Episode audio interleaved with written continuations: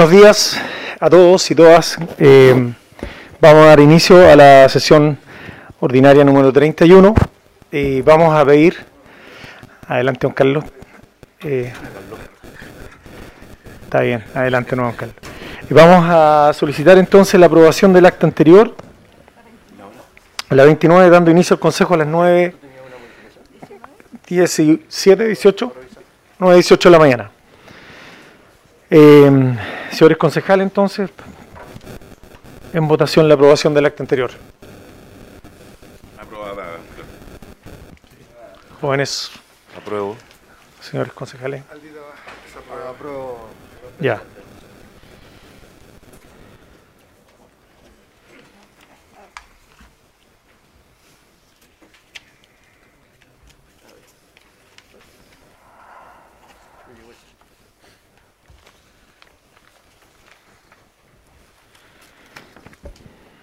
Bien, eh, tenemos, tenemos eh, hoy eh, un par de presentaciones eh, del INALAF y de la Corporación de Deporte.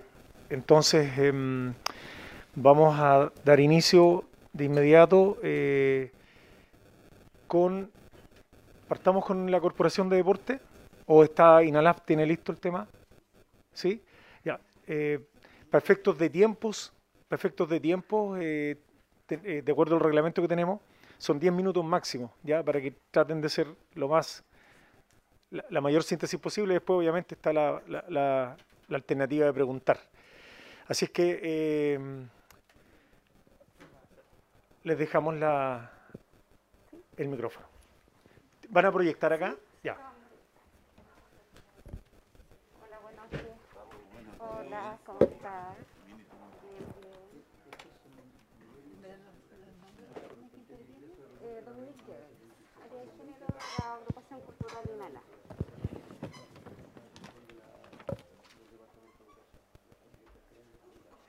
Sí, gracias, muchas gracias. Eh, buenos días eh, al- a la primera autoridad, eh, Fabián Pérez, el alcalde, al nuevo consejo municipal, la señora Alda, de- eh, secretaria municipal, a los aquí presentes y al público en su casa. Mi nombre es Dominique Llévenes, eh, pertenezco al área de género de la agrupación cultural INALAF. Hoy día venimos ante este nuevo consejo a presentar nuestra agrupación para que ustedes tengan claro qué es lo que trabajamos, de qué manera nos desenvolvemos en el territorio y los desafíos que compromete nuestra acción eh, y las alianzas que podemos hacer siempre con la municipalidad.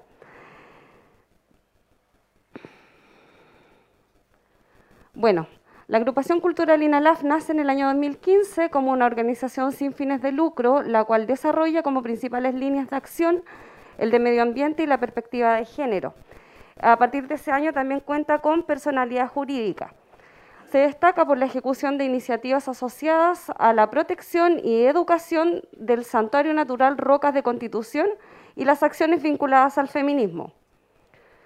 Dentro de nuestras líneas de acción, la primera es eh, el área de género y derechos de las mujeres y medio ambiente. Dentro del área de género, eh, eh, nuestras áreas de proyección siempre van a ser la reivindicación de los derechos de las mujeres y la diversidad sexual, acciones públicas en fechas conmemorativas como la visi- visibilización de la violencia contra la mujer y las disidencias de género, el 8 de marzo, muy bien conocido, ¿cierto?, como el 8M, pero en verdad siempre es el Día Internacional de la Mujer Trabajadora. El 25 de noviembre, que se conmemora el Día contra la erra- el día eh, con el trabajo de la erradicación en contra de, la, de todo tipo de violencia hacia las mujeres. Y el 19 de diciembre, que se conmemora el Día Nacional contra el Femicidio gestiones de redes y participación en los espacios de incidencia local, con coordinación con la coordinadora 8 de marzo y la mesa de prevención, que antes se trabajaba mucho la mesa de prevención acá en, en el Consejo y en la municipalidad, hoy en día esperemos que sea como una suerte de mesa que trabaje por los derechos de las mujeres y la diversidad sexual. Elaboración y ejecución de proyectos autogestionados o con financiamiento público, y capacitación y formación de sus socias.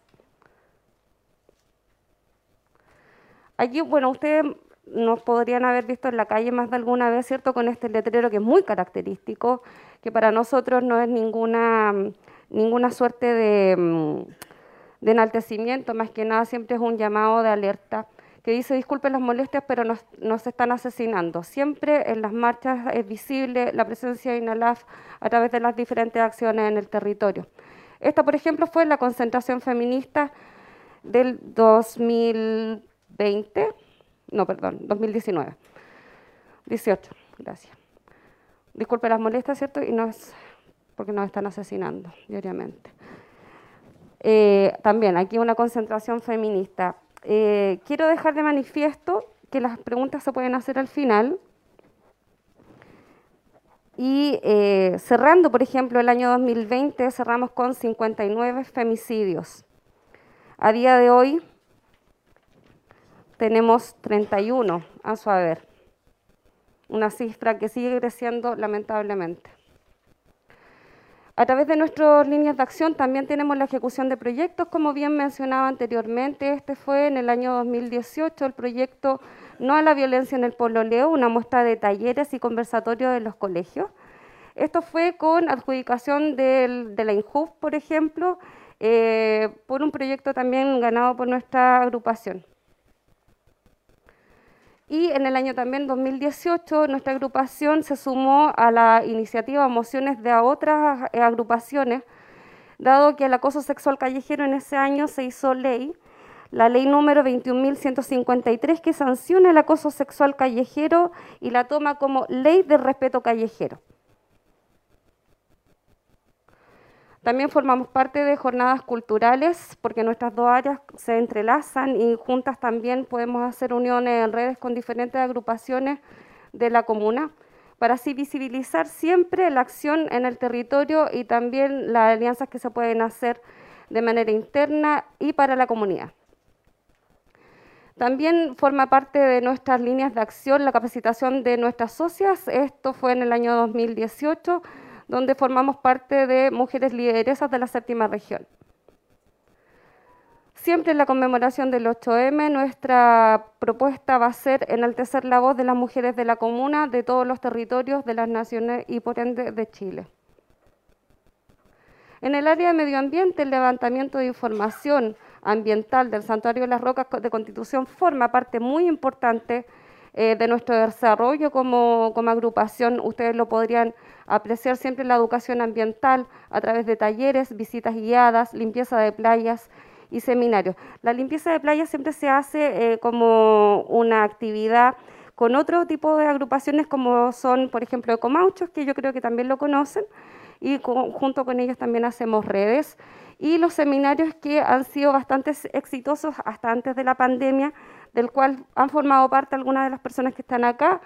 Dicho sea de paso, en algún momento el alcalde, en su calidad de concejal, si bien lo recuerda, fue parte del seminario del Santuario de las Rocas de Constitución. La infraestructura a través de tótem informativos y remodelación de paraderos murales educativos. Si ustedes han apreciado en el borde costero, nuestra agrupación ha tomado forma de manera tangible con diferentes tótem informativos de las aves del santuario, de las rocas del santuario y de la flora y fauna que tiene el santuario.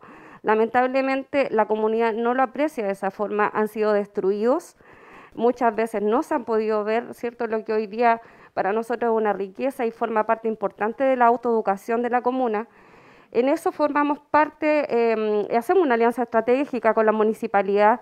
Ellos han formado parte para la instalación de estos tótems. Hoy en día estamos en una etapa presente de la remodelación, reinstalación de estos tótems informativos, que son tipo libro o tipo... Em, eh, hay dos que son de manera muy grande visible en la primera playa y en la que en el, en el zócalo que está mirando a la piedra del elefante. La gestión comunitaria en red con el Comité Ambiental Comunal, que quisiéramos siempre que fuera un Consejo Ambiental Comunal, hoy en día es un comité del cual está haciendo acciones eh, certeras en la comuna. También formamos parte del Observatorio de la Costa, haciendo levantamiento de datos y fortaleciendo el trabajo que se hace a través de los humedales urbanos y del avistamiento de aves en la, en la costa sur del Maule.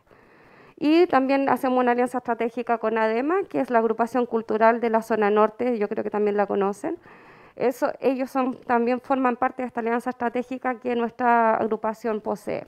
La elaboración y ejecución de proyectos autogestionados o con financiamiento público. Aquí me detengo porque nuestra agrupación, como es sin fines de lucro, se autogestiona sola a través de, de las mismas acciones que podemos realizar o con financiamiento público, dado que siempre en la, totalidad de nuestros casos hemos sido adjudicadas con eh, fondos de protección ambiental, por ejemplo, u otros, em, otros financiamientos de algún otro ministerio. Y subvención municipal. Gracias. Aquí estamos también en, una, eh, en un levantamiento de información de la ejecución de proyectos del Fondo de Protección Ambiental Rocas de Constitución, eh, es importante destacar que esto se hacía antes de la pandemia de forma súper general. Hoy en día queremos siempre retomarlo en lo posible con eh, la alianza que, podemos tener con la municipalidad. Aquí también hay eh, una muestra de los talleres educativos. En este caso fue en la escuela Fresia Ormazábal, donde se hacía información gráfica, ¿cierto? se daba a conocer de qué trataba el santuario, la flora, la fauna, etcétera. Aquí las visitas guiadas al santuario Rocas de Constitución, la limpieza de playas. Y eh, para nosotros un orgullo mostrar esta lámina, puesto que esto fue parte del seminario eh, de biodiversidad y turismo sustentable realizado por nuestra agrupación en el año 2018. Bueno, ahí, están eh, los totem informativos que yo creo que también los conocen y esto es una muestra. Estos son los dos únicos que están de manera, comillas, intacta hasta el momento. Pretendemos renovarlo. Estos son los, paraderos. Cuando recién los instalamos, hoy en día no se ve nada, no se aprecia nada. Están rayados, quebrados, eh, en, algún, en algunos rajados. La información no se puede ver una información gráfica tan educativa, tan completa, que, la, que tenemos que todos, todas y todos eh, tratar de lo posible de seguir cuidándolo. Ha sido un, trabajo arduo para nosotros poder mantener esto y que la gente aprecie su verdadero valor. Ahí está también la confección de un mural que está, que ustedes lo pueden apreciar en la mm, esquina de calle Bulnes con Tocornal, fue un, mural comunitario diseñado por nuestra agrupación y plasmado por eh, diversas personas, también socios y socias de nuestra agrupación. Y, la idea creativa fue de mm, un artista llamado El Cometaludo, que podrían, podrán ver también su trabajo en redes sociales. Eh, él es muralista e ilustrador. Está parte de lo que fue la inauguración del mural. Es precioso y la gente lo ha mantenido, no lo ha rayado y para nosotros es un orgullo que eso se siga manteniendo. Bueno, también formamos parte de nuestra red de, alianzas con ADEMA, por ejemplo, en el Festival Abraza tu Tierra y talleres educativos, en este caso la muestra ambiental. ¿Qué esperamos para el futuro? Continuar eh, y promover el trabajo en red abierto a la comunidad e instituciones, incentivando los espacios de diálogo y elaboración de herramientas, mesas de trabajo para la mujer y diversidad sexual y con el Comité Ambiental Comunal. Apoyar y aportar al desarrollo de la comuna apuntando a un territorio más respetuoso, equitativo y sostenible a partir de la educación y difusión.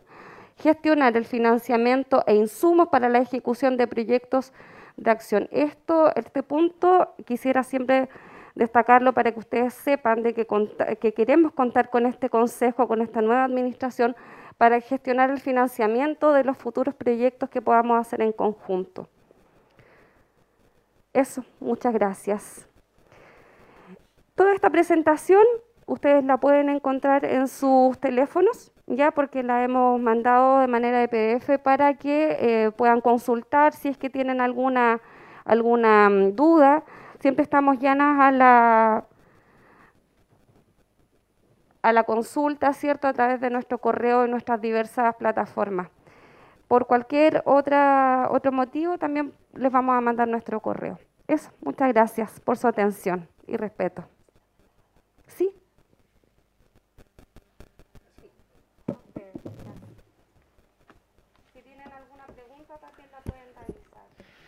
Bien, eh, darle las gracias a la, agrupación INALAF por, por, estar acá, por venir a acompañarnos y venir a contarnos también lo que, lo que ustedes desarrollan.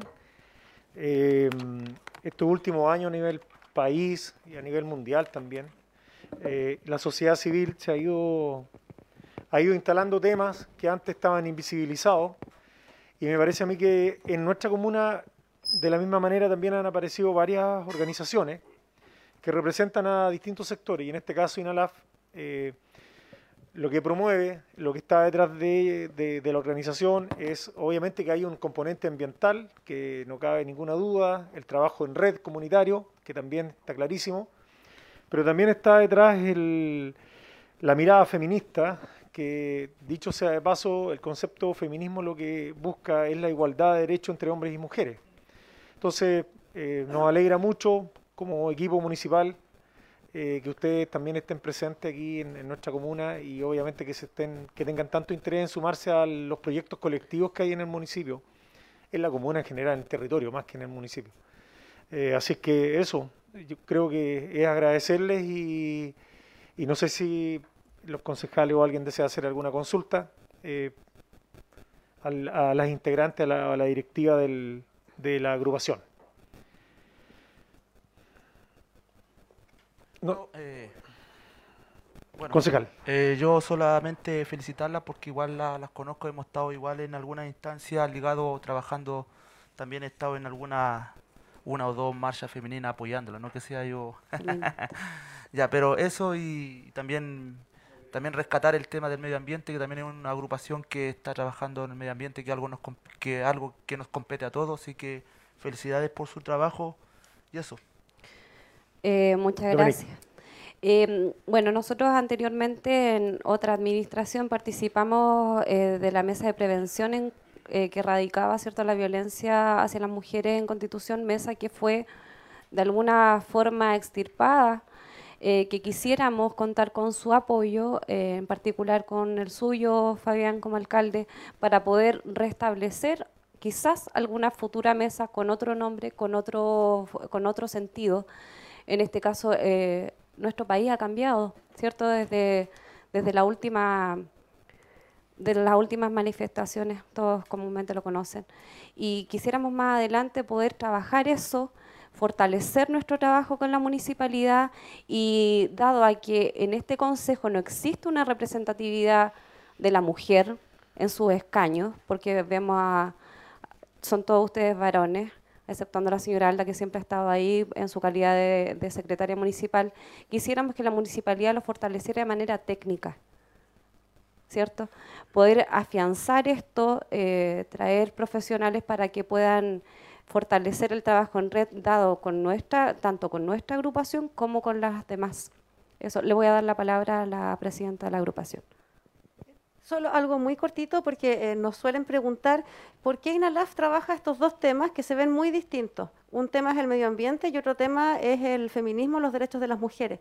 En realidad son dos temas que se entrelazan, se entrelazan porque existe un modelo cultural que es el patriarcado. Desde el patriarcado hay una estructura de relación con la naturaleza y de relación con las mujeres en particular de relación con la naturaleza porque el patriarcado se sustenta en el capitalismo y desde el capitalismo entonces se generan las explotaciones hacia la naturaleza. Y la misma lógica es con los cuerpos de las mujeres, entonces naturaleza y mujeres estamos afectadas por igual en esta explotación que sucede desde el sistema cultural que es el patriarcado. Quiero hacer este alcance que puede sonar un poco enredado quizá, pero no son temas que son tan distintos. Son dos temas que se cruzan por cuanto son explotaciones que se sufren a partir de estos modelos y en particular del modelo económico que tiene el, mundo, nuestro país no está ajeno a eso. Eso solo quería complementar. Muy bien, gracias Loreto, gracias Dominique. Eh, solo a lo mejor insistir en un par de ideas. Lo primero, eh, total disponibilidad de parte nuestra para, yo creo que el tema de la mesa se tiene que reactivar. Sí, muchas gracias. Eh, a mí me parece muy importante hacerlo. Y también decirte que, según mi parecer, por lo menos mi manera personal de mirar los temas, hoy no existen temáticas eh, independientes. todo está entrelazado y si queremos construir una mejor ciudad, una ciudad que tenga una mirada de largo, de largo aliento, necesitamos que todos estén articulados. Entonces, eh, más allá de, la, de los dos ejes que ustedes eh, proponen y defienden, instalan además, como es el tema feminista y el tema ambiental, eh, creo que son todos los temas van de la mano y mientras más participación y más voces estén involucradas en el, en el día a día de la ciudad, eh, no les queda ninguna duda que vamos a, vamos a avanzar más seguros también. y sobre el tema de la violencia intrafamiliar, que es un tema que se habla poco, eh, pero que existe y de manera constante, permanente. Eh, todo nuestro apoyo también para poder eh, lograr que este tema termine. es como, es un tema muy necesario visibilizar estos temas. Cuando uno está en los barrios metidos, todo el mundo sabe lo que ocurre en los barrios. El, el mejor testigo es el vecino o la vecina. Y sin embargo, por muchos años se ha guardado silencio de muchas cosas. Y este tema de la violencia intrafamiliar también ha guardado silencio. Entonces, eh, no se requiere INALAF, no se requiere un municipio comprometido, se requiere una sociedad comprometida con muchos temas y uno de ellos es la violencia intrafamiliar. Entonces, ahí hay que ser bien categórico eh, en relación al tema y no, no engañarnos y no invisibilizar un tema tan delicado como este. Así que, por lo menos de parte nuestra, eh, todas las instancias y todos los apoyos que, estén a nuestro alcance. Muchas gracias. Presidente. Concejal. Bueno, primero eh, decirles que comparto plenamente la visión que tienen con respecto a los temas que, están trabajando. Obviamente que es necesario eh, fortalecer esto, de acuerdo a lo que ustedes están diciendo, potenciarlo. Y creo que, bueno, desde el escenario de concejal también cuenten con todo el apoyo para todas las actividades que emprendan más adelante. Y con respecto al tema del Consejo Municipal, bueno, yo creo que todos nos felicitamos entre todos los compañeros y colegas que fuimos electos, pero tienen razón, yo creo que de todas maneras también eh, falta el potencial femenino en el Consejo Municipal de alguna u otra manera, anteriormente estábamos representados por, eh, por la Lupita, ¿no es cierto?, que, que ya no está, pero creo que eh, ahí hay un tema importante, porque se habla mucho del tema de la igualdad de género y a veces en la política, que se habla bastante también del tema y se manosea bastante, pero al final como que no da ese, ese resultado que, se quiere con respecto a las elecciones, por lo menos en esta ocasión acá en el Consejo Municipal. También comparto eso que eh, también falta un poco la, la voz femenina en el Consejo Municipal. Eso. Muchas gracias. Muchas gracias a ustedes.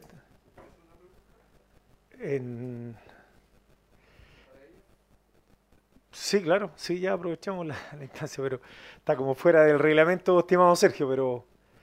No, si es que se puede. Eh... Lo aprobamos. ¿Sí? ¿Sí? ¿Sí? ya ok. Dele Sergio. Bueno, en primer lugar, felicitar a este grupo que hace bastante tiempo, ¿no es cierto?, está en esta defensa de la naturaleza, especialmente de las rocas, que es un santuario para nosotros. La pregunta mía es, eh, ¿qué les parece a ustedes, ¿no es cierto?, que en la piedra de las ventanas específicamente, lo hemos visto con el colega Luis acá, eh, se colocan grampas y se practica, ¿no es cierto?, escalamiento. Si eso les parece bien o no. Eso es con respecto a las rocas. Y lo segundo es ¿Qué opinión o qué participación han tenido ustedes con respecto, ¿no es cierto?, a esas madres que reclaman justicia por hijas que han sido, entre comillas, asesinadas. La justicia no ha terminado eso, sino que simplemente han fallecido y que estas familias permanentemente están reclamando justicia por estas niñas. ¿Qué opinión tienen todos? Eso es todo, señor alcalde. Muchas gracias. Bueno, eh, muy cortito. El santuario de la naturaleza parte en una parte efectivamente de la piedra de las ventanas, pero no incluye todas las piedras. Eso es algo que no, todo, que no todos saben. En los tótems informativos están señaladas como cuáles son las, las piedras que efectivamente están catalogadas dentro del santuario. Por otra parte, también existen recursos para proteger las rocas, pero en Constitución esos recursos a través del Consejo de Monumentos Nacionales, por ejemplo, si no se gestionan para que lleguen, no llegan solos. Entonces, esa colaboración es también esta invitación que queremos hacer para trabajar en conjunto con la municipalidad, para que no solo exista ese, esta práctica deportiva, ¿cierto?, que todos la vemos, también han aparecido rayados, han aparecido en un, un año, me acuerdo que hicieron graffiti en, cerca de la piedra de la iglesia, eh, entonces, si pudiéramos coordinarnos y colaborarnos entre las instituciones para que lleguen los recursos de resguardo, eso es, llegar y ejecutarlo en el fondo. Y esto también es conversar con quienes habitan el santuario y los deportistas también son personas que habitan ese territorio. Entonces, más que criticarlos como práctica deportiva, hay que incluirlos en la conversación de cómo conservar ese santuario y que sea respetuoso tanto para las personas que hacen deporte como para la naturaleza. Eh, por otro lado, el tema de, la, de las familias ¿cierto? que están... eh, con el dolor de un femicidio que no ha sido clarificado, que no ha sido catalogado, sino que quedan en, este concepto de asesinato. Nosotros también somos partidarios como agrupación, que a propósito nuestra agrupación también cuenta con varones en, su, en sus líneas, eh, no somos solo mujeres, no somos una organización separatista, eh, estamos también, eh, apoyamos y complementamos con información a las familias que se acercan, se han acercado algunos a nosotros también en, en estas en esta circunstancias muy dolorosas y que por lo demás, un dato no menor, nuestra región fue protagonista de uno de los últimos femicidios que hubo en Chile, en la comuna de Curepto, que está bastante cerca de nosotros, un femicidio con un posterior suicidio. eso podría complementar, don Sergio, para no alargarme más. Muchas gracias. Muchas gracias. Gracias a usted. ¿ah? Bien, eh, vamos a continuar con el consejo y a solicitud de, del consejo, de los concejales y bueno, del consejo general, eh, pedimos la presencia del presidente de la corporación, el secretario ejecutivo, don Luis Barra, para que dé cuenta de todo el proceso deportivo que tenemos en este momento, puntualmente en relación a las piscinas, que era eh, una de las interrogantes que surgieron los días anteriores en los consejos anteriores. Así que, don Luis, le dejo la palabra. Muchas gracias, señor alcalde. Bueno, buenos días, señores concejales, buenos días, señora Alda, buenos días, amigas de INALAF, buenos días a todos. Eh, gracias por permitirnos estarnos acá para aclarar el tema. Voy a partir, como se lo pedí, entregándole un legajo de documentos a cada uno de los concejales para que eh, conozcan un poquito más de lo que es la corporación, cómo funciona y de lo que vamos a hablar hoy día, con su permiso.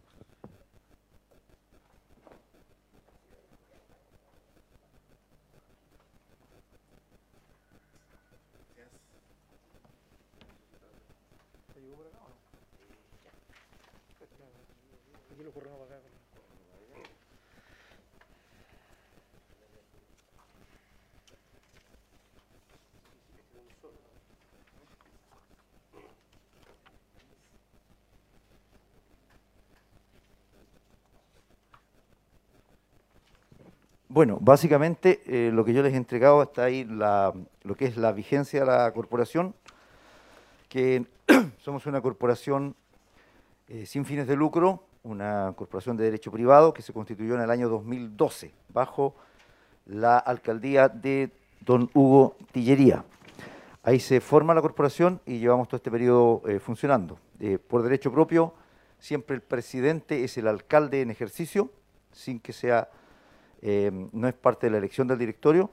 Dos miembros más que aparecen ahí son eh, representantes de ustedes como municipalidad, como consejo, y cuatro miembros más son elegidos de entre las eh, bases, de entre los socios de la corporación.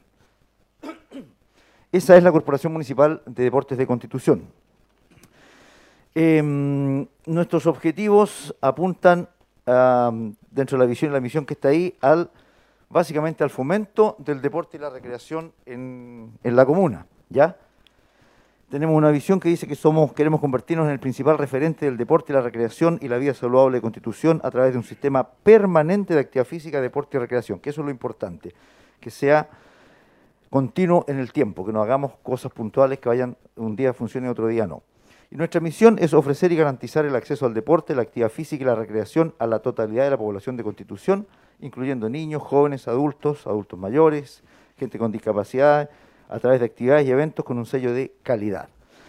Para ello, y para no ser muy largo, se establece una política deportiva con eh, nueve objetivos y doce programas que los voy a dar a conocer, que son escuelas formativas deportivas, apoyo a clubes e instituciones deportivas, infraestructura deportiva, administración de recintos deportivos, recreación y deporte masivo, tercera edad y poblaciones especiales, natación inclusiva, capacitación, vida saludable, eventos deportivos, investigación y comunicaciones. Eh, ¿Cómo funciona la corporación en tema del presupuesto? Nosotros tenemos una subvención anual que nos entrega el municipio, que históricamente han sido 80 millones para el funcionamiento del año. Nunca se ha reajustado, siempre hemos tenido la misma cantidad. Y además de eso, nosotros tenemos que conseguir recursos a través de proyectos, a través de mm, gestión, a través de donaciones, en fin, proyectos de nivel del IND, proyectos de nivel regional, FNDR, etcétera. De esa forma se financia y funciona la corporación. Hay algunas cosas que se entregan, que se cobra por ellas, como es el caso del el uso de las piscinas para algún tipo de población, y hay una gratuidad que es la mayoritaria, que es a otro segmento de la población, que son los escolares, las personas con algún grado de discapacidad, los adultos mayores, los chicos que se están preparando para eh, dar algunos exámenes, los deportistas de alto rendimiento, en fin, ellos no pagan absolutamente nada en las piscinas y la gratuidad está reflejada año a año en los informes anuales que nosotros hacemos de gestión. Básicamente eso es nuestra, nuestra corporación.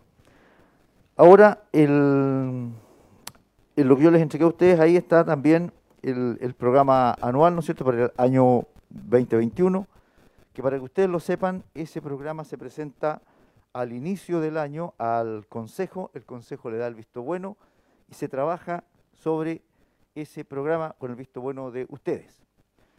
Respecto del tema financiero, nosotros estamos obligados por ley a rendir a la municipalidad y, por ende a la Contraloría todos los recursos que nos entrega el municipio, es decir, los 80 millones. Pero nosotros, como corporación, rendimos y somos auditados en todos los recursos que genera la corporación. Un peso que ingresa ya, aparte de los 80 millones, son todos rendidos en forma trimestral al Departamento de Finanzas y a Control Interno, quien lo audita, quien lo revisa y una vez que eso está absolutamente aprobado, se nos entrega la cuota siguiente para el otro trimestre. De esa manera funcionamos nosotros, por lo tanto vamos mucho más allá de lo que nos pide o nos exige la ley de acuerdo a esta, a esta figura que tenemos de corporación de derecho privado. Nunca hemos tenido ningún problema en ese tipo, lo puede dar fe eh, Control Interno, don César Arellano, Siempre hemos eh, tenido los, eh, temas contables absolutamente al día, nunca hemos estado con cifras rojas, por lo tanto tenemos unas finanzas bastante sanas.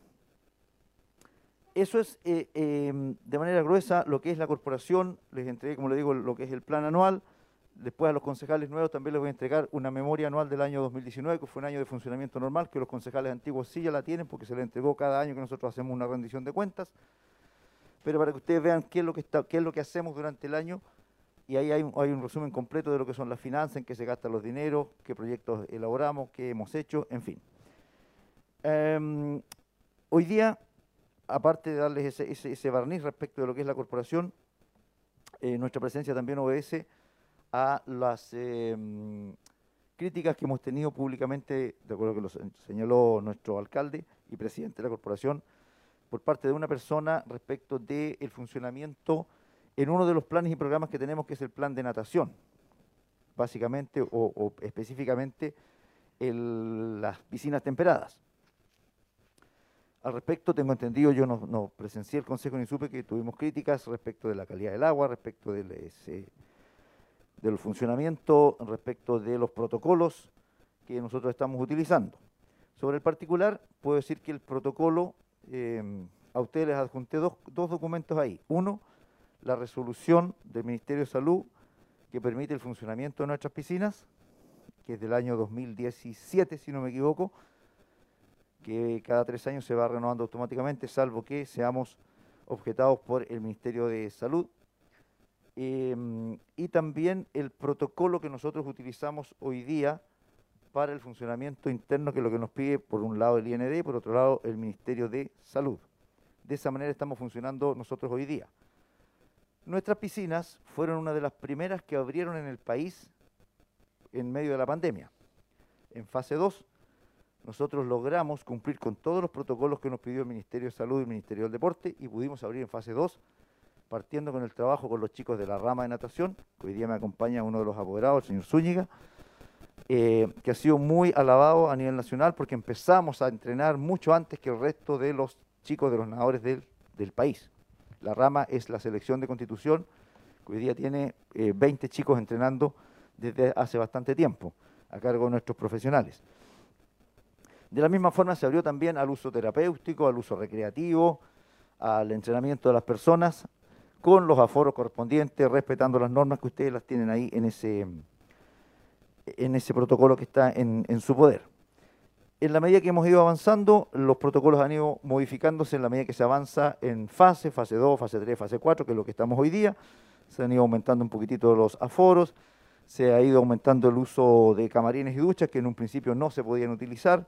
En fin, pero hemos funcionado de la, de la mejor forma posible y no hemos tenido ningún inconveniente en todo este tiempo.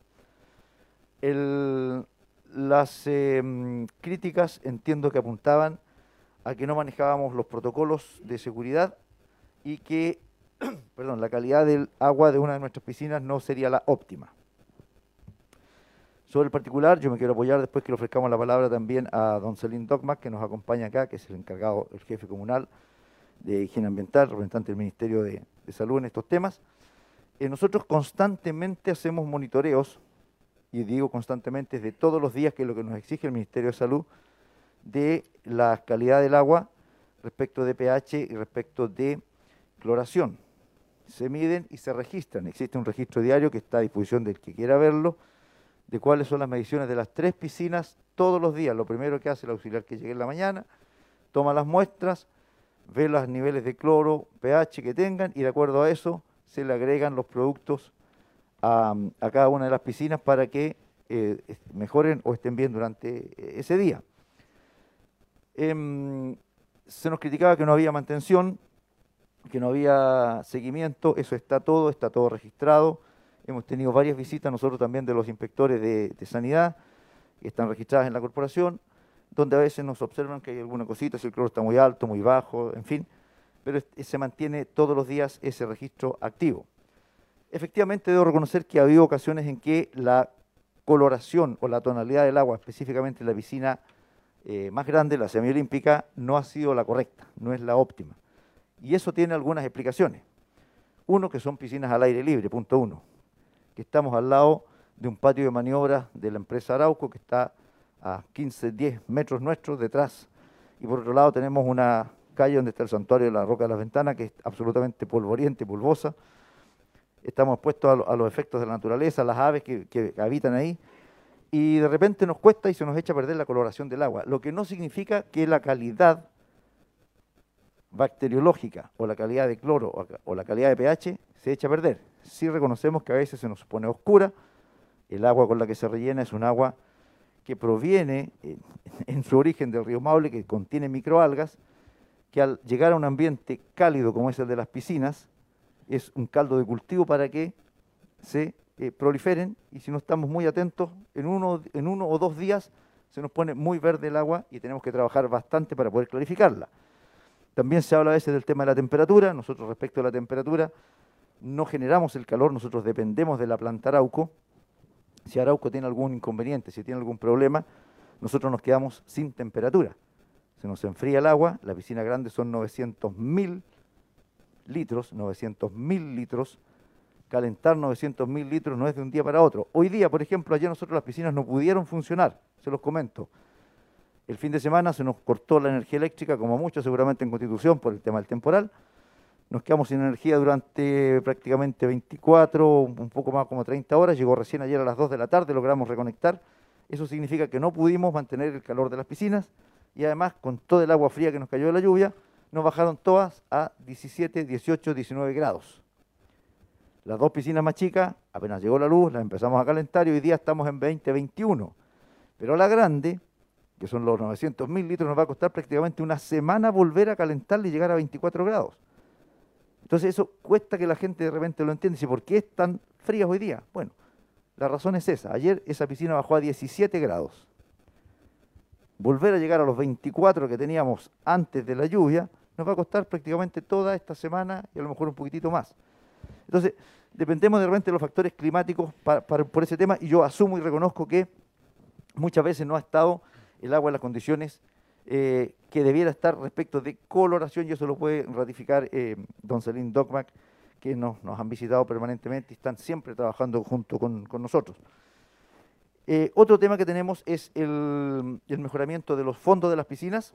Las tres piscinas que hay, nosotros hemos, a través de proyectos, hemos mejorado una, se lo expliqué a, cuatro concejales que nos han ido a ver gentilmente, señor Toleo, señor García, don Richard, don Juan y también nuestro presidente. Les, les contamos lo que estamos haciendo. Hay una ya que es la más chica, que se le puso un producto nuevo en el fondo de las paredes que se llama Diamond Bright, que es un producto muy bueno, es lo que se usa hoy día, es muy caro, pero se consiguió a través del proyecto de donación y se hizo y esa piscina está espectacular. Para la segunda piscina, para que ustedes lo sepan, la piscina eh, intermedia, ya están conseguidos los, eh, el recurso, está hecho el proyecto, está aprobado el proyecto. Arauco, apenas sea posible, ellos nos van a donar los 10 millones que cuesta mejorar eso y la reja de entorno y apenas se tengan los recursos se va a mejorar y a realizar porque también esa piscina se ve fea a la vista, porque el fondo, como ya está, se raspó, se fue la, la, pintura original, hoy día no se ve bonita, pero el agua está en buena calidad. Y lo mismo ocurre con la piscina semiolímpica, que aunque está menos mala que las otras, eh, también tiene sectores que se ven oscuros, que se ven negros, donde ya no existe pintura en los fondos y en algunas murallas. Entonces eso hace también que a la vista no se aprecie una piscina como la número uno que se ve muy bonita. Eh, eso respecto de lo que ha significado la, e, estas críticas que hemos tenido al, al manejo de la, del agua y al, manejo de la mantención y al manejo de los, eh, que decía esta persona que nos criticaba, de los sistemas de control que tenemos o de los protocolos que tenemos que según él no existían o no los teníamos dentro de la corporación. Respecto a ese tema, eh, no es bueno que lo hable yo, me gustaría ofrecerle la palabra, si me permiten, a don Celín Doma, que es la Sí, autoridad favor, sanitaria, pa- para que él nos explique un poco más de cómo, de, de lo que él eh, ha De, visto. de o- ahí o trabajado. abrimos el... Ya, para que escuchemos primero. Muchas gracias. Gracias por la invitación. Muchas veces se escucha, se ha escuchado decir que Constitución crece pero no progresa. Efectivamente crece mucho. Eh, pero uno de los signos claros, notorios, irrefutables de progreso es la instalación de, esta, de, este sistema de, de- piletas. Eh, porque lleva asociada muchas cosas. Eh, la, interacción, la, asociatividad, la- el establecimiento de relaciones eh, interpersonales o, o interinstitucionales. Entonces, es una cosa muy buena este, este invento que se hizo para la Constitución. Eh, por el empeño que está poniendo la gente, es probable que destaquemos pronto como región en, en- uno de los deportes acuáticos, que es la natación. Eh, tal vez siguiendo al remo, que es mi deporte favorito. Em, todos los requerimientos que se ha hecho, eh, bueno, esto por expresión, por, por, solicitud del alcalde anterior, todos los requerimientos o notificaciones se les hizo a él eh, directamente después de, cada fiscalización que se hacía al, sistema de, piscinas. Em, la piscina en general es, es el recinto, las piletas están insertas dentro de la piscina. Está autorizada por resolución del 14 de noviembre del 2017 por la Secretaría Ministerial de Salud del Maule. o sea, reúne las condiciones sanitarias y estructurales para funcionar. La unidad de entorno saludable de la Ceremi hizo el, el- estudio del proyecto presentado y lo aprobó a través de la resolución 3966 de esa fecha y posteriormente fue inaugurado con la presencia de la ministra Polín Cantor, que hizo presente con Alejandra Ramos aquí en el, el complejo, yo, yo cual eh, tuve el agrado de participar. Eh, efectivamente lo que dice don, don Luis, el, el entorno de las piletas eh, no es el adecuado para una pileta descubierta, aparte de la, de la extrema evaporación que ocurre en un sistema descubierto. eh, hay mucho polvo ambiental que se deposita en el agua y decanta muy lentamente y provoca una turbidez que es, es muy difícil de manejar. Tal vez podría agregarse al- algún floculante lo que significa invertir dinero y el floculante genera lodo, lo que también significa un, manejo adicional de las piletas y un, trabajo que, es, es, lento. Entonces, técnicamente sí se podría, pero tal vez se podría tolerar un grado de turbidez, lo que no significa necesariamente que las piletas estén contaminadas. El, por el decreto eh, el 209 del año 2012 establece que cada piscina debe tener un nivel mínimo de cloro y esta condición sí se cumple. Eh, habiendo cloro en agua, eh, es altamente improbable la presencia de bacterias y de virus y de parásitos. Hasta el momento, desde que están funcionando las peletas, nunca hemos tenido conocimiento de que alguien se haya enfermado por el uso de las piletas y tampoco hemos recibido denuncias eh, referidas a esto por la mala por la supuesta mala calidad del agua. Eh, dentro de los que se le notificó a la administración anterior, al alcalde anterior, estaba el hecho de que periódicamente, sí, a pesar de la cloración, a pesar del, del control diario de presencia de cloro, que, de cloro residual que debe haber en el agua, la municipalidad o la corporación en este caso debe eh, eh, coordinar las acciones de toma de muestra para estudio bacteriológico. Ese debe hacerse cada dos, tres meses aproximadamente. Ahora, no es, no es cosa de llegar y, tomar una botella y, tomar una muestra de agua, para, es, un, es un proceso bien complejo que muchas veces se usa un preservante o preservativo dentro de la, del frasco y hay que tomarla una, hay que hacer otras mediciones antes de tomar la temperatura, antes, antes de tomar la muestra, como control de, temperatura, de pH y de, y de presencia de cloro. Em, respecto a los aforos de, prevención del, de la COVID, eh, efectivamente se controló, se constató la presencia de un, de un protocolo establecido para los, los, usuarios. la corporación lleva un control diario de, las, eh, de, de, los, parámetros que debe controlar.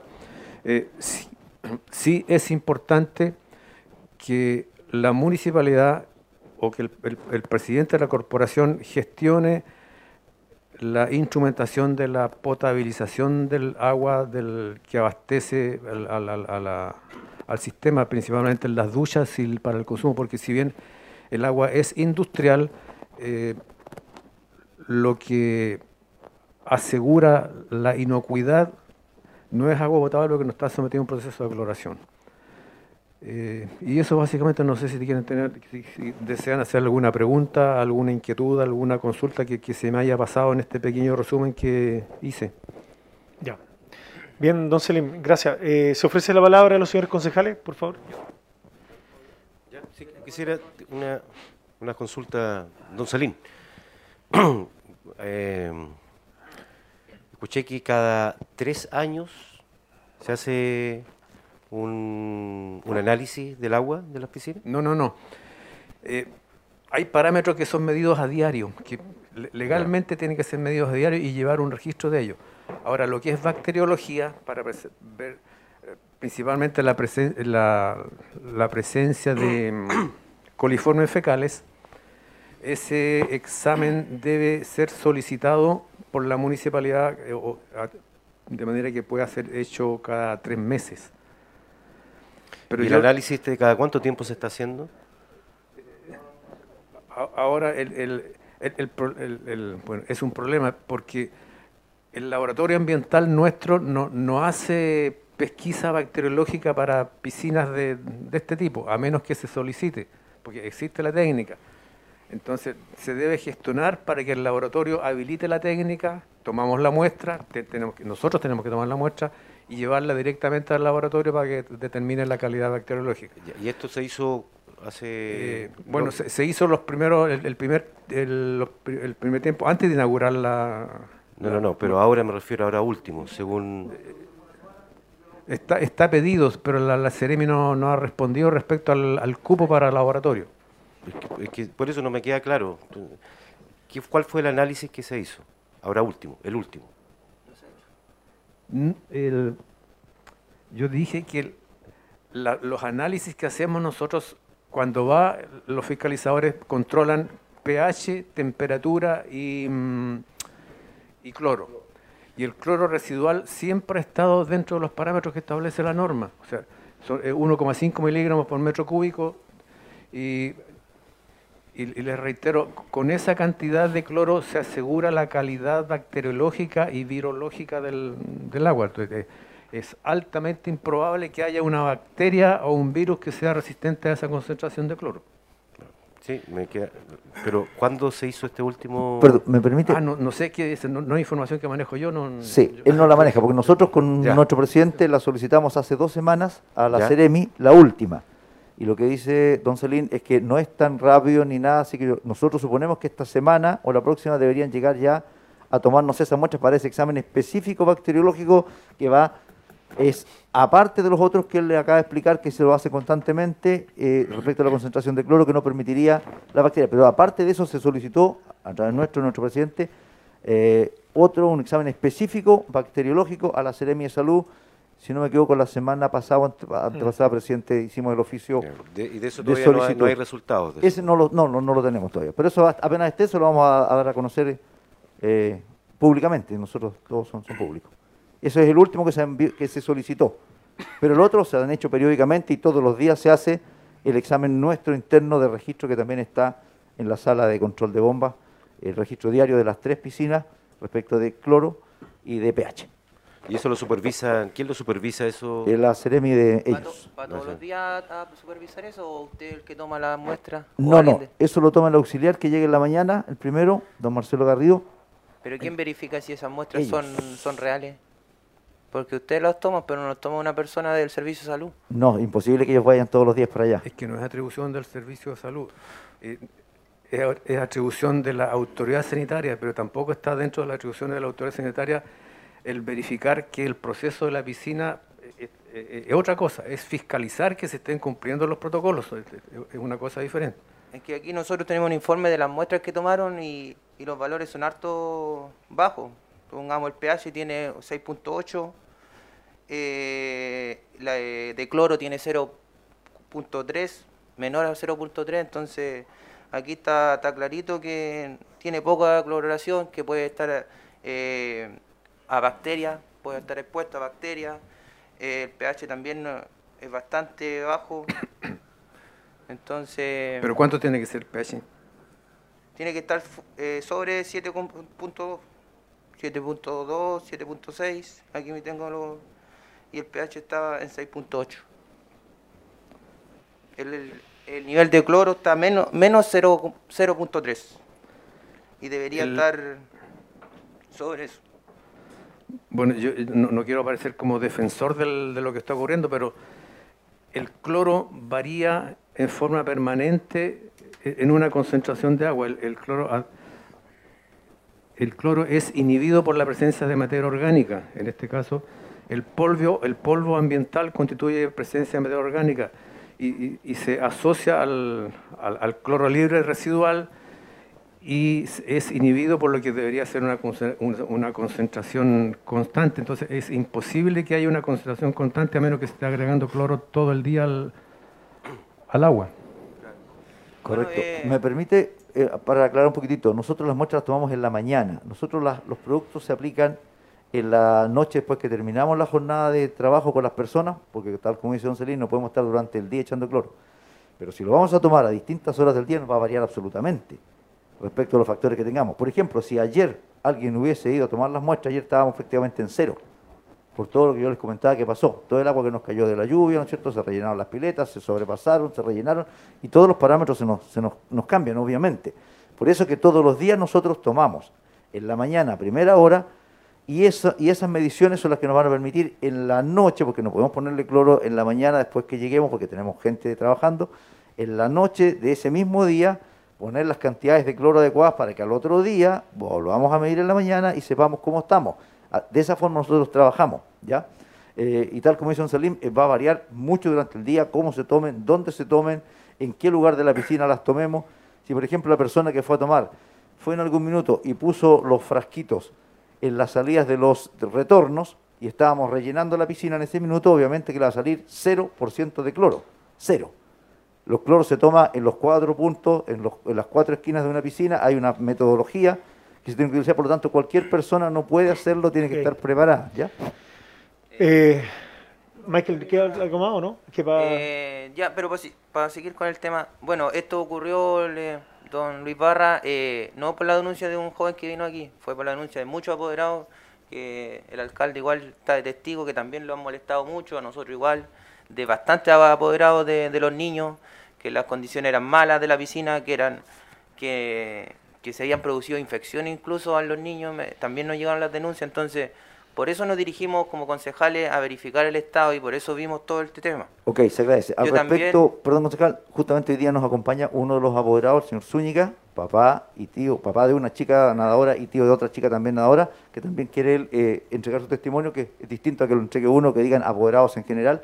Él representa a los apoderados, tuvimos una reunión a petición de nuestro presidente con todos y, y quieren hacer algunas peticiones también y plantear algunas cosas, por lo tanto, pues me gustaría que le ofrezcamos la palabra a él también, ya que se to- aludieron a los apoderados. Disculpe, ¿qué, qué laboratorio hizo ese examen?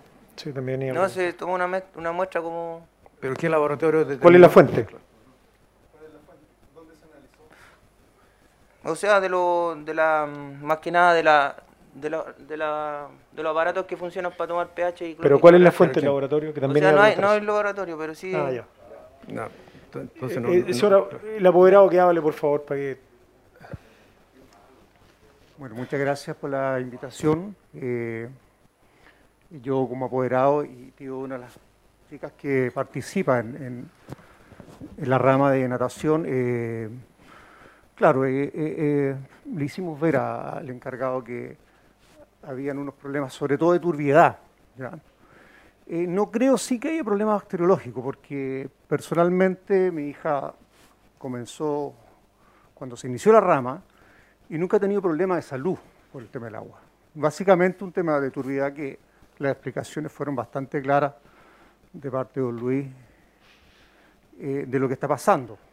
Así es que eh, personalmente mantener eh, un- una piscina de esa envergadura y en las condiciones donde se ubican eh, no es lo mismo que esté techada o, o en, o- o en otro lugar. Entonces, hay bastante trabajo detrás de lo que se está haciendo. Eh, yo creo que el año que estuvimos detenidos por el motivo que todos saben, afectó bastante también. Y ahora hay que mirar hacia adelante, creo yo. ¿ah? Corregir lo que se hizo mal y trabajar mirando eh, hacia adelante por todo lo que se va a hacer. Exacto. Muy bien. Eh, don Carlos Segovia. Gracias, alcalde. Gracias, Luis Barra, don Celín Donman y a todos los el apoderado que está acá. Eh, la verdad, alcalde, que eh, yo creo que la preocupación, y a todos los llegó en su momento dado, algún tipo de comentario del, del funcionamiento de las piscinas y la calidad. Lo importante, Luis, eh, y yo creo que la impresión que tiene que quedarte acá y del Consejo Municipal es la preocupación. Porque si bien se está trabajando y las personas que van a ver, eh, que usan las piscinas son deportistas, son adultos mayores, eh, son gente que tiene discapacidad, que tiene problemas a veces la piel. Entonces, eh, es la preocupación de todos de mantener las aguas cloradas y como corresponde, alcalde, y que todo esté funcionando en- correctamente porque en realidad si se produce algún problema, va a producir un problema en la piel del- de cualquier persona que se esté utilizando. Más allá de las críticas, si el agua está clorada, eh, sé que tienen ustedes todo una, llevan una estadística diaria de- del trabajo y es así, como bien lo explicó don Celín, depende del horario y depende del, eh, donde se tome la muestra, bajan los- o aumentan los pH. Eh, así que con respecto al tema de las piscinas, solamente pedirle que, estén, esté en funcionamiento en, en buena forma para que lo puedan utilizar eh, las personas. Mi inquietud, Luis Barra, y siempre lo hemos conversado algunas veces, es el tema de darle facilidades a los deportistas. La verdad es que hay hartos deportistas que sí requieren de, de las piscinas para entrenar, de usarlas, eh, que ellos hacen un esfuerzo económico pa- por mantener su deporte y a veces eh, falta flexibilidad en el tema de los horarios, cómo poder darle mayor apoyo a todos los deportistas que en, en el fondo son ellos los que se preparan para representar nuestra comuna. Entonces, nosotros, ustedes como corporación, y yo creo que ahí hay un gran trabajo que hay que hacer, alcalde, eh, eh, de darle todas las facilidades y, y el apoyo a los deportistas de constitución que quieran utilizar en diferentes horarios, Luis, eh, porque todos trabajan y todos requieren, eh, necesitan diferentes horarios. Entonces, eso es mi, mi inquietud. Gracias, Sí. don Carlos. Eh, ¿Le contesto Rodrigo, al tiro? No, después, Luis, para que te- terminemos la... Bueno, me voy a colgar un poquitito lo que decía Carlos. Creo que eh, hay una preocupación del Consejo Municipal respecto a eso y aquí no es un afán de llevar la contraria, ni la crítica facilista, ni nada de eso, pero como decía Michael, yo también soy testigo de que muchas personas han estado preocupadas por el estado del agua de las piscinas. Independiente, eh, independiente sepamos realmente desde el punto de vista técnico si realmente es así o no, pero me quedo con la explicación de don Salim Dogman y obviamente eso da tranquilidad al respecto. Pero creo que esto, conversar de esto es bueno. Conversar de esto es importante porque va a mantener una preocupación constante de nuestras piscinas temperadas. Que comparto perfectamente lo que decía Celine Dogman al principio en su introducción. Creo que este es un proyecto que significa progreso para nuestra ciudad de Constitución y por lo tanto, y siendo una de las pocas piscinas temperadas que hay en la región, por lo tanto debemos cuidarla y debemos estar preocupados de ella. Y creo que si se dan este tipo de discusión y debate en el Consejo Municipal, es bueno, es positivo, porque así mismo los vamos controlando y vamos supervisando entre todos, ¿no es cierto?, un estado de una infraestructura deportiva que es importante para toda la comuna. Lo veo desde el punto de vista positivo de esta instancia y creo que es importante conversarlo y como también decía el apoderado, seguir adelante y esto irlo superando. Y aquí hay dos cosas que tenía una pregunta, nada que ver con el tema de las piscinas, pero que tiene que ver con el tema de las piscinas ahora, que es con respecto al nuevo presupuesto que va a tener la Corporación de Deporte, porque se va a hacer cargo de todo el tema deportivo. Y estamos claros de que hay que inyectarle mucho más recursos a esta Corporación de Deporte para que funcione como corresponde, porque tiene mucha más responsabilidad, porque ya es una visión de ciudad. Y respecto a esto, ¿por qué si hay un problema de color del agua, que es producto de la mantención de la pintura, que usted lo acaba de decir, eh, secretario ejecutivo Luis Barra, ¿y por qué no hacemos un esfuerzo presupuestario y eso lo mantenemos como corresponde, en primer lugar? Lo otro, eh, realmente las piscinas están en una zona donde hay harta contaminación, por decirlo de alguna manera, y creo que debemos ya pensar en un futuro en techar la piscina temperada presentar algún tipo de proyecto más adelante para techar nuestra piscina temperada. Y que creo que ese proyecto debió haber sido así desde un principio, lamentablemente no se pudo hacer por falta de presupuesto, como dice Luis Barra, pero creo que hay que empezar a, a mirar eh, con, esa, con esas metas. Y creo que el tema de la pintura, no soy técnico en, en ese sentido, pero creo que eh, todo el Consejo Municipal estaría dispuesto a hacer un esfuerzo para poder eh, mantener o mejorar ese, esa parte y de esa manera eh, cuidar más el colorido del agua, que si bien es cierto para el que no conoce mucho el tema del tema del agua y muchos deportistas quizás tampoco, o los niños que van a hacerlo, los adultos mayores, como decía don Carlos Cebolla, pero el ver un agua que no está clara, para cualquier persona que va a practicar en una piscina, no da una impresión eh, de seguridad. Y creo que eso que hay que cambiarlo y también hay que verlo, y también hay que entenderlo desde el punto de vista de la comunidad y la gente que va a hacer deporte. Pero creo que hay que tener una visión un poco más amplia a futuro. Y creo que esas dos instancias son importantes conversarlas, ver el presupuesto y solucionarlo a través del Consejo Municipal. Eso. Muy bien. Eh, don de- un minuto, por favor, para que de aquí terminemos aquí la ronda. Bueno, eh, ante todo, no, no quiero que lo tome como crítica, como dice acá el colega Veloso. eh, las cosas hay que hablarlas, solucionarlas, trabajar en conjunto. Voy a hacer un comentario. Yo conozco muy bien esa piscina. Eh, estoy, ligado, estoy ligado a una persona que tiempo atrás años atrás trabajó en esa piscina como cuidador también ahí de Noche, a lo mejor lo ubica. Y por lo tanto, yo iba eh, de forma muy seguida y voy a hacer una comparación hace más o menos a pros, hace entre dos y tres años. En ese periodo yo iba bien seguido para allá y la piscina daba gusto verla. Uno veía el trasfondo de la piscina transparente, uno tiraba, no sé, por una moneda por ser, se veía la moneda. El otro día, cuando fui con Michael a terreno, fuimos a ver la piscina y me llamó la atención, ya no está así esa piscina. O no estaba así, porque ahora no puedo decir si, yo voy a verla ahora, espero que haya cambiado al menos el color. Y eso, o sea, por eso la gente hoy en día eh, le llama la atención por el color eh, y le cabe en duda con respecto a eso. Entonces, ese es donde alarmó todo esto, los apoderados se entiende. Entonces, para mí, de mi forma de pensar, en ese momento no eran las condiciones, si yo lo veo por fuera, yo no técnicamente lo reconozco, no sé más allá, claro, no sé más allá eh, cómo, cómo funciona, cómo opera la, el agua y todo el tema para, para hacerle la, la muestra y todo eso, desconozco, obvio. Eh, pero sí uno con la vista, mm, no sé, pues deja mucho que desear. Eso más o menos era mi inquietud para que más o menos tenerlo presente a comparación, porque claro, dicen del polvo, pero toda la vida ha existido polvo. El polvo de anterior, o sea, si yo hablo de tres años atrás, que la- el agua era transparente, de, de las tres piscinas que hay, todo clarito. Eh, y eran iguales las tres. El mismo color era igual que la primera, la segunda y la tercera. Entonces, cuando di- dicen que hablan del polvo, en ese tiempo, en esos años también había polvo y ahora también hay polvo, entonces, no sé, eso es lo que me llama la atención.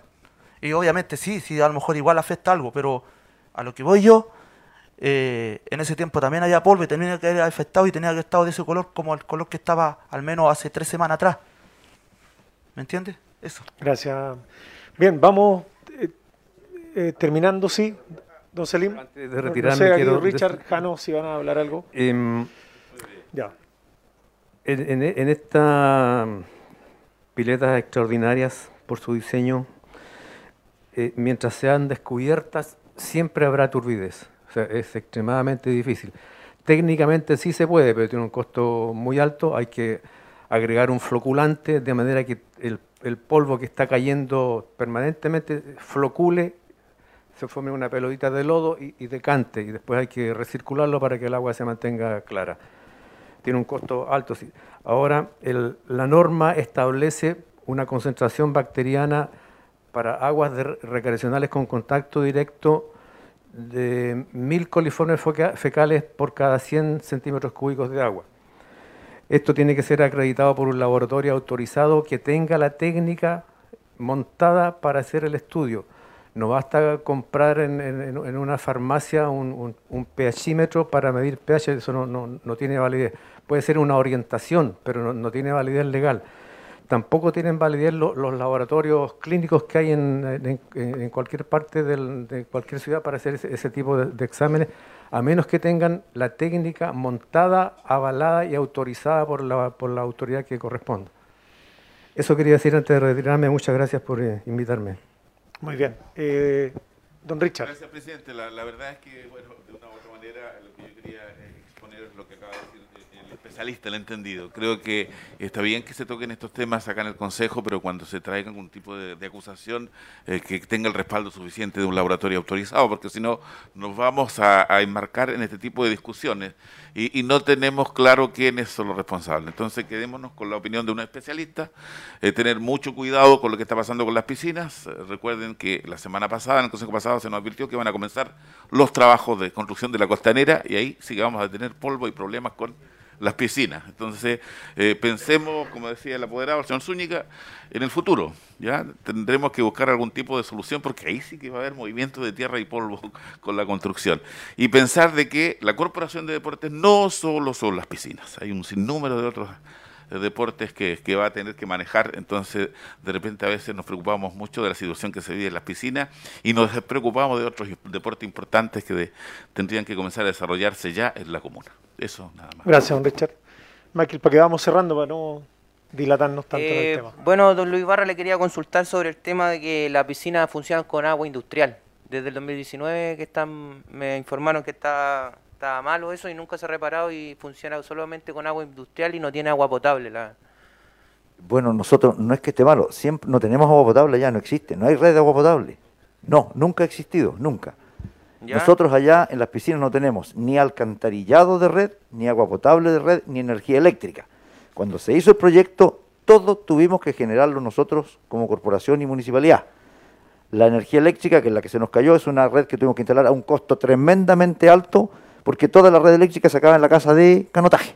En Rengifo, hasta ahí existe el suministro eléctrico de la normal, de la ciudad.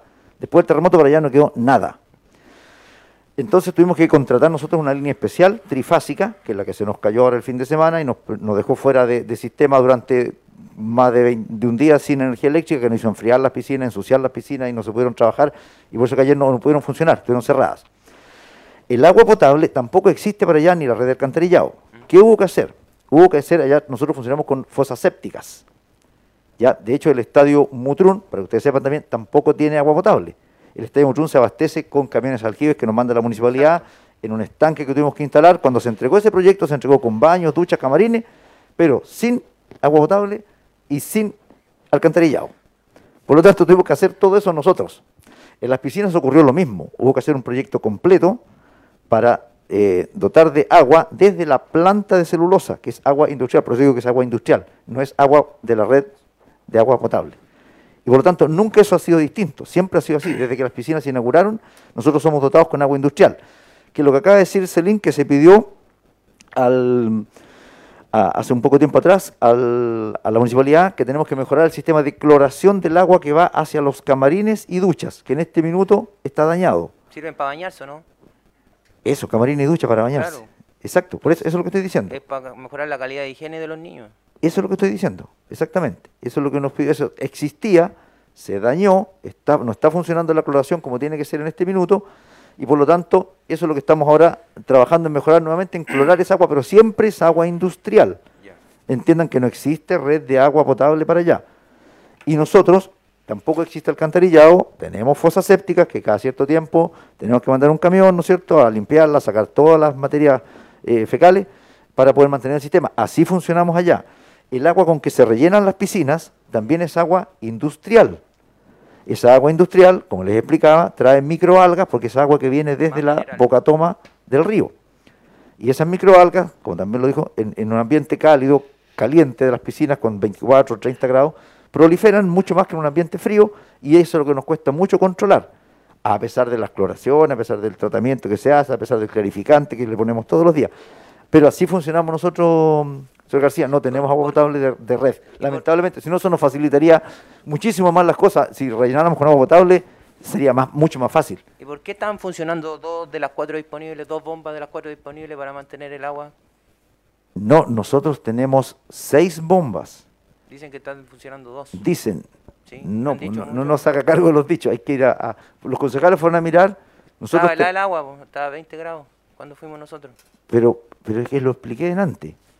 Lo expliqué en antes. Nosotros no dependemos de nosotros en la temperatura del agua. Don Luis, pero cuando conversamos los otros dos, eh, con Lorenzo estaba de testigo, el agua estaba, muy 20. verde, no, no se veía Exacto, nada. sí, correcto. Ya, ¿Y por qué el agua de, de hielo, la rama de natación lleva tres meses practicando? ¿Por qué el agua solamente ahora hace seis días amaneció apareció clara? Porque lo expliqué en antes. Cuando el agua se nos echa a perder, por las razones que he explicado, nos demoramos por lo menos una semana en volver a clarificarla y volver a calentarla. Hoy día, por ejemplo, si tú vas Pero para allá, pero terminar, con el temporal de ayer, con el corte de energía eléctrica, no tuvimos ni circulación de agua, ni filtrado de agua, ni calentado de agua. Por lo tanto, ayer tuvimos que cerrar definitivamente porque se nos echó a perder el agua de todas las piscinas. La teníamos muy buena hasta el día viernes. El ustedes fueron la semana pasada, vieron que el agua estaba muy bonita, muy buena, pero el viernes, con la lluvia, con el corte de luz, se nos echa a perder. Así de simple. Y hoy día estamos trabajando, ya trabajamos todo el día en mejorarla, pero eso no es rápido, no es de un día para otro. 900 mil litros no se calientan en un día, señor García. Pero la, la rama empezó hace tres meses y, Sí. y llevaba casi tres meses con el agua verde. No, no, no, no, no, no, no, no, no. Cuando usted fuera, no, no, no, no, no, eso no es así. Nosotros ah, pe- constantemente estamos verificando, chequeando, el agua se echa a perder, ahora se nos echa a perder y nos vamos a demorar en, en mejorarla una semana a lo mejor, que es lo que yo he explicado. No es automático. Entonces, si alguien va hoy día o mañana, la va a encontrar a lo mejor más verdosa, pero ya la próxima semana va a estar buena y se puede mantener dos, tres semanas. Si no tenemos algún evento extraño, va a estar buena el agua. Pero a lo, Eso que es- voy, a lo que voy yo, que usted me dijo que el agua se veía verde por el tema del fondo. Las y el dos fondo cosas. sigue igual y ahora está más clara el No, agua. las dos cosas, lo he explicado varias veces, pe- parece que no me escuchan. El tema de las microalgas, el tema que se echa a perder la, la- la turbiedad, lo expliqué y lo dije al principio. Bien, Asumo eh, que se pone turbia. Don Luis, Sí. bien, creo que el tema está claro para no seguirnos agotando más. Eh, don Carlos, para cerrar, por Eh, favor. Sí, eh, solamente una sugerencia, a lo mejor, eh, que lo he visto en otro lado. Y me cuelgo de las palabras también de Rodrigo. eh, si bien hace falta eh, hacer un proyecto para poder techar las piscinas, ¿no será a lo mejor conveniente, alcalde, eh, de hacer una inversión y, y ponerles carpa en los horarios o, o en la noche cuando no se usa? Porque en varios sectores yo he visto piscinas que le colocan, eh, le colocan una carpa encima y, y se mantiene bastante, es para mantener eh, cuan- el, que no entre polvo y no, y no se produzca hu- humedad también, entonces, no más que la temperatura es para el tema de, los pol- de, de polvo, que caiga polvo. Eh, una solamente una sugerencia, por Sí, mientras yo creo Sí. que hay que hacer un proyecto grande, alcalde, para poder eh, techar las piscinas y así darle un mejor uso, especialmente en invierno. Bien, yo creo que el, el tema, la idea era conocer la mirada, que, es- que saliéramos también de las dudas. Y aquí no hay que perder el norte, como bien lo dijo el apoderado. ¿Qué es lo que nos debe preocupar?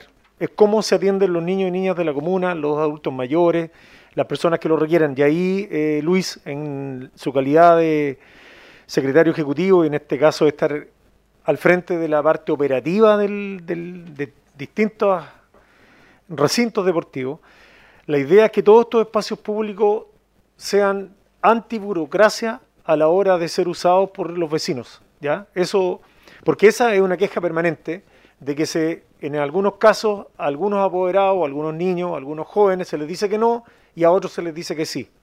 Eso, eh, eso hay que recogerlo y hay que mejorarlo. Eh, este es un espacio, una inversión que, insisto, toda, eh, toda dependencia pública, municipal en este caso, tiene que estar a disposición de todos. Eso bajo el reglamento, la normativa que exista. Si ese reglamento está desactualizado por las cosas van cambiando, bueno, habrá que modificarlo y habrá que intervenirlo para mejorar. La rama de natación, de acuerdo a la proyección que nosotros eh, vemos, tiene un alto, un- una alta eh, esperanza de éxito a nivel regional, nacional. Entonces, es paradójico que Constitución sea una zona costera y eh, que no tenga este tipo de disciplina desarrollada. Ahora con estas piscinas que llevan algunos años, creo que llegó el momento de hacerlo. Eh, y por eso hay tanto interés también de parte de la rama, en este caso de los apoderados, que han estado sosteniendo por mucho tiempo, con muchas ganas de que esto se mantenga de buena manera. Hay un profesor especialista como es John, eh, con todo el apoyo de ustedes, de los profesores que están instalados en la corporación y todos los funcionarios en general, eh, de que este tema ande bien y creo que esa es la perspectiva que le debemos dar. Todos los proyectos complementarios de techo, de carpa, de todo lo que sea, habrá que verlo y habrá que proyectarlo eh, a través de la unidad de SECPLAN y postularlo. Yo creo que nada, no, no, no podemos dejar nada eh, por hacer. Hay que intentar todas las instancias que nos den la solución definitiva. Eh, el tema del techo, yo recuerdo cuando vino la, la ministra en su momento, se habló también de este tema, en el acto público que se hizo ahí, y se tocó este, esta, esta intención, estoy hablando tres, cuatro años atrás. Eh, entonces la comunidad en general lo que espera, y eso es lo que nos debe importar, de que todos estos espacios efectivamente le den cabida a las demandas que hay, a las necesidades que hay por parte de, la población en general. Aquí hay mucho adulto mayor también, que le encanta ir a las piscinas, eh, y tendríamos que ver los espacios, los días que estén definidos. Hay temas de salud detrás. eh, y termino con todos los chiquillos de alta competencia que tenemos en distintas disciplinas deportivas que usan estas piscinas eh, para entrenamiento eh, y que también les sirve mucho eh, y habrá que adaptarse a los horarios y a las condiciones que tenemos para que esto pueda avanzar de, buena, de buena manera. Así que muchas gracias Luis, gracias a usted, señor apoderado, en representación suya también, saludar a todos los apoderados de la rama por la visita y la idea, como se dijo acá, es poder ir mejorando lo que tenemos. Y este es el espacio, Correcto. Ojo, y, y este es el espacio, no Exacto. otros espacios, como las redes sociales que normalmente desinforman Eso. y generan especulaciones que no corresponden y que finalmente aquí abiertamente tenemos que, que tratar de, de aclarar y, y de informar, que también es una función importante del Consejo Municipal. Eso es. Muchas gracias, presidente. Este es el espacio, como decía aquí, conversemos las cosas. Estamos nosotros siempre con puertas abiertas, política de puertas abiertas. Vayan a vernos cuando quieran, como han ido cuatro concejales a, a visitarnos de los, de los nuevos. Usted, señor Segoya, ya había estado antes con nosotros por allá. Pero las puertas siempre abiertas. Respecto de lo que plantea también del uso abierto a la gente, sí, estamos. Eh, yo traje todas las carpetas acá de la gente que va, que se inscribe, que se anota, que, que trabaja con gratuidad, los deportistas de alto rendimiento. Pero efectivamente, como dice nuestro presidente, hay un tema también de que todos los que entrenan más quieren estar después de las 7 de la tarde en adelante. Y lamentablemente ahí solamente tenemos cupo para 12, porque son 6 carriles en cada piscina, en las piscinas grandes, que es donde quieren todos, y es ahí donde algunos de repente dicen, chuta, está ocupado. No tenemos más espacio, porque la mayoría, le digo, en la mañana, por ejemplo, están muy desocupadas las piscinas, a las 11, 12, no hay gente en la piscina grande, pero están todos trabajando. Muy bien. Ese es uno de los temas que tenemos en- que resolver. pero- Gracias, pero- gracias Luis. Muchas gracias, a ustedes, gracias. Gracias a ustedes. Muy amable. Bien, continuamos con, con la... Vamos ahora con la... Ah, ya, perfecto. Sí. Sí, antes, ah, señor Alda, antes de es que yo quiero quería aprovechar este espacio para para informarles eh, como cuenta, en este caso del, del, del presidente, informar dos temas que son muy relevantes para nosotros.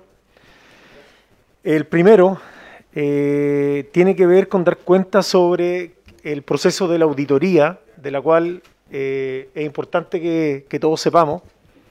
Eh, está en proceso de licitación la auditoría. Eh, eso está en, en- en- vía, está en camino. Es bueno que también la gente lo sepa porque surgen dudas, consultas y, de repente se tergiversan las cosas. Eh, obviamente que cuando se abra el espacio para, eh, les vamos a ir informando del proceso, cómo avanzar este tema, eh, pero eso está en curso, eso es la, la información que, disponible, lo, lo que está ocurriendo en estos momentos, eh, y eso es bueno que, lo, que todo el mundo lo sepa. Y lo segundo tiene que ver con que el próximo martes 21, a las 15 horas, en nuestra comuna, va a sesionar el Consejo Regional. Eh, esto es una solicitud aquí en Constitución. Esto es una solicitud que hemos venido haciendo ya hace un mes atrás aproximadamente.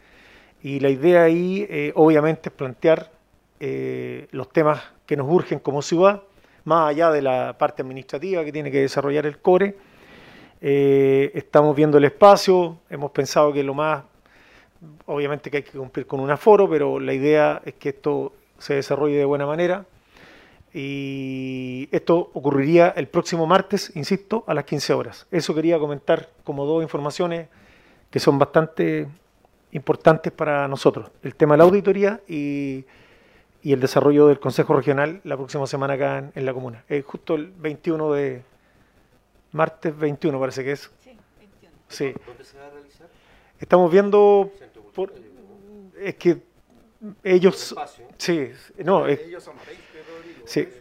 Estamos viendo el Liceo de Constitución en el gimnasio, estábamos viendo ahí que más cumple con mayores eh, espacio y podemos tener mayor tranquilidad para todos, porque hay que, ojo, hay que cumplir también con algunos aforos, que ellos también, que hay temas de acústica detrás, entonces, sí, entonces hay que ver, pero bueno, eso obviamente que el lunes lo tendremos más, más claro y ahí lo- eh, la idea es que podamos participar. Me, me parece muy bien, alcalde, para que el core, eh, yo creo que no sé si será primera vez o no que ha sesionado acá en Constitución, pero para ver temas específicamente y a lo mejor hacer algunas pedidas más, más específicas. Y con respecto a la auditoría, va a ser en las tres áreas, educación, salud y... Municipal. municipal. Perfecto. Eso fue lo, lo que lo que, se- lo, lo que está dentro además de la De lo- no, que en un momento dado, De lo que se puede. un momento, ¿por qué se lo pregunto? Porque en un momento dado se pensó también en las corporaciones y las corporaciones nosotros no le podemos de- hacer eh, auditoría. Claro. Bien, vamos con el. Perdón, perdón. cosa, disculpa. El, ¿Cuándo estaría lista la licitación de la auditoría? El, el próximo lunes Ah, ¿Hay parte o termina? Está publicado. se abre la licitación. O sea, el 20 estaría finiquitado. No, no, no, no, No, no, no, no, no, no, no, no. No, La apertura. Ah, correcto. Ya, correcto.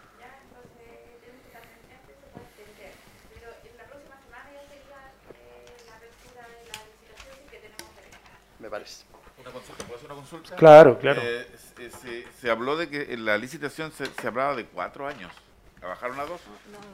Dos. No, no, no. Siempre se habló Sí. de dos. No, sí. César dijo que estaba por cuatro. Es que no, es que las responsabilidades administrativas son hasta los dos años anteriores. Sí, sí, no sé, Entonces, más que no. claro. Pero inicialmente César habló de Claro. cuatro acá, entonces ahí, por eso me saltaba la duda. Bien, eh, vamos por la correspondencia entonces, señora Alda. La modificación presenta la señora Mm. Memorándum 470, la primera que se le envió a los señores concejales, lo que decía anteriormente. Dice, vengo a solicitar, someter a aprobación, modificación presupuestaria número 11 del presupuesto municipal, correspondiente a regularización de programa según lo solicitado por finanzas y distribución de cuentas para cubrir compromisos y aumentos de ingresos por concepto de campamentos. Esa se les envió a ustedes el, el viernes pasado en la, en la correspondencia, ustedes la tienen. Y, y la otra señora Alda, esta que ingresó de educación ahora, que es Y- importante y, también. la otra sí es el memorándum 477 de, de la Secretaría como la de Planificación, dice solicita someter a aprobación modificación presupuestaria número 6 requerida por el Departamento de Educación, correspondiente a ingresos, recursos, ley 20.976 y poder efectuar cese de funciones en conformidad al memorándum 636 de la directora del DAN Sudrogante. Eh, Una consulta, señor presidente, con respecto a esta modificación presupuestaria. ¿Cuántos profesores son los involucrados que cesarían sus funciones?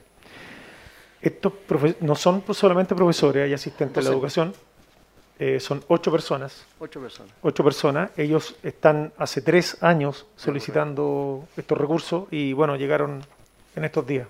Correcto, me parece. Eso es. ¿Estaría incluida la Chilita Castro que lleva mucho tiempo pidiendo? No lo sé, concejal, pero la verdad que esto llegó eh, por la premura, llegó ahora. ¿Ya? Desconozco los nombres y obviamente que la idea es que todos estemos al tanto, pero aquí solamente llegó el, el- que- la, la solicitud para que le demos el vamos en el consejo para poder. sí. Primero vemos el 470, ¿lo explica la señorita, la señora Pilar? Sí, eh, sí, bueno, pero, pero veamos la correspondencia porque vamos el, el tema grueso con- mejor. Me parece a mí que pa- para no estar volviendo nuevamente a preguntar. Eh, No vemos esto todavía entonces. sí, pero. Ah, Sí, por eso dice la prueba, siempre la manifestación primero. bueno, ok. Sí, sí. ¿Cuál, vamos, cuál va a pedir la aprobación? ¿La, ¿Ah? ¿La 470 o 470? La 470 primero la que se le envió a ustedes y después la otra que les, les entregué a ustedes lo tienen ahora. Sí. La el 470. Sí, Sí. sí, por favor, sí. Espérate, Pilar, espera un poquito que. Ahí. Bu- Buenos días, primero que todo. Eh, mira, la modificación corresponde, como se señala, a tres eh, etapas. Primero, eh, la primer, el primer cuadro, que es la suma de 33 millones 513, es una, mm, por cambio de programa más que nada. Fue a solicitud del Departamento de Finanzas. Y después la segunda etapa, que son por mayores ingresos, que son eh, 518, cua- eh, 518 millones, que son por unos campamentos, que son platas que vienen del Serviu y que tienen que ingresar al presupuesto municipal y que nosotros somos unidad pagadora. ¿Ya? Ese y los proyectos que están ahí son cada uno de 254 millones. Eh, Uno es para la enlace ruta K24, que es debajo del puente Cardenal Silva Enrique. Y el otro es del estadio interior. Ya son proyectos que eh, elaboró el Servio y que lo financia el Servio y que nosotros pagamos. Licita el Servio también. Y la otra, eh, la otra y la que más ruido puede, provocar eh, son eh, distribución de los gastos del presupuesto. Y ahí está cada uno de los ítems donde se disminuyen algunas cuentas presupuestarias de gasto y aumentan otras cuentas de gasto. Sí, solo antes de, obviamente si desean preguntar, a- a- aquí apunta esta modificación presupuestaria. Entre otras cosas, eh, comentarles que nosotros necesitamos resolver una serie de necesidades eh, con urgencia por parte nuestra, como estoy hablando como administración. Primero, eh, se requiere asegurar los sueldos a un grupo de funcionarios a honorarios que fueron contratados por la administración anterior, pero que no está obligado el gasto en el presupuesto. ¿ya? Por lo tanto, eso es una primera consideración y bueno tenerla en cuenta. Segundo, hay necesidades que tenemos en distintos sectores de la comuna y que nosotros con la capacidad que tenemos en estos momentos de operación no damos abasto. Queremos generar una segunda cuadrilla de operaciones y para eso eh, está también dentro eh, de lo presupuestado. A eso hay que agregar las operaciones de las plantas de tratamiento. Tenemos una gran cantidad de plantas de tratamiento el- la mantención eh, es bastante onerosa. Realmente es muy cara porque son personas que tienen algún grado de especialidad y no es como lo que estaba ocurriendo donde habían personas que estaban manteniendo las plantas, pero que finalmente se transformaban en un lío más grande y de mayor costo para el municipio porque había que hacer cada cierto tiempo un mejoramiento completo de, todas las bombas, maquinaria, etcétera. Eso también está eh, instalado eh, en, esta situación. Eh, lo otro también es, contratar los profesionales que van a estar en el área del emprendimiento. Nosotros vamos a aglutinar todo lo que tiene que ver con el emprendimiento local en una sola matriz, en una sola estructura, y no desperdigados como lo tenemos en este momento. Otro tercer tema tiene que ver con el pago del aguinaldo. Todos los años se paga un aguinaldo a los funcionarios municipales y funcionarias. Y por lo tanto, en este caso, esta administración y en particular quien habla no va a ser la excepción. Eso es que se, ha mantenido y se pagan 30 mil pesos a cada funcionario o funcionaria. También está dentro de la modificación presupuestaria. Cuarto, se hicieron modificaciones del presupuesto de- del área de la salud, donde aquí me, me- me va a acompañar Carlos Segovia y Rodrigo.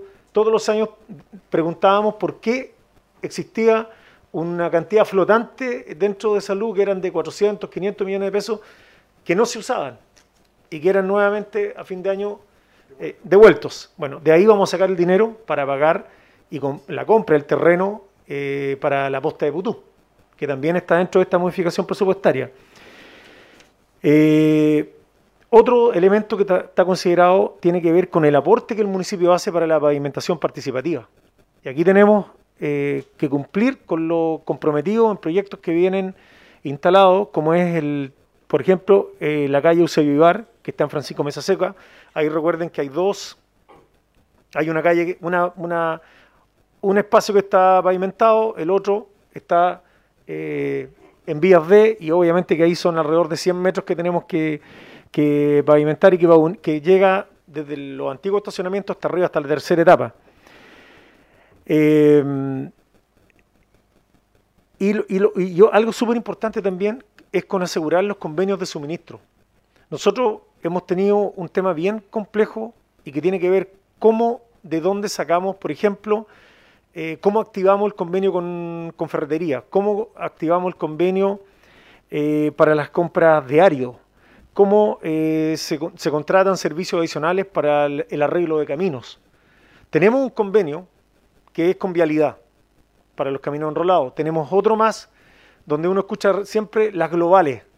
No, la global se hace cargo de eso. Pero hay una gran cantidad de caminos que no están enrolados.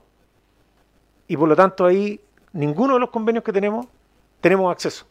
Y por eso estos temas se van pateando, pateando para adelante y dependemos de la voluntad de un particular que nos pase la máquina un determinado fin de semana, y, pero queda una gran cantidad de caminos que, que no tenemos. Hoy en día, para nadie es un misterio, hay una gran cantidad de familias que ha tomado la decisión de ir a vivirse a los sectores rurales. Y no tienen, obviamente, eh, están partiendo y se requiere pasar máquina, porque las condiciones son bastante malas de acceso. Entonces, también está dentro de ese tema. Y bueno, y también eh, estamos en una etapa y una época del año donde se requiere instalar una serie de, de proyectos y para eso se requiere contratar profesionales que levanten estos proyectos para meterlos en las carteras de los distintos ministerios que tenemos eh, en nuestro país. Eso, en términos bastante gruesos, eh, sobre el por qué y para qué una modificación presupuestaria que logre eh, cerrar el año y obviamente que nos permita avanzar de acuerdo a la, al- a, la, mirada y la estructura que tenemos como funcionamiento municipal. Don Carlos Segovia. No, alcalde, una sugerencia. Pilar, vienen aquí la modificación también, al parecer, para el tema de las becas, para las becas de, estudiantes. La ampliación que se va a entregar de, lo- de los recursos que tenemos que ver ahora, ¿no? Sí, claro. Sí. Eh, no sé si pre- preguntamos y después Pilar responde o... o- Sí, dale. Sí, tengo varias Concejal. inquietudes. Primero con respecto a lo que decía Carlos, del, habíamos acordado un tema de hacer una modificación presupuestaria para las becas de educación, que es un tema que nos preocupa porque alrededor de 300 jóvenes que calificaban, que cumplían con todos los requisitos, quedaron fuera de las becas por falta de presupuesto, cumpliendo con los requisitos. Entonces, lo que conversamos el consejo pasado es que de alguna manera tenemos que hacerlo responsable eh, en el sentido de que son jóvenes que eh, necesitan estos recursos y están dentro de la normativa, pero que lamentablemente quedaron fuera. Se nos dijo en una oportunidad que habían 150 millones para becas, pero entiendo y revisando un, una información que es del balance presupuestario ¿Tiene la ejecución presupuestaria? de junio. ¿La tiene ahí? ¿Sí? Sí, ya yo también. la- eh, una cuenta 24. Claro. Para que no- Y según esto, por eso yo quiero salir de la duda, que usted me explique bien si está bien esto o está mal. Pero según esto, habrían 240 millones destinados para becas. Y se gastaron 11 millones 500 mil pesos a principio de año por el tema de las becas deportivas. Entonces quedarían en el ítem becas 228 millones de pesos. Sí, hoy día eh, efectivamente por eso no se agrega en la modificación, eh, queda en el presupuesto disponible 228 millones. Lo que pasa es que el reglamento de becas y según el asesor control interno establece eh, 150, mi- eh, 150 millones. Eso se ha ido modificando en los periodos anteriores. Ahora, y además que en, estos 228 se tenía eh, contemplado las becas deportivas, las becas eh, al extranjero, parece que le dan. Sí. Entonces, eso, eso ustedes lo tienen que tomar como decisión de concejal eh, para ver el gasto. No, me, me queda clara la explicación, me queda.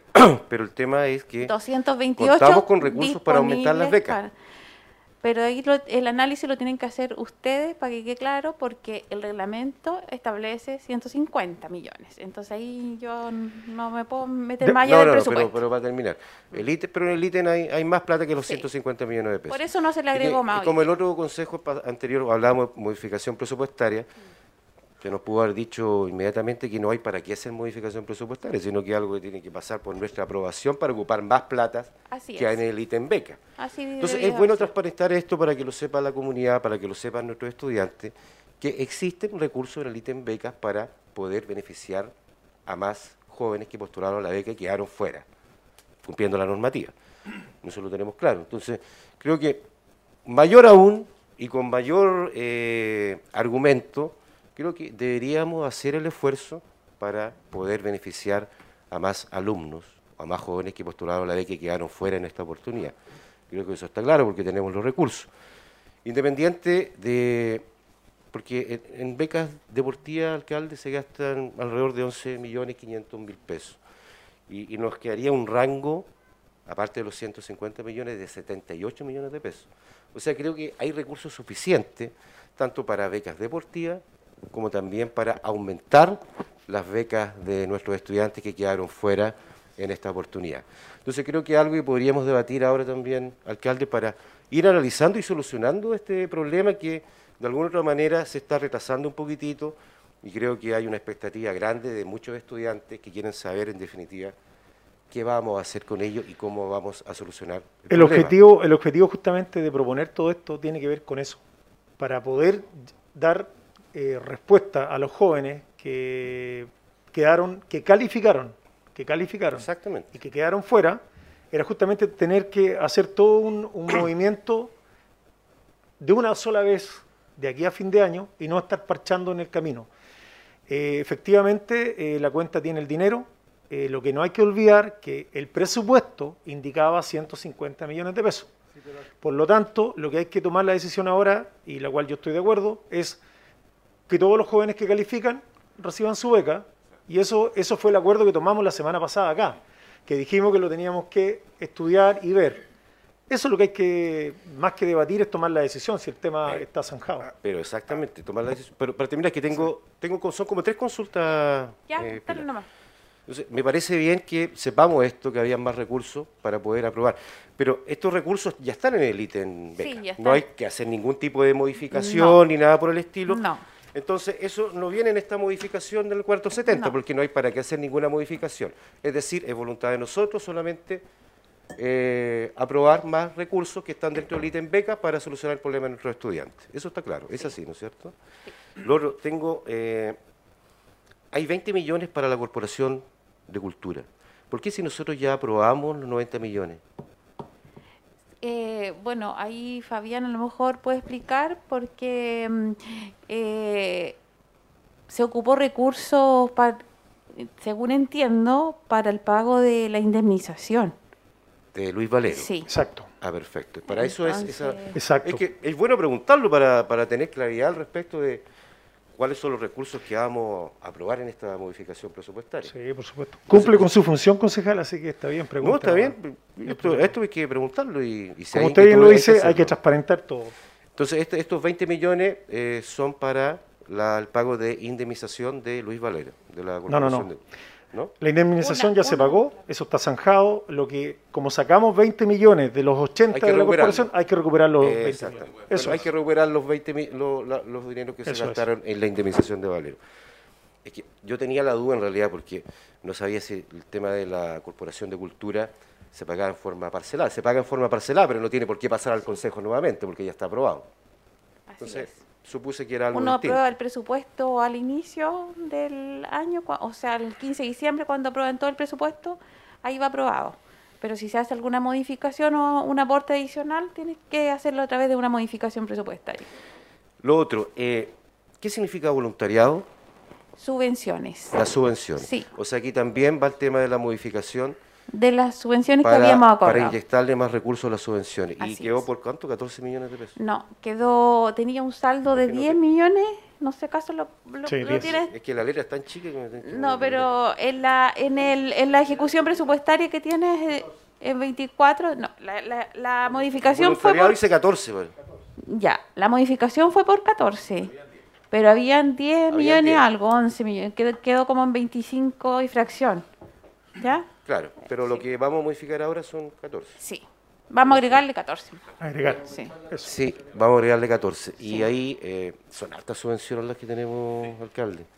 Yo no sé si será como- suficiente Pero ahí hay que... 14 millones. Y ahí hay que descontar la subvención que se le va a entregar al, a la Junta de Vecinos de, por el tema de la rancherita, que son 4 millones de pesos, o, o cuánto le vamos a entregar. No, pero eso, es que eso hay que discutirlo. Yo creo que vamos a quedar sí, cortos. ¿ah? Yo creo que con suerte lo va a quedar 6, 7 millones de pesos para... Y recuerden que aquí hay un reglamento. Hay un reglamento, entonces ojo con eso, que eso hay que revisarlo bien y ver que, que no nos salgamos, primero que nada, no nos salgamos del reglamento. Sí. Si, y si la raya para la suma no nos da, bueno, habrá que ver qué se hace, pero, pero primero tomemos el reglamento. Bien, y me queda una última consulta, alcalde. Es con respecto a lo que dice acá de prestación de servicios comunitarios. 227 millones de pesos. Esto, ¿Estos recursos se ocupan de aquí a diciembre? Eh, sí, de aquí a diciembre. Esos servicios comunitarios... 227 millones de pesos. O sea, estamos en septiembre, octubre, noviembre, meses. diciembre. O sea, en tres meses, 70 millones de pesos. 227 millones de pesos. ¿Y qué está incluido en esos Eso 227 es lo que explicó el millones? alcalde al principio de... Es que allá voy yo, porque es tanta la cantidad de plata Ya, habían 90... que son 227 millones de pesos que a mí me gustaría, por lo menos a mí, Eh, sí, a mí también. me gustaría tener el desglose de en qué se van a gastar esos 227 millones de pesos. Yo te puedo, te puedo señalar en, en grosso modo, primero, el pago de los aguinaldos, que es lo primero. Ahí tengo una seg- duda también, perdona. ¿Por qué viene aparte una carta para los aguinaldos? ¿Cómo? Viene a- aparte. Viene aparte. ¿Una carta? No, Sí. Que yo desconozco. No, no. ¿Sí? Ah, no sé si la tienen por ahí. No, tiene que Es ser también aprobado. me imagino que está dentro, ¿o no? Ah, lo que pasa es que el bono tiene que ser aprobado, Claro. pero yo te, para pagar el bono que se paga ahora tengo que tener la modificación, tengo que tener los recursos. Entonces yo tuve que agregar y, eh, y aprovechamos de agregar lo que corresponde ahora y lo que corresponde en diciembre. Ya, eso es uno. Segundo, eh, como el alcalde lo mencionó al principio, había un porcentaje de honorarios que no estaban obligados en el sistema, entonces era necesario eh, agregar más recursos. No estaban agregados en el sistema, Sí. contratados con la administración anterior. con la, anteri- con la ¿Y cuántos son esas personas? No sabría decirte cuántas son, pero era alrededor de s- 92 millones de pesos. Ya. Lo tercero, eh, se está implementando eh, cuadrilla para satisfacer las necesidades, no sé, de ir a ver una escalera y que la cuadrilla municipal la pueda ejecutar. Entonces se está implementando, no tengo clar- la claridad de cuántas personas son. ¿Y esas son nuevas contrataciones? O...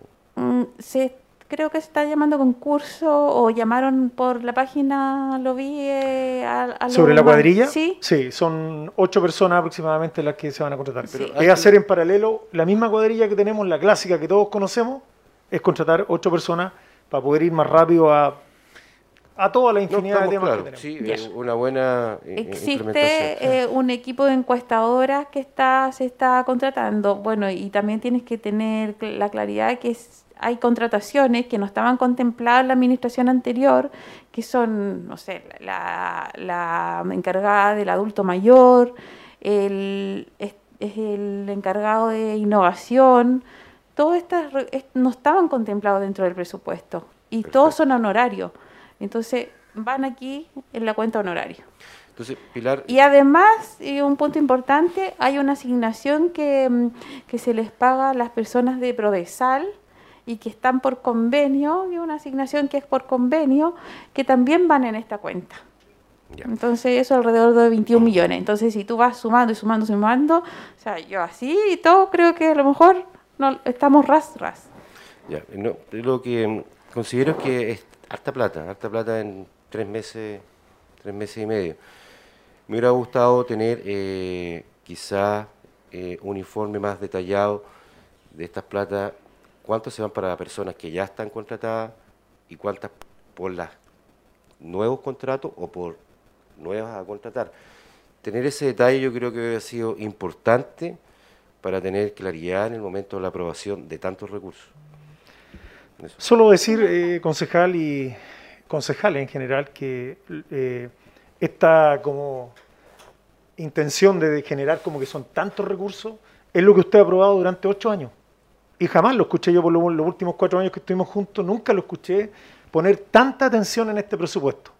Además, nosotros llegamos a mitad de año, concejal Veloso. Por lo tanto, esto no es primera vez que se da. Siempre las nuevas autoridades asumían en diciembre, por lo tanto hacían la modificación presupuestaria al inicio del año. O sea, perdón, al final del año, por lo tanto era año calendario. Esa es la razón la que está detrás de esto. Entonces, no veamos fantasmas donde no los hay y no generemos la duda porque eso nos hace mal a todos. Entonces, si usted quiere ser claro y decir quiénes son las personas, ni un problema.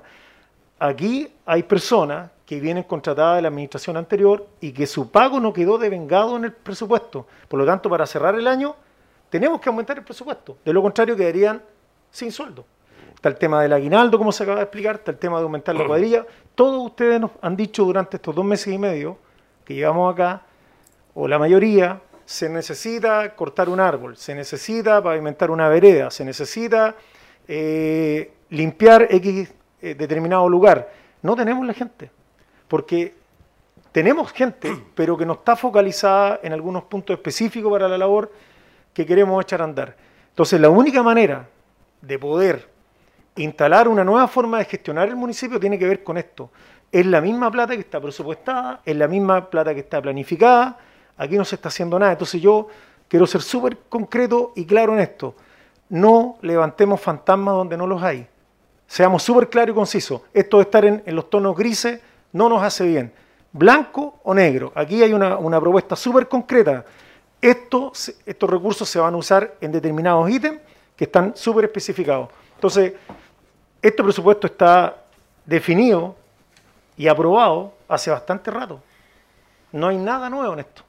Es simplemente adaptarnos a las necesidades urgentes que tenemos hoy en estos momentos en la comuna, que tienen que ver con cubrir sueldos de trabajadores, cubrir con el tema de, de salud, que se ha dicho re poco, pero necesitamos comprar terreno porque si no vamos a perder un proyecto importante en Putú, como es un nuevo SECOF.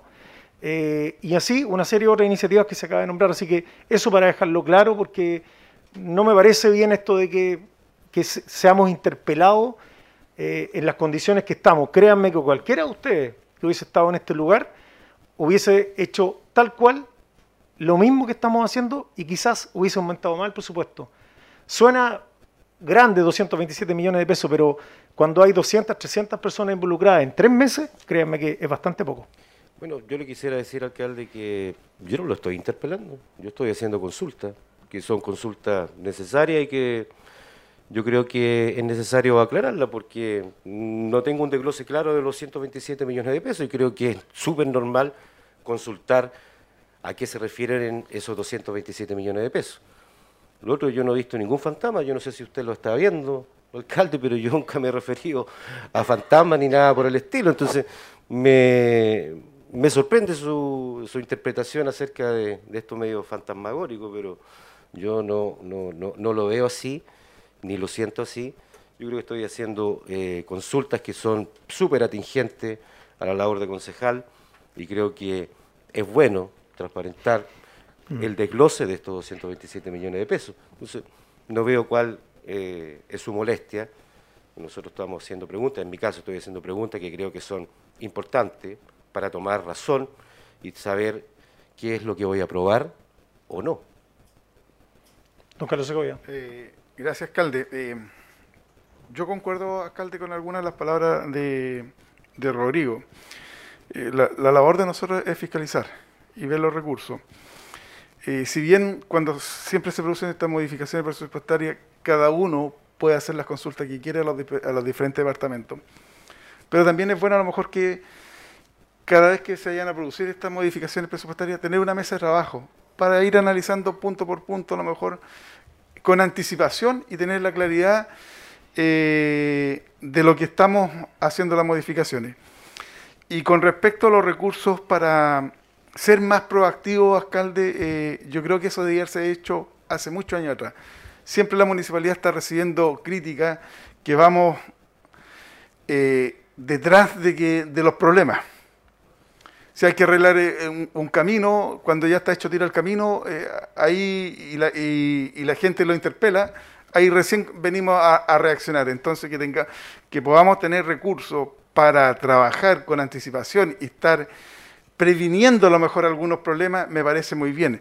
El tema de la ferretería, de tener eh, ya convenio hecho, cosas que se, se necesitan con urgencia materiales, poderlos obtener y así poderlo trabajar. Yo creo que hay que trabajar proactivamente y anticipándolo a las diferentes problemáticas que se pueden producir eh, dentro de la comuna. Así que en ese sentido estoy totalmente muy de acuerdo. Eh, me parece eh, bien y yo lo único llamado a los al consejo y a los colegas concejales que y que antes que se presenten estas modificaciones presupuestarias podamos reunirlo y hacer una mesa técnica de trabajo y sacar todas nuestras dudas con anticipación y a lo mejor con mayor detalle de en qué se van a ocupar eh, todos los recursos. Eso no, alcalde. Está bien, es la idea. Ojo, ustedes tienen todo el derecho del mundo de, de hacer todas las consultas donde quieran, cuando quieran, y no necesariamente hay que esperar eh, una modificación presupuestaria. Sería, además, nos beneficiaríamos todos como comuna si existiera eh, más eh, adelantarse, como dices tú, y preguntar y ir a los distintos departamentos, reunirse. Ustedes tienen todo el derecho del mundo de pedirle a todos los directivos o directores eh, que den cuenta de distintas situaciones que a ustedes les parezcan dudas. Entonces también de esa manera se actúa proactivamente y no estamos llegando como a última hora. Sí. Sin duda, a mí me llama la atención estos montos montos que prácticamente van a ser derivados dentro de estos tres meses, entonces me cabe duda con respecto a eso. O sea, si hablamos del tema de el tema de prestaciones servicios comunitarios son 227 millones de pesos y, y si lo dividimos en, en, eh, en tres meses, cada mes quedaría por 76, casi 76 millones de pesos. Entonces, 76 millones de pesos que se gasta, entonces igual cabe en duda. No sé Pero- si me entiende. Pero son como 100 personas que están involucradas ahí. Eso es lo que hay que preguntar. Claro, por eso, eh, por eso yo también, obviamente, como nuevo, me interesa el tema, porque para eso estamos acá, para, eh, para resguardar nuestros recursos económicos que, nos, que es de toda la comunidad. Entonces estamos para velar que se puedan derivar de la mejor forma y de la mejor forma transparencia. También acá dice personal de planta, 344 millones de pesos, o sea, son un monto elevado. A uno las cifras, claro, tantos millones. Pero por eso es importante, eh, y yo de mi parte de modo personal, y creo que acá los concejales también están en esa duda, quiénes son las personas, cuánto están ganando. Entonces todo eso para quedar más, más tranquilo, ¿me entiendes? Ya, ¿Cuántas eh, personas son? Mira, eh, quiero que les quede claro un concepto. El presupuesto es una carta de navegación y puede tener modificaciones durante todo el año. Y más aún ahora que hubo cambio de administración donde eh, las prioridades son otras, ¿ya? Eso en primera instancia. Lo segundo es que aquí en este ítem hay una disminución de egreso y un aumento de egreso.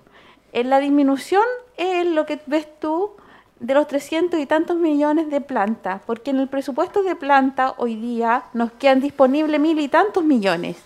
Y según la proyección del pago aquí a diciembre son 600 millones, o sea, nos quedan como 500 millones libres ahí en planta que no se va a ocupar.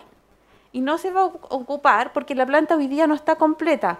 Seguramente el próximo año sí se va a ocupar porque se va a llamar a concurso y ahí a lo mejor vamos a disminuir el pago de honorario porque van a pasar mucho al con- ganar concurso. Eso es lo que, lo que se cree. Entonces, esa es la disminución. No es que vaya a aumentar la planta por 300 millones. Está disminuyendo. Al contrario, concejal Lorenzo, no se va a gastar la plata. No se va a gastar Esa la plata quedó en esa cuenta de los funcionarios de la planta y por lo tanto, como no se va a ocupar, se toma y se distribuye lo que estamos conversando acá. Claro. Sí, pero aquí lo que me queda claro, 344 millones, eso ya están destinados. No, No, no, eso está disminuyendo la cuenta del personal de planta. Ah, ya. Disminuyó y eso la vamos a distribuir en diferentes Ah, ítems. ya. ¿ya? La preocupación de ustedes hoy día es la de cuenta de servicios comunitarios, que son los honorarios. Claro que se, se colocaron 220 estimando el gasto. Tam- tampoco, a lo mejor no se va a gastar todo aquí a diciembre, pero para no caer en una nueva modificación, se colocó estimado, según la proyección y los linea- lineamientos de la nueva administración, se estableció que iba a ser aproximado ese monto. No quiere decir que se vaya a gastar ese monto. ¿Ya? Ah, Están- eso es una cosa. Ahora, eh, lo otro de los contratos de suministro que usted habla, como mi departamento también se ve involucra- involucrado, se produjo todo este tema de que no nos adelantamos porque justo en el cambio de la administración estos procesos no estaban realizados, los llamados a licitación. Si le aclaro al concejal Segovia. ¿Ya? Los, procesos, los procesos de licitación de la ferretería, del camión de hormigón, de los arios, quedaron cortados con la administración anterior. Entonces había que esperar que asumiera la nueva administración para el nuevo llamado. Y hoy día ya se encuentran en proceso de adjudicación algunos de ellos. A excepción de la de ferretería, pero por eso es, es que no nos hemos adelantado eh, en este tiempo. Ahora sí vamos a andar súper bien porque el contrato, por ejemplo, de los arios, del camión de hormigón, se hizo a, a varios años. ¿Ya? No así el de ferretería, porque el de ferretería llamamos a licitación y quedó desierta en la primera instancia. ¿Ya? Eso, eh, eso. Y lo otro es que quede claro que yo aquí soy la parte técnica, no soy la parte política, entonces para que no se mezclen las cosas. Muy bien. Lo Lorenzo. último, señor alcalde, eh, me llama la atención aquí y quiero que usted me corrija este, este tema. Aquí en el terreno posta, para la posta de Putú, ¿cierto? Ese terreno, tengo entendido, por lo que me había comentado anteriormente en otro consejo, dice que vale el terreno 200 millones de pesos, ¿cierto? Y 150 millones creo que lo, venía desde afuera, en este caso del Estado, como quieran, quieran llamarlo. Eh, y acá dice 70. O sea, el terreno subió a 220 millones de pesos. No. Porque es, eh, yo tenía claro que la municipalidad le iba a inyectarle 50 millones de pesos, no 70. Don Carlos. No, la, la verdad, co- colega, que eh, si bien, el- como lo dije la vez pasada, eh, estas plata vienen del 2019 del gobierno regional, eh, para construir el compromiso de la municipalidad era eh, aportar el terreno. Y la verdad es que yo creo que, me imagino que los 220 millones de pesos que van a quedar ahora es para tener un resguardo de contar con los dineros para la compra del terreno. Ahora, primero hay que ver que, los, eh, el, que el terreno cumpla la parte técnica, que cumpla con todos los requisitos, que tiene que haber una, una mm, tasación externa y si la tasación externa se asemeja a, a los montos que nosotros tenemos, eh, se puede comprar. Si supera, la, la- la tasación supera los montos, eh, no lo podemos hacer. Eh, si no me equivo- equivoco, Pilar, y tú me puedes corregir, es hasta un 10%. No lo tengo claro, así que no puedo, pero lo podría averiguar. Sí, entonces, eh, en el fondo esta- estamos resguardando y, dejando en el presupuesto eh, la la- los dineros eh, eh, colega, para poder comprar el terreno. No significa que se vayan a gastar todo. Sí, lógicamente todos queremos comprar un terreno lo más barato posible ¿ah? y así dejar recursos para otras cosas. Así que eh, eso es en el fondo. Sí, quiero, quiero agregar en eso, concejal eh, Lorenzo, lo siguiente. Y también, eh, para todo, que la otra vez lo comentamos en, un consejo. Eh, todas las entidades públicas tienen una contraparte técnica para ver si los, los proyectos determinados avanzan o no. En este caso, salud tiene una unidad que se llama recursos físicos, que son efectivamente lo que está diciendo el concejal Segovia, son los que finalmente le dicen al municipio, ¿sabe que este terreno cumple con las condiciones para que un servicio de salud se instale acá? Eh, esto está eh, bajo, esa, bajo esa dirección. O sea, nosotros podemos tener mucho interés en comprar un determinado terreno, pero si no cumple con las condiciones que el área de salud nos está determinando, no lo podemos comprar. Entonces, ese es el recuerdo que hay sobre el particular que usted pregunta. No es un tema de voluntariedad del de la municipalidad, Sí. más allá de, la, de dejar 50 millones o, o no, eh, está resguardado en, ese, en, esa, en esa línea. Eh, bueno, sí, ahí concuerdo con lo que dice acá. ¿Aló? Escucha. Ah, allá. Ahí concuerda lo que dice acá el colega Segovia. eh, primero hay que, sí o sí, hay que ver la tasación de ese terreno. Porque si, le damos, eh, si se va a comprar un terreno de 200 millones o 220, que acá el, el, el máximo que se dice, eh, pues ya tendría que tener una mina de oro para comprar ese terreno dentro de ese lugar. Entonces, ni un terreno puede valer eso. obviamente tiene que cumplir con todo lo que se está pidiendo por parte de salud. Obviamente que tiene que ser así. Pero es imposible tener un terreno ni siquiera de una hectárea. Entonces, no podemos farrear independiente que los recursos vengan de afuera y otro lo mínimo que venga la, el- coloque la municipalidad. Igual hay que tener cuidado en ese sentido. Pienso yo de mi modo personal. Eso no Bien. No sé si hay otra duda más. Ah, perdón, la señora Alda me dice que tenemos que extender el consejo, pedir la aprobación para extenderlo. Ok.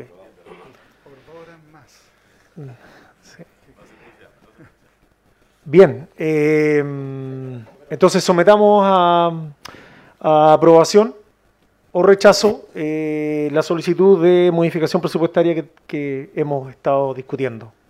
Yo apruebo, Señores concejales. Yo apruebo, alcalde. Con todas las explicaciones entregadas ya está más claro el panorama, así que yo también apruebo, alcalde. Eh, sí, señor presidente. Eh, escuchando lo- el informe técnico, de- apruebo la modificación presupuestaria.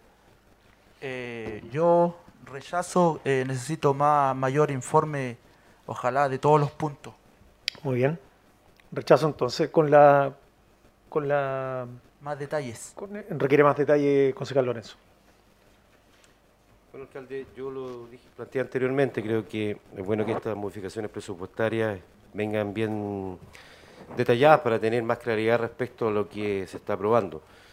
Porque si bien es cierto, eh, Pilar, con todo el esfuerzo y la parte, técnica, ¿no es cierto?, eh, nos explicó en qué consiste la duda que yo más tengo, que es con respecto a los 227 millones de pesos, pero creo que es necesario también la cantidad de personas nuevas que se contratan, las que eh, personas que ya están contratadas, que están involucradas con estos recursos. Entonces creo que es bueno saberlo. Por ejemplo, el tema que usted mismo plantea, alcalde, por el tema de la contratación para crear esta cuadrilla operacional. No teníamos idea que también se trataba de eso.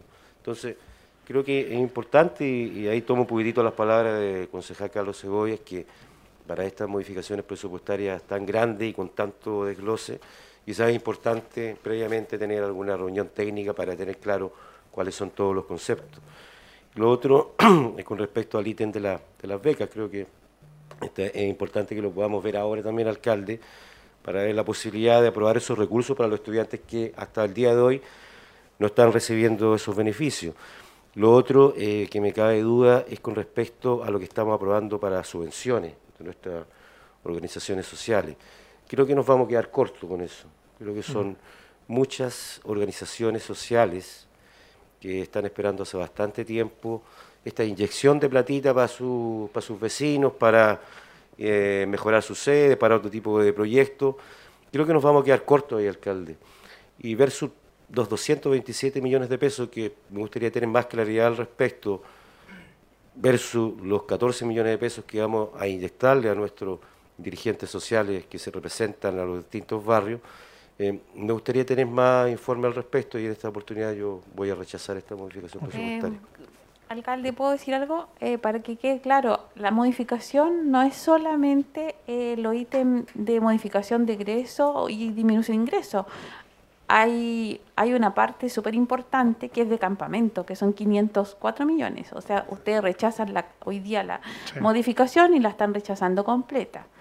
¿Ya? Entonces, para que quede claro que están rechazando estos dos proyectos que son de campamento, que son del K24 y Interior Interior, que son de campamentos, 504 millones también, porque ustedes se centraron en la modificación del presupuesto nuestro. pero la modificación no se puede ir la votación. Sí, pero la modificación es completa. No, la modificación es completa. Entonces por eso, por eso eh, era quería intervenir antes de tu, de que tú decidieras. Concejal García. ¿Ya?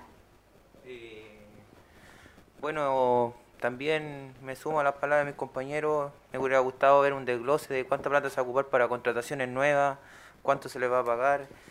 Y también me voy en el otro punto de, las reuniones que tuvimos con, la Corporación Cultural, que todo el directorio le dio el apoyo y, usted igual llegó a un acuerdo con el señor Valero para que se fuera y en realidad nos vemos eh, nos vemos a pagar 20 millones de pesos, o sea, a recuperar o sea, inyectarle a la corporación porque se ocuparon 20 millones de pesos para, para, para que el señor Valero se fuera. Entonces, en realidad es plata que podría servir para otras cosas más importantes y no estarla gastando en, en, en despido de la gente.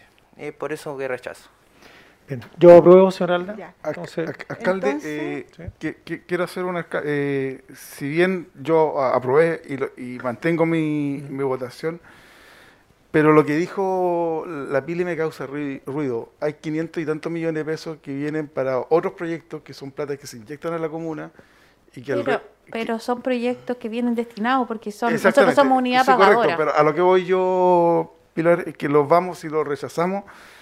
Eh, Frenamos eh, todos esos proyectos de la Vamos a frenar todos los proyectos. Entonces tenemos que ser súper responsables también. Ahora, lo que debía haberse hecho dentro de las modificaciones, y ahí concuerdo con Rodrigo, de que tienen que ser desglosadas. En este caso, las modificaciones presupuestarias, a lo mejor que, vienen, que son para inyectarle recursos para otros programas, qué sé yo, debieran venir aparte eh, y no incorporados eh, en, en, los ítems, digamos, netamente municipal, donde se modifican las platas.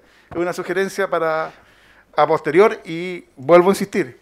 Yo creo que en estas discusiones, en estos casos, nosotros tenemos que reunirnos con anticipación, sacar nuestras dudas, tener nuestras claridades con anticipación para que eh, en el fondo, en este momento estamos perjudicando fondos y, programas que debieran llegar, que son bastantes, que son para campamento y que por suerte de- se tuvieron cuatro votos a favor, o sea, si no serían totalmente perjudicados. Entonces, ese es el, el comentario que quería hacer. Bien.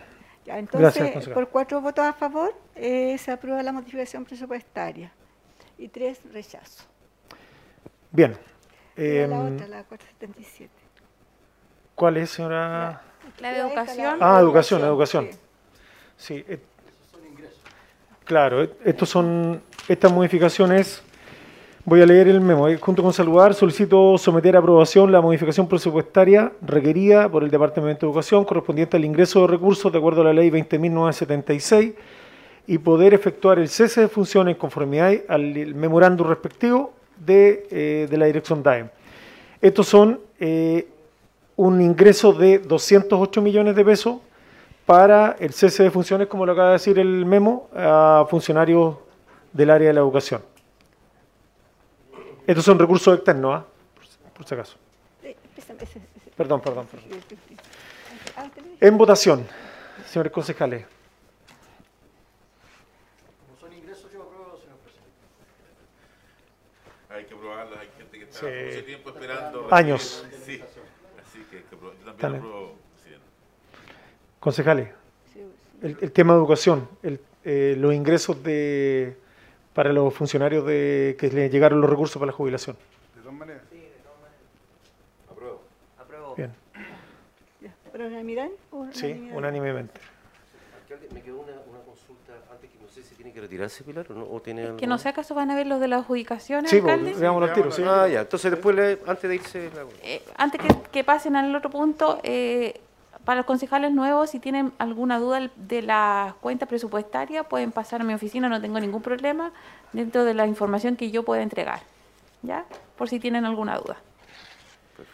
Eh, Vamos, eh, empecemos con la correspondencia Sí, despachada y de ahí nos tomamos lo, lo- cambiamos el orden con la de, de ese plan. En la despachada tenemos el memorándum número 30 que remite a acuerdo de departamentos municipales y señores concejales. Y después del memorándum 207 al 211 remite antecedentes a los diferentes departamentos municipales. Vamos a empezar con lo, eh, lo de ese plan.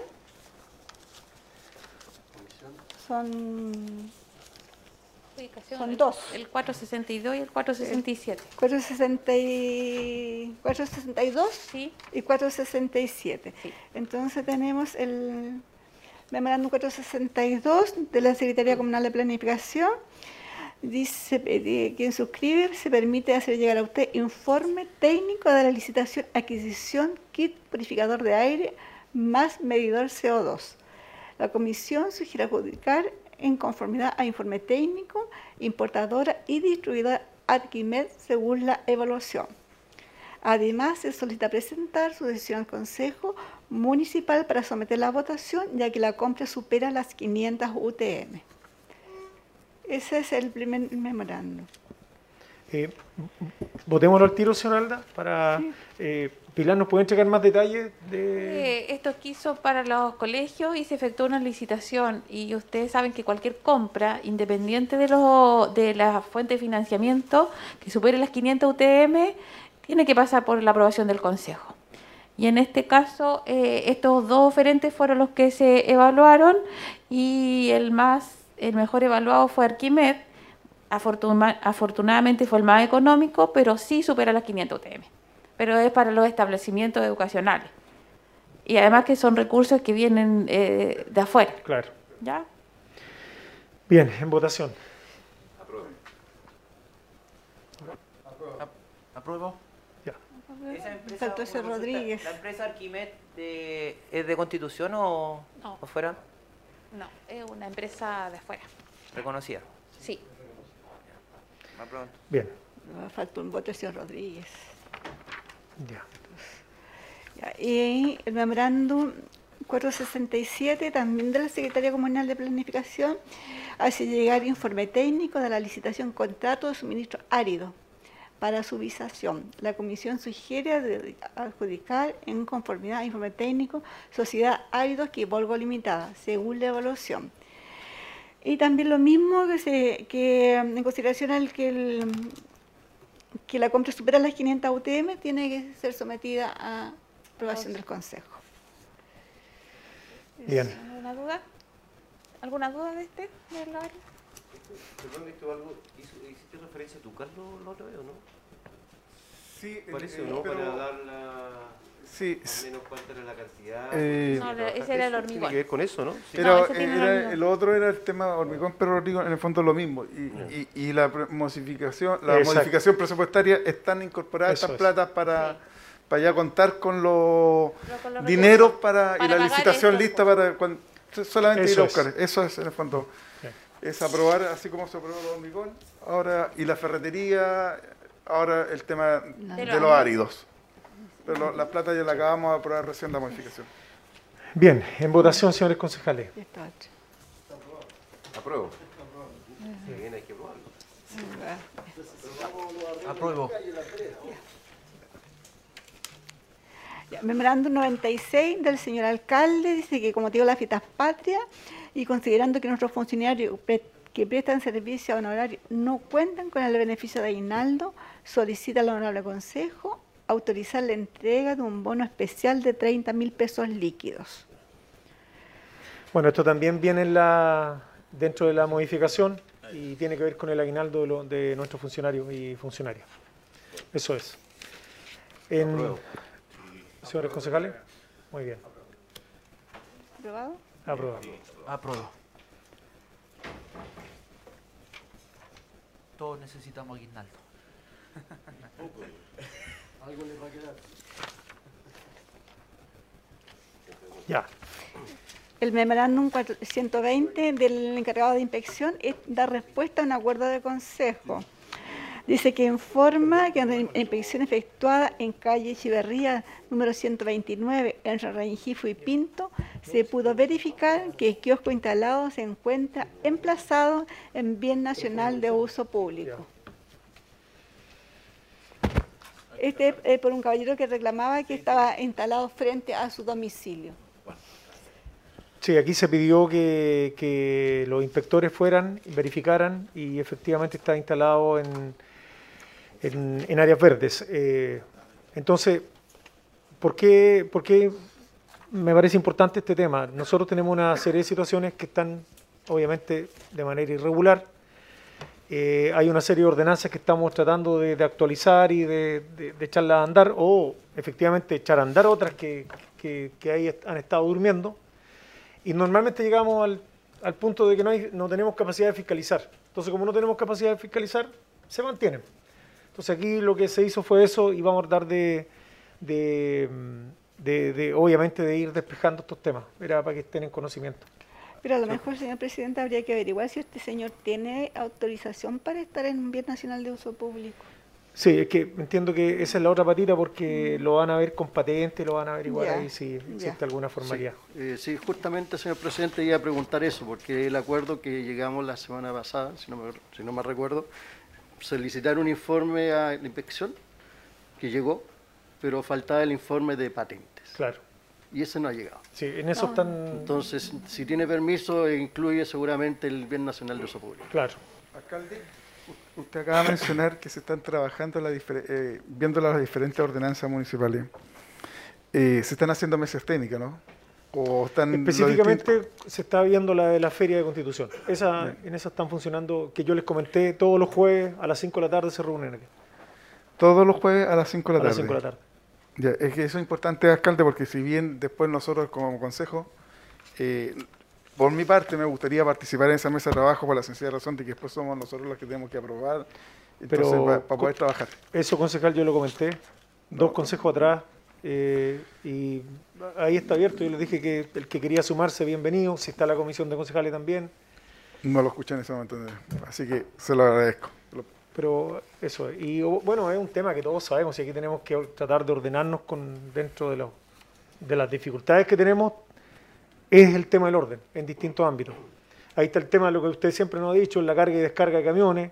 Aquí en la calle Oñederra muchos vecinos han venido a plantear, exacto, porque instalan conos de 50, 80 metros y la verdad que nadie se puede estacionar.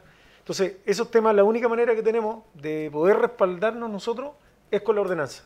Y para eso necesitamos tener eh, mayor fiscalización. Entonces, eh, lo que se va a hacer ahí es que eh, algunas personas eh, vamos a aumentar, tenemos nueve inspectores municipales en estos momentos, la idea es llegar a 15 eh, y se va a hacer un trabajo por turno en distintos sectores de la ciudad para justamente poder ir verificando que estos temas se cumplan. Y eso va a ir de la mano con carabineros. Sí, sí, sí la, la verdad, alcalde, con el tema de, de la ordenanza descarga-descarga, yo lo traté de hacer la vez pasada y lamentablemente eh, se hizo un trabajo y participaron juez de policía local y varias, organi- varias organizaciones más, los dueños de los supermercados, qué sé yo, y no se tomó en cuenta. Yo creo que eh, hay que, y la ordenanza es muy vieja, es del 1980 y ta- 81 por ahí, eh, cuando Constitución era totalmente, no con el tráfico de, de ahora, así que eh, qué bueno que se vaya a hacer la nueva ordenanza, se pueda trabajar. Tráfico vehicular, dice usted. Trajo, no completo, la ordenanza Sí. completa. Sí, no, Eh, porque- eh, eh, el tráfico vehicular. Sí. sí, especifiquemos. Sí. estamos hablando de, se, se- se supone, estamos hablando de tránsito.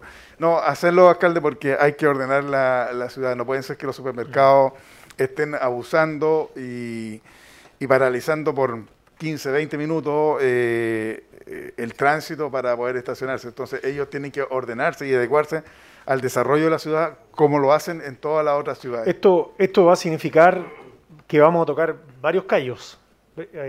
Cuando lo que hemos hablado también acá, hay derechos adquiridos de manera verbal, en muchos casos. Y eso va a costar, y nos va a costar a todos, y en lo particular, eh, porque mucha gente va a decir, pero ¿cómo si yo estoy aquí, no sé, 15 años y nadie me ha dicho nada? 10 años y nadie nunca me dijo nada. Entonces, la única herramienta que tenemos nosotros son las ordenanzas, pero en el papel tampoco son efectivas. Necesitamos que esto también sean eh, efectivamente en terreno, eh, que sean eh, verificadas, que, estemos cumpliendo la norma. Está el tema, del tema del comercio ambulante, está el tema de la carga y descarga, está el tema de la Feria de Constitución, está el tema, tenemos talleres mecánicos en las veredas, en algunos lugares, tenemos la instalación de eh, food track en algunas veredas también, calles, eh, suma y sigue. Eh, circulación de camiones. O sea, te- la verdad es que tenemos varios líos que, bueno, no todos los conocemos, lo hemos discutido varias veces. Entonces, eso tiene que ir acompañado de una ordenanza y de carabineros. Y a- termino solamente con este detalle. Recuerden ustedes que hace algunos años atrás en la plaza teníamos gente que venía con una carpa, se instalaban chiquillos en el verano. Y siempre lo discutíamos acá. Y no ¿por- hay, no hay una ordenanza. ¿Y por qué no lo sacamos? No, es que no hay una ordenanza, por lo tanto, como no hay ordenanza, Carabineros no los puede sacar. Exactamente. ¿Sí? ¿En la plaza? Sí. ¿Ya ¿Están llegando, están llegando el verano.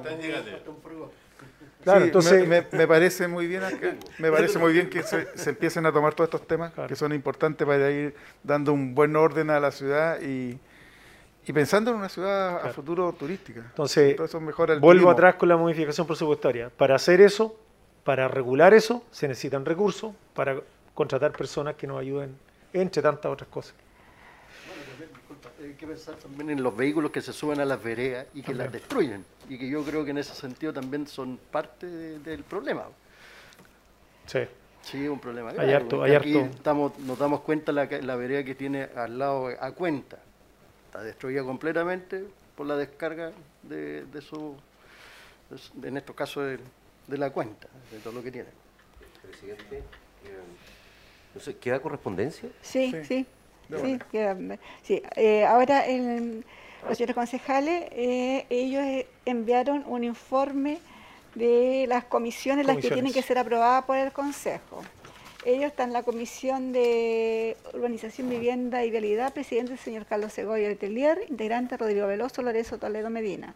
Comisión Juventud, presidente Michael García Alegría, integrante Lorenzo Toledo Medi- Medina y Rodrigo Veloso Urrutia. Comisión Acio y Ornato, presidente Lorenzo Toledo Medina, integrante Juan Espinosa Luisa Rodríguez Guajardo. Comisión Agricultura y Desarrollo, presidente Rodrigo Veloso Urrutia, integrante Lorenzo Toledo Medina, Carlos Segovia Letelier y Michael García Alegría. Comisión Salud, presidente Risa Rodríguez Guajardo, integrante Rodrigo Veloso Urrutia, Juan Díaz Espinosa. Comisión de Educación y Cultura, integrantes Juan Díaz Espinosa, Lorenzo Toledo Medina y Rodrigo Veloz Urrutia. Comisión de Emergencia, Personas Mayores y Discapacidad, presidente Juan Díaz Espinosa, integrante Richard Rodríguez Guajardo, Carlos Segovia Leteler y Michael García Alegría. Comisión Medio Ambiente, presidente Lorenzo Toledo Medina, integrante Juan Espinosa y Michael, Juan Díaz Espinosa y Michael García Alegría. Comisión Desarrollo Social, presidente Juan Díaz Espinosa, integrante Risa Rodríguez Guajardo, Lorenzo Toledo Medina. Comisión Deporte y Recreación, presidente Rodrigo Veloz Urrutia, integrante Michael García, Lorenzo Toledo Medina y Juan Díaz Espinosa. Comisión Presupuesto, Comercio e Industria. Presidente Michael García Alegría, integrante Risa Rodríguez Guajardo, Juan Díaz Espinosa y Carlos Segovia Letelier. Y la última Comisión de Turismo, presidente Carlos Segovia Letelier, integrante Rodrigo Veloz Urrutia, Lorenzo Toledo Medina y Michael García Alegría. Esas son las comisiones que están proponiendo al Consejo que tienen que ser aprobadas. Eh, señor presidente, eh, antes que se aprueben, eh, quiero entre- entregar nuevamente la segunda hoja porque en- hay una omisión en el punto número 6, que es la Comisión de Educación y Cultura, donde el presidente es Richard Rodríguez. Ah, pero ahí viene... Eh, ahí están las copias en realidad para que Una puedan ser eh, adjuntadas al, documento Ya. original. Eso. Bien, eh, sometemos a aprobación entonces. A autoaprobación. Más que aprobado. Aprobado. Ya.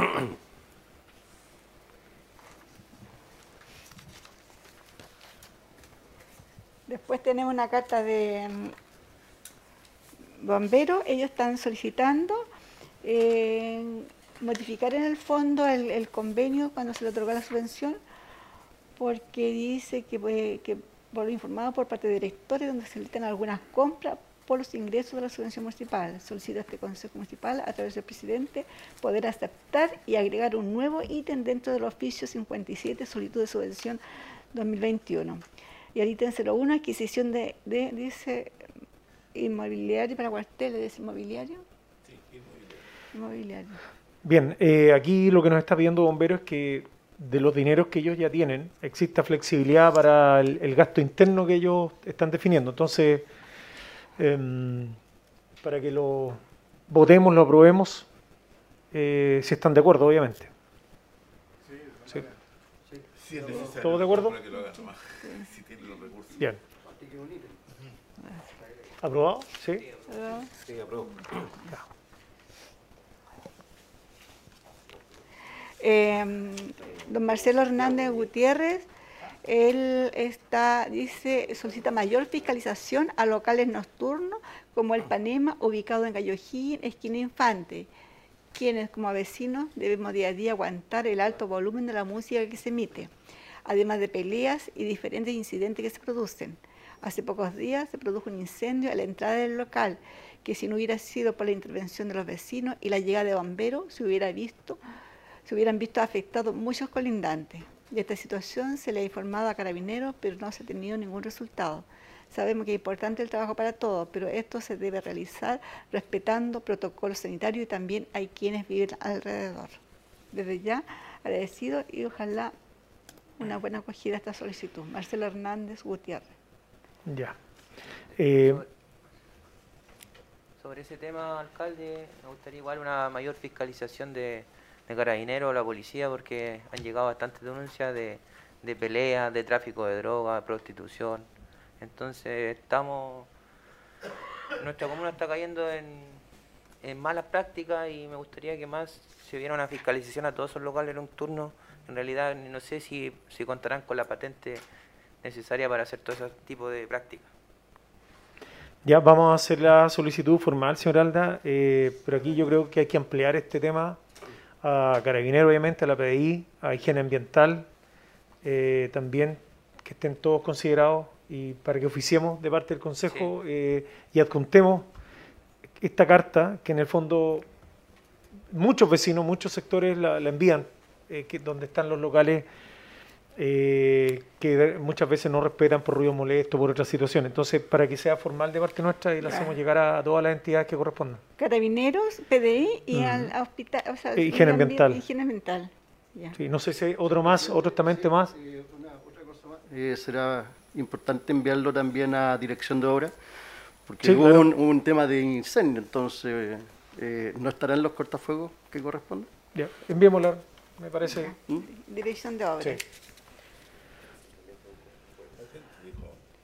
Michael habló también de patentes. ¿Te da el no? No, pero eso tiene, él tiene patente. porque Sí. la- No, el- sí, a lo mejor puede entrar la patente, pero no para ejercer lo, lo que realmente hace. Le recuerdo a Michael que nosotros mismos aprobamos todas las patentes, así que cuando, usted la aprobó, cuando, usted, hablando- cuando usted la aprobó tiene que haberse fijado y leído todas correspondientes. Sí, pero estoy hablando que hacen otras prácticas. Eh, No, pero- Aquí tengo una...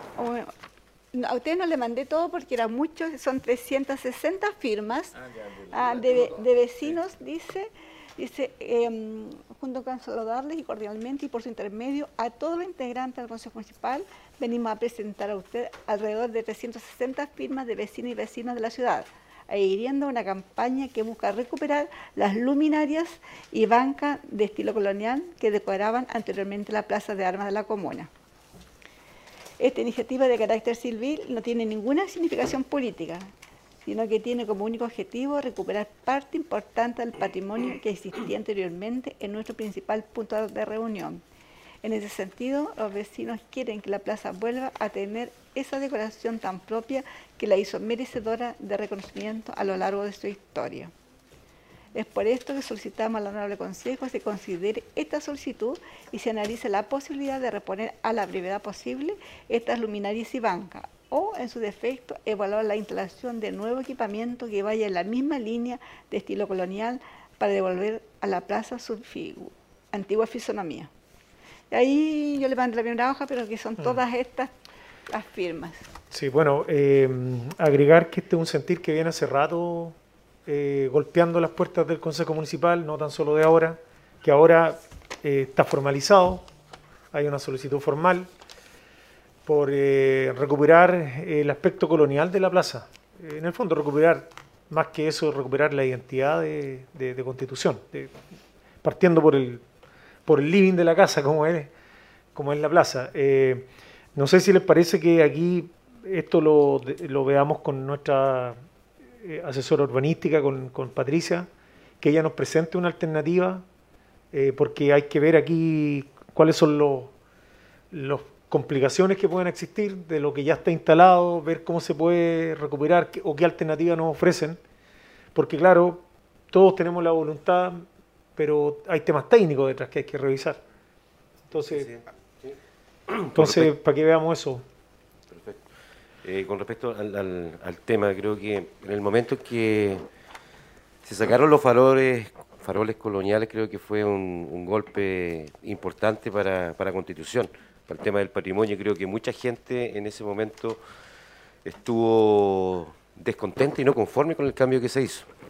Inclusive en esa oportunidad, no sé si recuerda a Carlos Cebolla, yo hice, lo dijimos en el Consejo, y eh, inclusive yo las vueltas que me pegué en nuestro principal recinto deportivo, que es el Estadio Enrique Don Miller, ahí estaban apilados todos estos faroles eh, centenarios, por decirlo de alguna manera.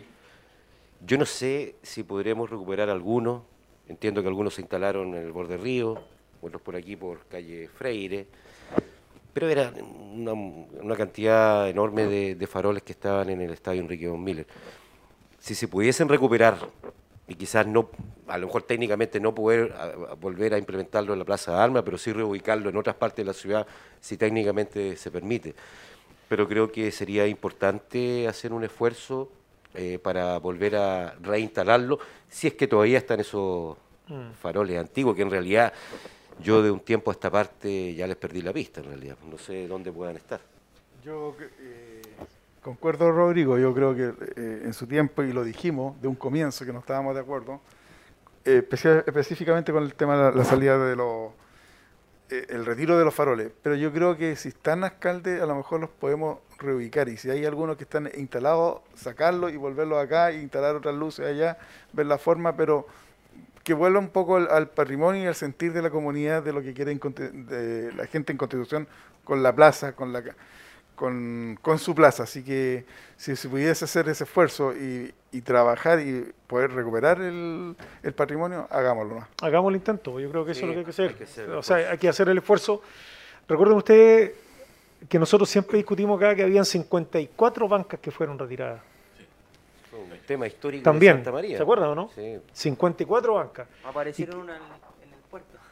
Claro, es que están por todos lados, entonces igual hay es, es solamente para que quede constancia de que este es un tema que viene hace bastante rato y que lamentablemente no con algo tan importante, tan significativo como en la plaza no se pidió la opinión, que incluso yo creo que tampoco era una opinión del Consejo Municipal, esto debió haber sido ciudadano, que la No gente pasó por el consejo, ¿no? no, a eso me refiero, que como no pasó por acá, que quizás se pudo haber hecho de manera ciudadana, que la gente hubiese votado, hubiese Y la gente que queda con claridad que no- nos fuimos escuchados en ese momento con la administración, porque Sí.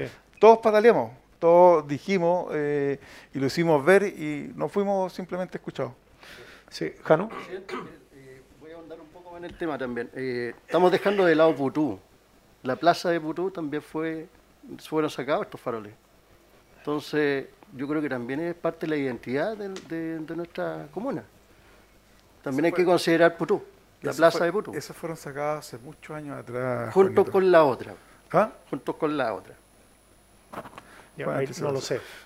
Yo lo tengo claro. Presidente, bueno, recalcando sobre el tema, el consejo pasado tuvimos una presentación bastante larga aquí en el consejo sobre cómo recuperar el, el patrimonio de la, de la ciudad, del- de los locales comerciales que, que son casas antiguas, que sufren, la fachada es, eh, es patrimonial, tiene identidad.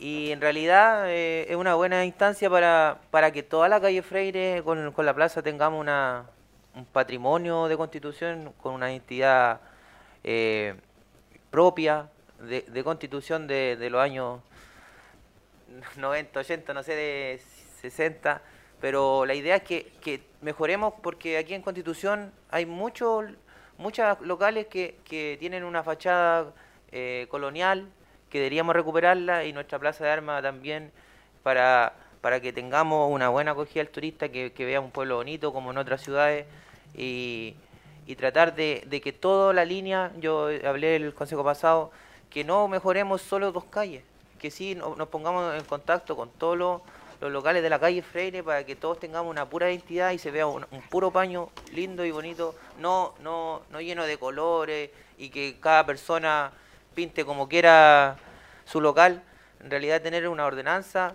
para, para que todo sea de un, de un mismo tipo de, de paño todo la- la- el frente de la, de la, de la calle Freire. Sí, ¿Les parece que tomemos el acuerdo de, de convocar a, a Patricia? Sí, de todas maneras. Eh, y, y aprovechamos hoy también de que nos informe sobre el tema del plan regulador y todos los avances que estén en el área. ¿Les parece? Entonces tomamos el acuerdo Alcalde, y, y ampliamos el, el espacio ahí. ah, no sé si Patricia, pero también ver la cartera de proyectos. Mm. Eh, Está también qué se va a hacer en el eh, en el espacio que se dio por la concesión de la gobernación marítima, donde están los están los, los puestos de comida en la primera playa, me refiero. Eh, ese proyecto hay que verlo, si se va a hacer un patio de comida, o sea, hay Claro. hartas cosas que podemos ver. ¿Qué va a pasar con el Museo de Constitución? Si hay una nueva casa que se va a instalar allá, ¿cuándo va a empezar a funcionar? Sé que estaba muy, en muy mal estado el, el- el museo acá en Constitución, entonces hay varios proyectos que, que se pueden ver y, Abandonado. y estaba. que están abandonados que lo podríamos aprovechar de, cono- eh, Bien. de conocer y a lo mejor aportar en, en algo, en, en ideas nuevas, qué sé yo, de, proyectos que se puedan trabajar a futuro Ya. para Constitución. po. ¿Le- ¿Les parece que, que tomemos ese acuerdo? Sí, quisiera agregar algo. eh, bueno, el seguimiento de dónde están esos faroles, si se pueden recuperar algunos, saber dónde pueden estar, que creo que eso es importante. Y lo otro también, eh, presidente, a la entrada acá del correo, hay unos faroles maravillosos, que no sé cuántos años tienen, que están en deterioro. Y creo que también sería bueno pensar en recuperarlo, eh, en el sentido de repararlo. Creo que son parte del patrimonio importante y están en completo abandono.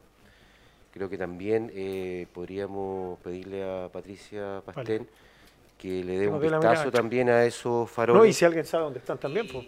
No, pero están los que están puestos. po. Si no, si están esos están puestos, alcalde. Usted dice lo que ya están. este. Sí, correcto. están Vale. puestos, pero hay que hacerles mantención, por decirlo Ya, de alguna manera. Investigar también qué pasó de- con todo lo el patrimonio que después del terremoto que se perdió, las pinturas. Mucha gente pregunta, hace leer de eso. se, per- se perdieron mucho patrimonio de constitución después del terremoto, se lo llevaron, lo guardaron y, y nadie sabe dónde está. Entonces, entonces lo que podemos hacer para que, para que no nos quedemos cortos es consejo convocar, extraordinario.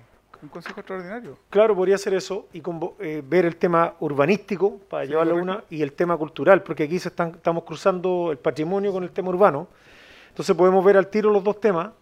Eh, es que yo diría que más que extraordinario, concejal Segovia, la idea es que la gente se informe y, y para evitar dudas, Pero, porque si los después... conse- pero si eso no impide que los consejos extraordinarios se puedan transmitir. po. Sí, no, está bien, está es, bien. Que, es que ¿sabes por qué te digo, alcalde, un consejo extraordinario? Porque los quita tiempo para tratar otros temas dentro Bueno. del consejo ordinario. Tenemos, el- la semana pasada no, no- no- no tuvimos incidente y todos tenemos incidentes entonces- y el momento donde podemos plantear las inquietudes de la gente y, lo, y la problemática. Entonces, quedamos la semana pasada corto de tiempo, ahora también estamos cortos de tiempo, entonces, mejor estos temas que son largos y poderlos conversar tranquilamente, hacer un consejo extraordinario con el tiempo Dejemos- limi- no, no limitado. Dejemos, no, me parece súper bien. Dejemos, eh, la- de- veamos los tiempos, ajustémonos a los tiempos y puede ser la próxima semana. Y, Usted o- convoque. Ya, perfecto. Vale. Señor entonces el acuerdo, consejo extraordinario para ver el tema, pongámosle urbanístico patrimonial. Y se Ya. fija después. Claro, y la fecha por determinar. Y la búsqueda de, los, de nuestros tesoros. Sí, la- las lámparas del teatro que eran tan bonitas. Sí, hay harta- harta duda. ¿Ah? Harta duda. Sí, hay unas lámparas Sí. preciosas en el teatro que ¿Cultural le agrego también? Sí. se Ya. fueron con el polvo.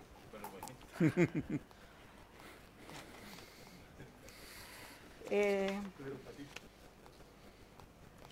la Asociación de Básquetbol está solicitando una subvención de 3 millones de pesos. ¿Subvención? Subvención, sí. ¿Ah? No, no, eh, ¿Ah? Supongo que la tiene adjudicada. Sí, y la quieren. Gastar ahora. Exacto. Así entendí yo. Sí, ojo que esto nos ha pasado el caso también Ah, con sí. otras. Cambio de convenio, está pidiendo sí. Sí, Sí, no había y leído, te- sí. necesitamos necesitamos eh, aprobar esta situación o rechazarla, obviamente. Eh, pero tiene que ver con el uso de los recursos que se le entregaron en el 2020, que no lo alcanzaron a usar o por X motivo. Estaba la pandemia ahí, partió en marzo, eh, y que ahora los quieren activar. Eso es. Sí. ¿Ok? Si está entregado el dinero. Sí. Ya. Aprobado, señor Alda. Sí, sí, ¿Sí? me equivoqué, disculpen. Aquí tenemos una solicitud de, de, de carreras. Sí. Sí, la zona norte nos Sí, piden autorización para unas carreras eh, de galgos. para realizar carreras de Con galgos. venta exactamente. Sí. Sí. 25 de septiembre, presente, sí. 18, 18 5. Sí. Sí, yo, lo- yo eh, eh, sugiero lo siguiente, que cualquier situación de este tipo nosotros obviamente que la tenemos que aprobar, o sea, es como el ideal, pero que la responsabilidad ante cualquier situación sanitaria recaiga bajo los responsables. Es que, es que eso, a- a- a- alcalde, es que por eso lo eh, alcalde, sí, eh, está bien. eh, se van a hacer eh, varias actividades también para el 18, Mm. se va a hacer un rodeo. Quienes tienen que cumplir los requisitos y la normativa sanitaria son las organizaciones. Exacto. Nosotros solamente tenemos que aprobar en este caso el permiso de venta de bebida alcohólica. Cuidado, si ellos te incurren, rodeo venta de alcohólica no pidió permiso. perdón, Aldita. Sí, sí. No, la pichanga no ha No, pedido- no, no, no, no. que la esa pichanga no ha- es, es- es solamente una. Ah, ya. pero a lo que voy yo, que también ellos, que también ellos en el, en el tema de, de la otra actividad que sin, van sin venta de bebida alcohólica, ellos tienen que cumplir el re- eh, un protocolo. Si no cumplen el, el protocolo, la que se va a ver sancionada es la organización. Y eso hay que siempre dejárselos claro cuando ellos vienen a solicitar algo. En este caso, la- las carreras de galgo, los organizadores, que el, que el sindicato de pescadores número uno, ellos tienen que hacer cumplir lo, eh, el, el tema sanitario, Hacer el tema de la el pandemia. protocolo. ¿Ah? Ellos son los responsables. Ellos son responsables del protocolo. Nosotros eh, solamente tenemos que a- autorizar, aprobarla y la venta de bebida alcohólico y ahí lo demás, si Sanidad lo fiscaliza, si eh, el Ministerio de Salud lo fiscaliza, es responsabilidad de ellos asumir lo- las consecuencias. Lo que pasa, Carlos, es que nosotros somos corresponsables. Sí. Eso- a eso iba a Ese es el tema de fondo. Eso es lo delicado de esto. Ya nos pasó con Action. Ya nos pasó con Action. Ya nos ha pasado con varias, varias situaciones. Entonces, Somos igual si bien uno, uno, el responsable es la entidad que organiza, pero nosotros somos auspiciadores en el fondo, y ahí es donde nosotros tenemos las dificultades. Sí, ese es el tema.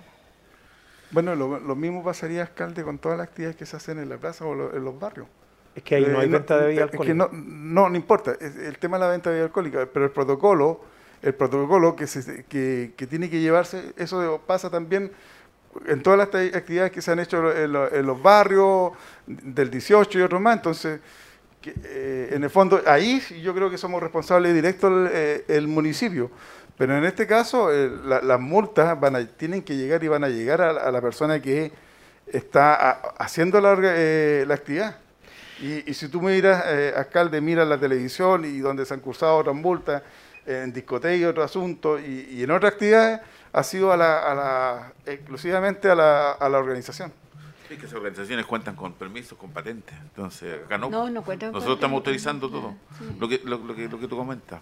No, Sí, es complicado la- porque al final, si no responde la organización que pidió el permiso, vamos a ser Ellos nosotros van a como ser municipio ellos van a responsables, ser multados. corresponsables. Ellos van a ser multados.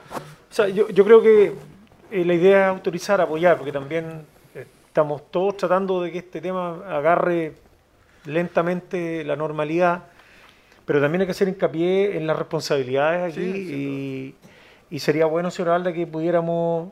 eh, de- Ponerle en el acuerdo que debe cumplir con todos Exacto, los protocolos de exacto. acuerdo al COVID-19. Exactamente. Y, y- y hacerlo responsable de... Y, y- colocarle ahí una notita que la municipalidad no se hace responsable en caso de alguna multa, cualquier que sea que no estén cumpliendo la, la eh, alcalde no estén cumpliendo con los protocolos. Ya. Enviemos esa nota, señora Alda, por Ya, favor. o sea, el acuerdo sería, sí. Se aprueba, ¿no? Con, es- con, es- con esa recomendación. ¿Qué opina el Consejo? Sí, y de esta actividad que... que, que- Bueno, yo tomo el, eh, a ver, lo tomo desde el punto de vista que bueno, hay distintas organizaciones que se han visto limitadas de realizar este tipo de actividades producto de la pandemia y creo que eh, esto de alguna u otra manera puede ser la oportunidad para que algunas personas, ¿no es cierto?, eh, puedan empezar a, a generar recursos con parte de, de su emprendimiento o, o de las ventas que se producen en, en este tipo de actividades. Yo lo veo desde ese punto de vista y creo que por mi parte no, no voy a limitar a que personas puedan de alguna manera volver a recuperar a esta platita que se les fue del bolsillo producto de la pandemia. Yo estoy de acuerdo en que esta actividad se realice, que cumpla con todos los protocolos obviamente y que se les recalque, como lo decían anteriormente, la responsabilidad que ellos tienen de que toda esta prevención se, se aplique como corresponde para no tener problemas más adelante, pero yo no soy quien para limitar a personas que tengan puedan recuperar el sustento del año que lo han perdido producto de la pandemia. Ok, entonces, estamos de acuerdo con la precaución que estamos comentando, ¿cierto? ¿Sí? ¿Todos de acuerdo? Michael? Ya. Se aprueba, alcalde. Sí. Vaya la pichanga nomás. Sí, la- eh, Richard, eh, la, la rodeos que se van a hacer el día 17 y 19 acá en Constitución, la única diferencia que tiene que no tiene venta de alcohólica. Ah, ya. La única diferencia. Lo demás, los protocolos, las multas eh, o los protocolos les pueden llegar exactamente igual. Nada más, es lo, es lo que es la diferencia. Mantenemos nuestras tradiciones patrias. Estamos en 18. Sí, sí, sí, nadie lo discute. Ya, el, el- el acuerdo sería que se aprueba con todos los protocolos, eh, ahí lo redacto yo mejor de acuerdo a la- a la- al COVID-19 y cualquier eh, norma que, que se infrinja será responsabilidad de los propios organizadores. ¿Sí? Perfecto. ¿Qué, qué nos queda, señora Alda? Nos queda Nos una... queda- La carta de. Putú. Para que pasemos al... Del, del liceo. del- ¿Ustedes la leyeron ya? Sí, Eh, ahí no se ve. de una u otra manera se había planteado esto acá. Sí, eso ya se, se habló en la sesión pasada. tema. Pero digamos, no directamente por la encargada de educación. No, lo planteó él. Carlos Eh, sí, la verdad, alcalde, que, y Rodrigo también lo planteó en su momento dado cuando partieron el tema de los, co- de los colegios, eh, el tema de la problemática del Internet. Eh, el gran problema que está produciendo acá, eh, alcalde, es la conectividad.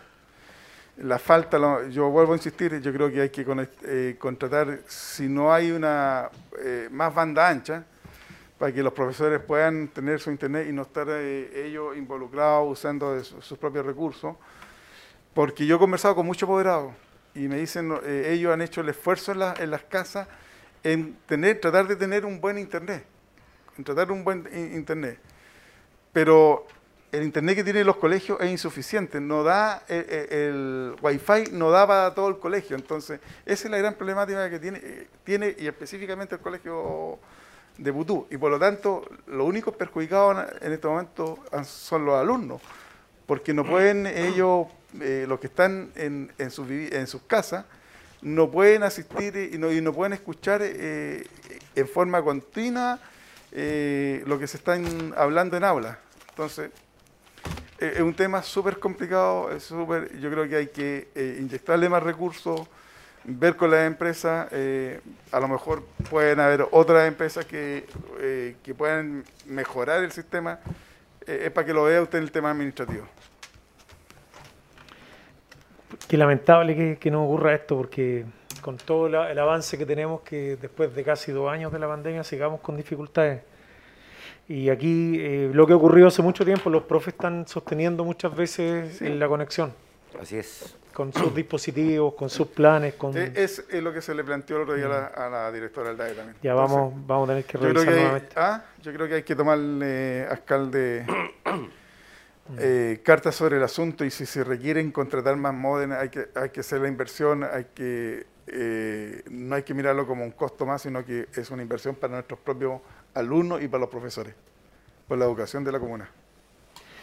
Sí, alcalde, lo que estaba planteando el colega Cebolla, creo que en, consejos anteriores también se, se conversó algo al respecto, inclusive a la directora del DAEN, eh, recuerdo que eh, nos hiciera llegar algún informe de las dificultades que hubieron desde que comenzaron estas clases híbridas, ¿no es cierto?, para, para nuestros alumnos en, en Constitución. Entonces creo que es necesario tener ese tipo de informes para ver cuáles son las falencias y de acuerdo a esos informes ir tomando decisiones y que no nos lleguen este tipo de cartas que nos dejan un poquitito descolocados, cuando quizá de alguna u otra manera el DAVEN debió haber eh, puesto atención antes a, esta, a estas dificultades. Y así no nos vemos nosotros involucrados como Consejo Municipal. No. Creo que es necesario tener un informe eh. con respecto a cuáles fueron la- las falencias y las dificultades. Eh, es que es eh, sí, bien, eh, Rodrigo, yo creo, concuerdo completamente contigo. además que esperemos, Dios- si Dios quiere, no, no estar en pandemia, pero tenemos que sacar la experiencia de este año, por si acaso este otro año tenemos que tener volver a, a clase híbrida y no 100% presenciales. Entonces, para mejorar todas las situaciones que, que ocu- ocurrieron, ya, ya te- vamos a tener cuatro meses de experiencia donde tenemos que hacer un análisis, alcalde, y y trabajar proactivamente y ya cosa que en marzo de este otro año, si estamos, continuamos con la pandemia, ya haber mejorado todas estas, estas situaciones. Ya, entonces, en concreto, vamos a pedirle eh, a la directora de educación que nos haga llegar el, el informe al día de las dificultades que tenemos de conectividad en los distintos establecimientos de la comuna. ¿Cierto? Eso. Ya. Es importante saber qué empresa es la, la contratada, porque a veces la empresa es la que no presta el, el servicio adecuado. No- Sí. No, todas cubren bien todas las zonas. la directora del DAN haga Por eso te decía yo que hay que ver otras alternativas. Informe al... al, al- Señor presidente, al- pero aquí la carta es que es bien clara, dispositivos e internet. O Sí. sea, me- si no me equivoco, el, el computador, un tablet o algo que, que puedan utilizar ellos para trabajar. Claro, que eso es lo que está mal, pues, ¿no? la conectividad no, Aparte de la no existe. conectividad. No, no, Sí. no, no, sí, es que pasa todo, Juan, porque en el fondo el wifi que tienen contratado los colegios no es insu- insuficiente para toda la casa, entonces, para toda la sala, entonces tienen que ellos llevar su propio modem, su propio internet, qué sé yo, para darle conectividad a, en la sala hacia el exterior. ¿cachai? Eso es. Entonces el informe de la directora del DAN. Eh, eh, el informe eh, de parte de la directora de educación eh, sobre la, el estado de conectividad y de dispositivos que tienen los distintos establecimientos vocacionales.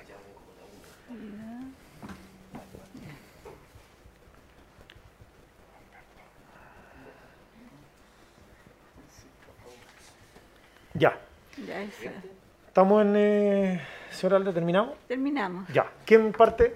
Rodrigo. Sí, Dele eh, bueno, presidente, quisiera eh, partir con respecto a lo que a lo que habíamos conversado anteriormente eh, por el tema de que en el ítem de becas municipales de educación tenemos más recursos, entonces tenemos la posibilidad de ampliar estos recursos para nuestros estudiantes Vale, que quedaron fuera de este beneficio de beca, eh, poder aumentar, eh, o sea, no aumentar el ítem porque las plata ya están en el ítem, sino que de alguna manera aprobar para que los estudiantes que quedaron fuera de este beneficio puedan contar con este beneficio. Creo que es un- una conversación que tuvimos en el consejo anterior y, y si están los recursos alcalde creo que debemos utilizarlo en estos alumnos que quedaron fuera de las becas municipales, pero ojo, y bueno, y todos lo entendemos así, que son los que cumplen los requisitos y que quedaron fuera de este beneficio. Si no me equivoco, son 366 alumnos. Algo así.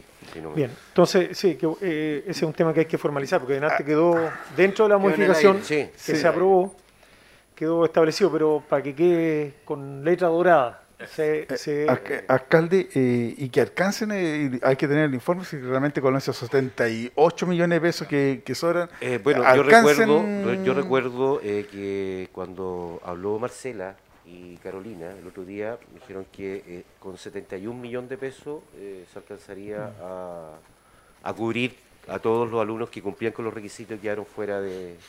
pero tenemos claro que con esa plata se cubre al- a, lo- a los alumnos que califican. ¿Qué califican? Eso es importante. y con eso eh, le damos tranquilidad. Y lo que sí creo yo que es bueno también definirlo, como este tema estamos contra el tiempo, eh, entregar estos recursos, definir la próxima semana simbólicamente, eh, no sé, a 10 jóvenes, por ejemplo, eh, 10 mujeres, 10 hombres jóvenes, y porque el resto se deposita. Entonces, para que para no quedarnos, si no nos vamos a demorar demasiado, no sé si les parece que tomemos ese acuerdo también, podemos convocarlo acá, un- el, el próximo martes puede ser incluso, en el Consejo, Simbólicamente. simbólicamente, ¿les parece? Para, Si no está bien. Ya. Y así Ya. demostramos que estamos con sentido de urgencia del tema. Claro. Aquí hay un- en el acta dice que, am, eh, dice que dice que hay 360, y lo dice el señor Segovia, hay 366 estudiantes que están bajo el corte por 250 puntos, lo cual significa 71 millones de pesos 71 más. millones. Entonces estaríamos bien. Entonces, Estaríamos Pero bien. también están dentro de los que no califican, también hay otros porcentajes. Alcalde, eh, las bases, igual quiero tocar un punto, salía que podían postular hasta dos integrantes de la familia, pero no decía que iban a elegir a uno. Por eso, pero ahora están dentro de los 600. No, No, pero no, no, no, eso no. Ma- ma- Mike, lo que el- no yo lo creo que lo que, lo que tenemos que hacer es lo que yo ya están dije, lo que yo dije en el consejo, en el primer consejo, cuando recién nos presentaron el tema, que había que eh, hacer el esfuerzo económico, pero también hay que hacerle, hay que eh, volver a estudiar las bases, porque eh, igual que estamos cada día ampliando más la cantidad de presupuesto, no sabemos, hay que ser súper responsables en ese sentido, no sabemos el presupuesto que vamos a tener eh, e- el próximo año, vienen años complicados, a lo mejor va a haber recaudo- eh, recaudación menos, eh, no sabemos el fon- cuánto va a venir el Fondo Común Municipal, entonces no sabemos con cuánta plata vamos a contar para el próximo año.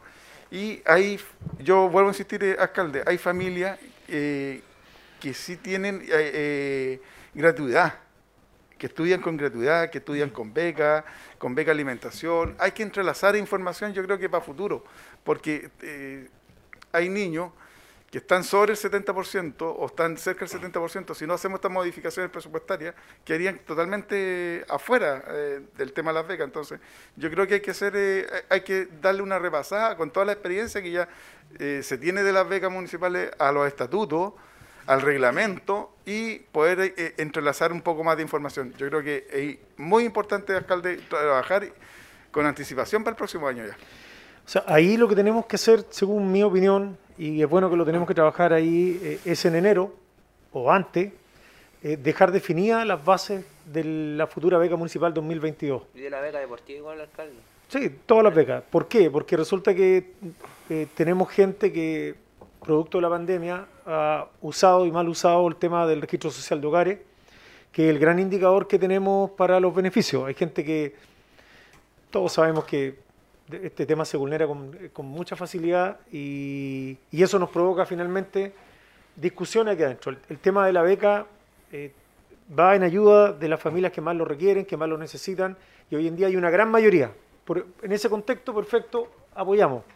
Pero que también con los requisitos. Que, que com- que- claro, pero también hay que ser prudente porque eh, si tenemos reglamentos, hagámoslos cumplir.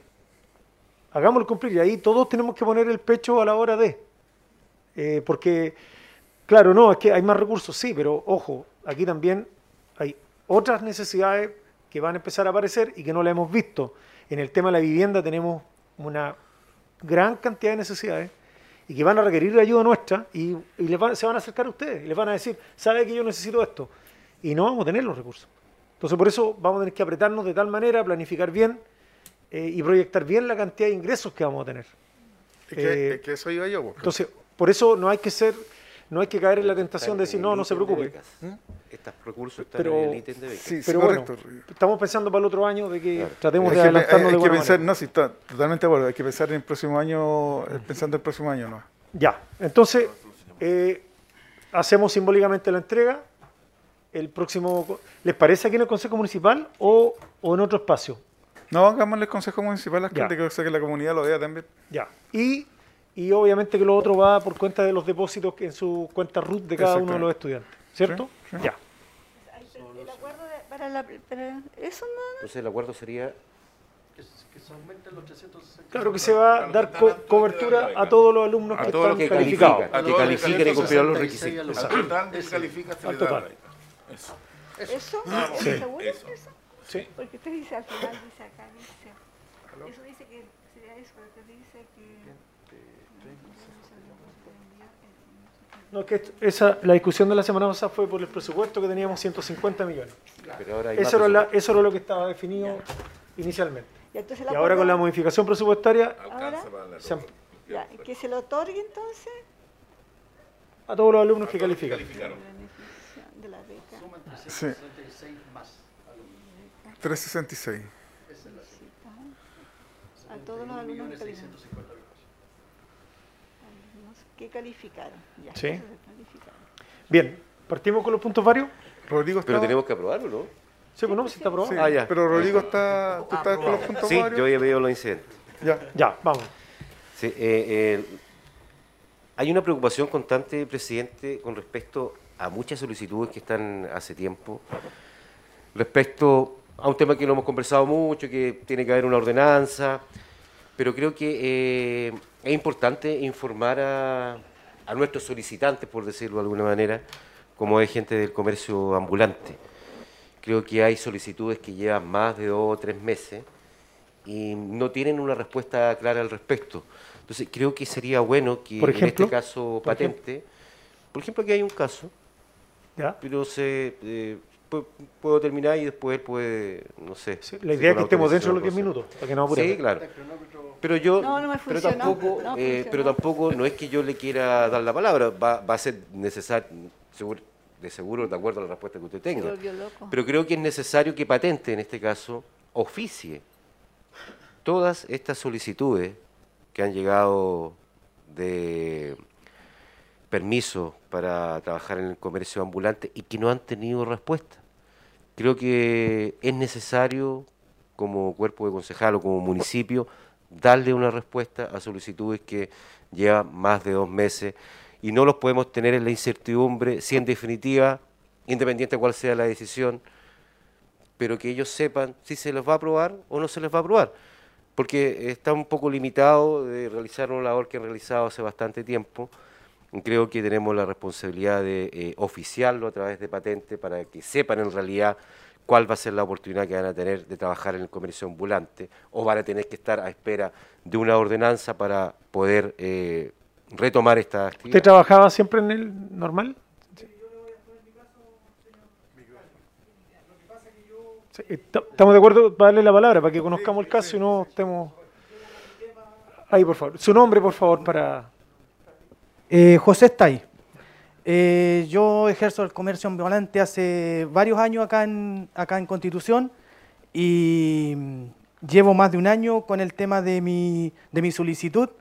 Se la voy a entregar en su Más de un año, o sea, esto- Más de eh, un año. Ya. Y, eso. y lo que pasa que fue autorizada por la administración anterior y por temas de la pandemia se fue eh, limitando mi tema para poder trabajar. Entonces, eh, todo eso se congeló en el momento y hasta el día de hoy eh, yo tengo que ejercerlo ilegalmente, o sea, tengo que andar eh, trabajando informal. Usted ingresó una nueva solicitud, ¿no? Sí, ingresé mi, nueva, mi otra nueva Esa es la que solicitud. interesa. ¿Y cuándo eso? eh, usted también puede pedir referencias con respecto a mí. eh, 23 a de los- agosto. A los O sea- inspectores, a los inspectores municipales. Yo con ellos nunca he tenido ningún problema, siempre con ellos usted puede pedir una referencia de mí. ¿Y dónde, en qué parte trabaja usted Yo he trabajado por mucho tiempo en la plaza vendiendo juguetes para el tema de, la, de los eh, fines de ¿En la plaza? Fines de semana, sí. Fines de semana, feriados, eh, para las fiestas patrias, fin de año, verano. Y Mm. ahora se me eh, tengo este obstáculo porque eh, no puedo trabajar. Entonces se me cerraron las puertas y, y es mi ingreso familiar que yo tengo para poder eh, vivir. ¿Y, ¿Y tiene que ser en la plaza? Es que lo que pasa es que lo que vendo yo es, es ahí. po. Es lo mismo que en la playa. Ya, mire, lo que vamos a hacer es que aquí vamos a tener que formalizar la respuesta, eh, pero la idea nuestra, eh, mirándolo a los ojos, la idea es que la plaza recupere, justamente usted escuchó, la gente nos está pidiendo recuperar la plaza, la identidad. Entonces, la plaza no es un espacio para vender juguetes.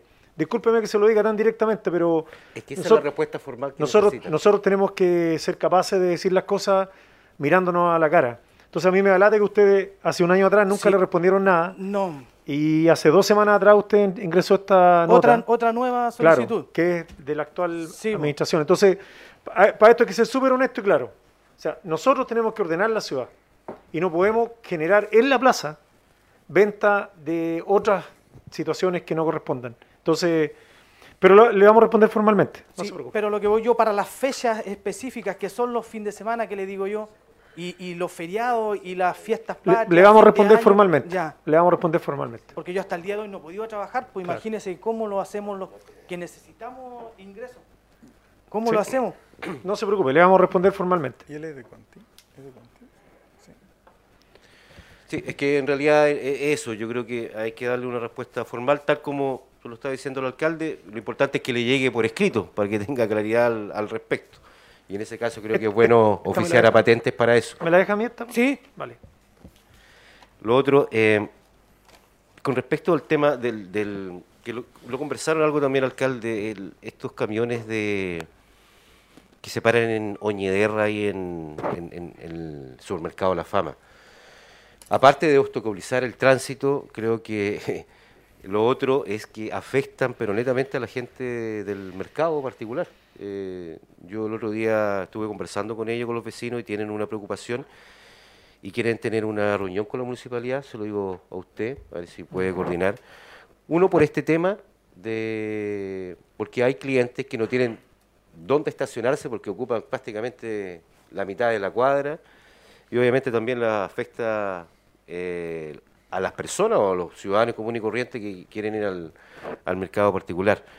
Y lo otro también que ellos tienen dudas respecto, y por eso quieren sostener esta reunión, es respecto a rumores, y lo digo bien claramente, rumores, porque no hay nada oficializado ni comprobado, pero es bueno que eh, desde acá, desde el municipio, se le aclare la situación de que el comercio ambulante que está en Vial se trasladaría al otro lado, enfrente de la entrada de ellos. Entonces, quieren tener claridad respecto a eso, si es así, entonces creo que en rigor a aclarar esas dudas, creo que es bueno que se realice una reunión con el mercado particular y ver eh, esa situación. Yo entiendo que como es mercado particular, nosotros no tenemos ninguna injerencia al interior del mercado. Eh, eso yo creo que está claro, pero creo que es bueno articular algún tipo de reunión y también aclaratoria respecto a qué va a pasar con el comercio ambulante que está instalado en Vial. Ya. Eh, Rodrigo, eh, ¿Sí? yo también eh, hablaron conmigo los, los del mercado y también me hicieron esa inquietud y, que, y esa información habría salido según de ellos de IDECO. Entonces, creo- por eso creo que es bueno aclararlo. Hay que aclararlo, hay que definir. Pero alcalde también, hay una persona ahí que, que ocupa casi una cuarta parte de la cuadra con el tema Perdón, colega, también. no, no quiero Sí, molestarlo, ya, sí, pero está- no sé bien. si está corriendo los minutos. Ya Cuando una Rodrigo. ¿no? Me lo descuenta a mí después. Te lo- no, se lo descuento, no, no hay problema. Dale, no, pero no, está termina bien, nomás, no, no, termina no, nomás. Pero, ojo, para que podamos avanzar, yo creo que este tema hay que conversarlo con, no tan solo con los locatarios del mercado, sino que con todos los locatarios del barrio. Eh, y también, eh, también aquí claramente volvemos nuevamente al comercio ambulante. Esto es una queja bien transversal de todo Constitución. Nadie queda afuera. Lo que pasa es que estos temas públicamente no se hablan. Eh, hay una gran molestia hace rato por el uso de los espacios públicos. Puntualmente hablo de la vereda de la calle Vial, de las personas que trabajan ahí durante muchos años. Eso hay que ordenarlo.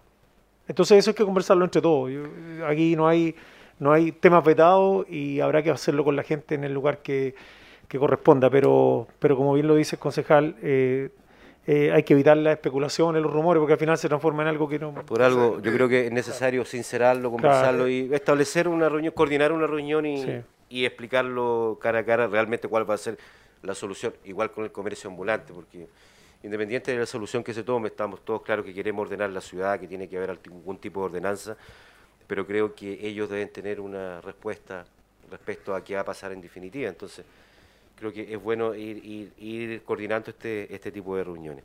Lo otro, eh, alcalde, hay un problema más o menos histórico que se viene arrastrando hace bastante tiempo en Villaverde, que es con respecto a unas eh, familias que viven en, no recuerdo el nombre de la calle, pero usted tiene, tiene que haber escuchado en alguna oportunidad que tienen que bajar por una pseudo escalera. Loncomilla, Loncomilla con calle Las Camelias, en toda la esquina. Una pseudo escalera donde creo que son dos fierros que están incrustados y tienen que subir adultos mayores, niños, eh, hasta gente mm, discapacitada en algún momento. Ha, ha llegado a la ambulancia, no han tenido por dónde bajar en camilla algunos eh, personas que han estado complicados de salud. Entiendo que ahí hay un problema de normativa, que no se podría construir una escalera porque supuestamente tienen la salida al otro lado, hacia, hacia la otra calle que va, que va de frente. Pero para eso tienen que prácticamente Darse la vuelta. darse la vuelta completa. Entonces, yo creo que en este tipo de cosas, alcalde, y lo conversamos el otro día, son cosas tan cotidianas, que creo que a veces hay que cerrar los ojos un poquitito y ahí se puede hacer algo y obviamente hay que hacer una escalera o una bajada. Y no solo pensando, o sea, pensando principalmente en todos los adultos mayores que viven en el sector, creo que es necesario. Yo creo que eh, cosas así que son tan, tan simples, que pueden mejorarse hasta, yo creo que con madera, o, o- quizá un trabajo un poco más definitivo, pero creo que en algunas ocasiones podemos cerrar los ojos, alcalde, y salir de la normativa para cosas tan cotidianas y, importantes para la comunidad. Entonces, lo invito a que pudiésemos conversar con la comunidad nuevamente y ver qué solución le damos en definitiva. La solución ahí, concejal, eh, nosotros lo tenemos incluido dentro de la cartera de proyectos. Qué bueno. eh, porque este es un tema que viene hace, desde que partió la Villa Verde, como seis años atrás, eh, y genera mucha dificultad, y es la calle Loncomilla con las camelias en toda la esquina. Así es. Y ahí quedan como seis, ocho casas totalmente Aisladas. por impedidas de, de todos. O sea, se tiene que dar una vuelta por la otra cuadra para poder ingresar. Así que ahí eso lo tenemos incluido. Vamos a cerrar los solución, ojos, entonces. solución definitiva, no cerrar los ojos, no, lo vamos a hacer bien. Eh, pero lo vamos a hacer de manera estructural porque justamente una de las cosas que necesitamos mejorar es tratar de buscar soluciones estructurales en la ciudad. Si seguimos con los parches, en el fondo lo que estamos haciendo es traspasar problemas para los que vienen para adelante. Y por lo menos en ese sentido, yo prefiero encarar las cosas de frente al tiro eh, y ponerle un atajo en los momentos que correspondan. El tema del comercio ambulante eh, es uno de los temas que tenemos que enfrentar, como la basura, como una serie de otras situaciones más que tenemos en la comuna. Entonces, de parte mía por lo menos, eh, va a ser el tema de, de enfrentarlo y tratar de buscar la solución estructural, aunque eso cueste muchas veces dificultades y costos en lo personal para uno, pero creo que hay que hacerlo. En esa etapa de la ciudad estamos y hay que avanzar en esa dirección. Está bien. Entonces, eh, ¿está coordinado con SECPLAN, tema sí. Qué bueno, qué bueno, necesitan e- esa, esa ayuda. Y lo otro, bueno, Luis Barra, no, encasillamos en el tema de las piscinas, tenía una consulta, pero después se fue, que era un tema que conversamos el otro día en la reunión en el Centro Cultural respecto a las escuelas deportivas. La escuela deportiva, eh, si no me equivoco, en primera instancia, o ya definitivamente van a funcionar en Putú, Santa Olga, Carrizal. Sí, eh, las, las escuelas de fútbol estamos Sí, hablando. las escuelas de fútbol. En las tres escuelas, en Carrizal, Putú y Santa Santa Olga. La- lamentablemente en Santa Olga tenemos una dificultad que no es menor. Eh, me he estado reuniendo con, los- con las agrupaciones deportivas ya, la Liga Rural, y el estadio está en una parte a punto de desmoronarse. El- el- me refiero ya al- a la superficie, al pasto, porque por el lado va un, va un canal. Santa Olga. Santa Olga. Ahí se gastaron más de 100 millones de pesos en esa cancha, hace pocos años atrás. Entonces ahí va a haber que intervenir de manera grandota porque tenemos un problema serio. Eh, así que eso, pero la idea es descomprimir y sacar las escuelas de fútbol a, los- a los recintos que tenemos. Y esto fue hablado con la escuela y ellos están de acuerdo, así que no hay dificultades. Ya, la consulta es la siguiente, que hicieron un, un par de escuelas de fútbol, que no sé si todas estaban de acuerdo, pero el problema de la, del transporte, las decisiones, esos gastos los los genera, desde, vienen desde la escuela de fútbol. Claro, son ellos. Ellos tienen que solventar estos gastos de traslado. Eso Así lo hablamos. Se les quedó, les quedó súper claro. Ok, entonces para transmitir lo mismo, la misma sea, decisión. El municipio lo que está facilitando son los recintos para que ellos puedan practicar y, y obviamente jugar y, to- todo lo que quieran. Y el- los accesos, eh, obviamente que, que lo ven ellos directamente. eh, y ahí, en la eventualidad que nosotros tuviésemos que apoyar, si lo hacemos con una escuela, lo tenemos que hacer con todas. Así Esa es la idea, de no generar ningún tipo de, de beneficio para uno y, y no para otros. Y lo último, alcalde, eh, recordarle un arreglo de camino en el sector eh, bajo la viña. Hay varios vecinos que están complicados, sobre todo con las últimas lluvias. Y seguramente también hay otros caminos que están con complicaciones después de la lluvia y ahora que viene el buen tiempo, creo que está la chance de poder arreglar varios caminos que están pendientes. Yo no sé en qué condiciones está el tema de las máquinas que se estaban esperando. Ahora ¿Cómo está eso?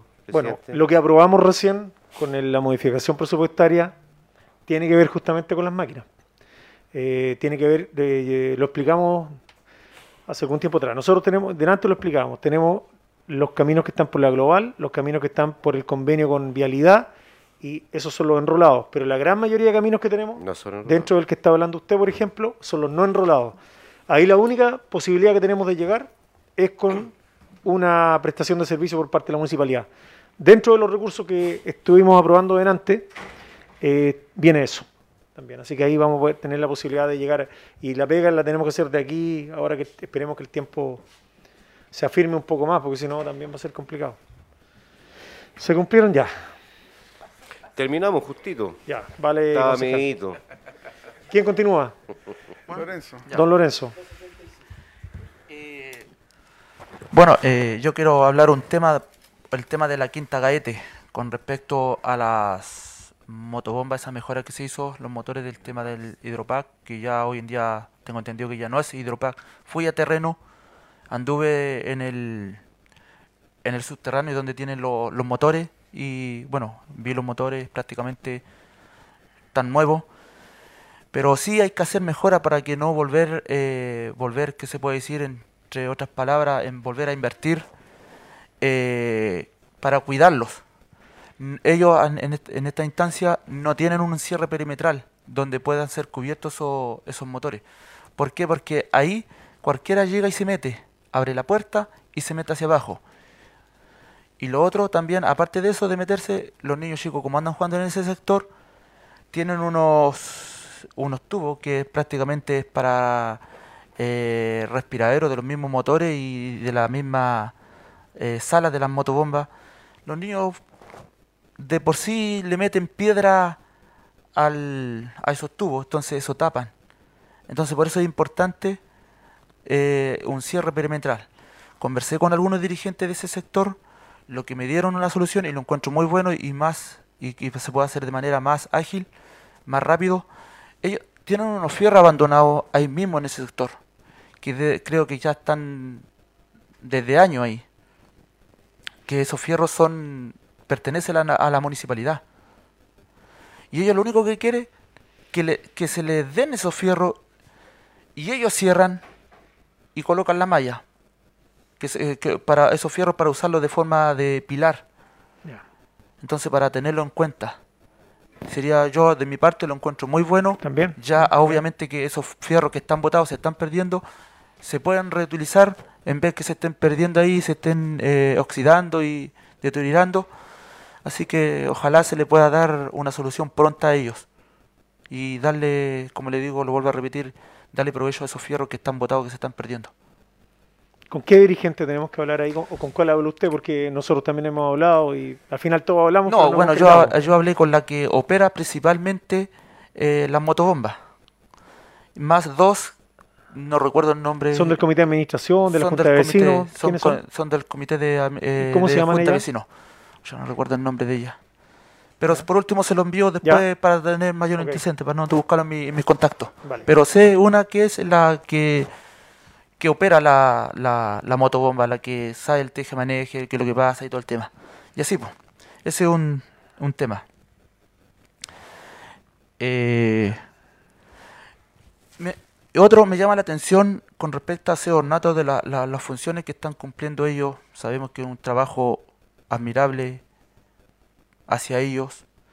Eh, pero muchos, en este caso, dos personas se atrevieron a conversar conmigo y, y- y ellos están muy, muy inquietos porque en la administración anterior, por ser ellos tiraban licencia y no se la descontaban. Y, era- y lo que me, según me- lo que me hicieron llegar ahora, que ellos si tocan eh, tirar licencia, se la van a hacer descontar de su propio sueldo. O sea, no sé si me entiende. O sea, si yo tiro licencia, la municipalidad no se hacer cargo. Yo tengo que hacerme cargo de esos días que voy a estar ausente en mi trabajo por tema médico. Y en la, en la administración anterior, según antecedente, no se daba eso. Ahora, ¿por qué se está dando eso? ¿Quiénes son las personas? Para que me entreguen los nombres. También se los voy a dárselo. Ya. Se los voy a enviar. Bueno. Eh, bueno, y Hay que tener, eh, también ahí hay que tener cuidado el tipo, la modalidad de contrato que tengan ellos, si son honorarios, si son a contrata. eso No, pero no son de aseo ornato y no tienen que ver netamente directo. Obviamente, ellos son honora- honorarios. Ya. Honorarios. Sí, 100%. Ya, eh, y lo otro, con respecto que antes estamos hablando del tema de la de nuestros patrimonios, el museo también está abandonado. O sea, el museo que tenemos aquí en la municipalidad, en la entrada, está abandonado, 50% prácticamente se puede decir que está fuera de, de que no se puede reutilizar y todo el tema. Eh, también yo creo que también hay que considerarlo, también está dentro de mi incidente eso. Bueno, por eso, como vamos a hacer un Y, consejo re- y poder extraordinario- reabrirlo, obviamente. como vamos a hacer un consejo extraordinario, eh, donde va a estar el encargado de cultura, el, el el secretario ejecutivo de la corporación, eh, sé que están, han hecho algunas gestiones para poder eh, empezar a ver cuál va a ser la ubicación definitiva del museo y poder abrirlo a la comunidad, que es lo que nos interesa, y obviamente recuperar todo lo que esté, o intentar recuperar lo, lo perdido, porque se ve que va a ser medio difícil. Claro. Y lo otro, ver el que también muchos me han preguntado el tema de la licitación para la nueva empresa de parquímetro. ¿Cómo va eso? Ya, ahí También eso te- también voy a preguntar, no sé, ahí Sí. desconozco en qué parte vamos ahí. Sí, eso, eso es otro detalle.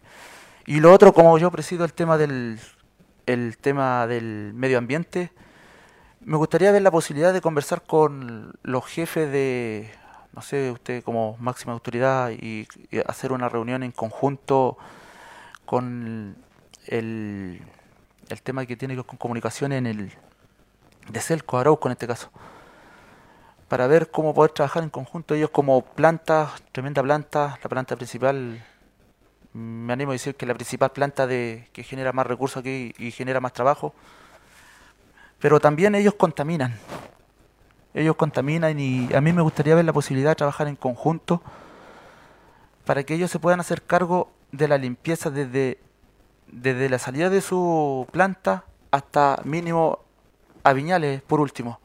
Que ellos pongan, que pueda existir esa posibilidad de colocar a unas personas y se hagan cargo de barrer las calles, ya que los camiones botan corteza, acerrín, chip eh, y entre otras que se me pueden escapar.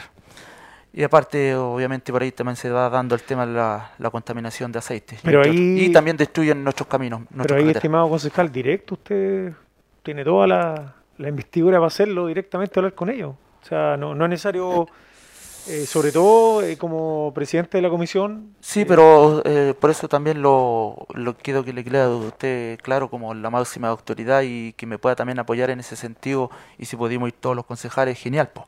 no, lo invitamos a Y, hablar. y usted que pueda eh, enviar una carta o, o, eh, a ellos a saberlos de llegar que necesitamos reunirnos para hablar algunos puntos. Claro. Que quedan acuerdo con Concejal, concejal Toreo, lo vamos a convocar Sí. ¿ya? para que quede ahí Claro. en, constancia. Y bueno, y lo otro, eh, y creo que es el último.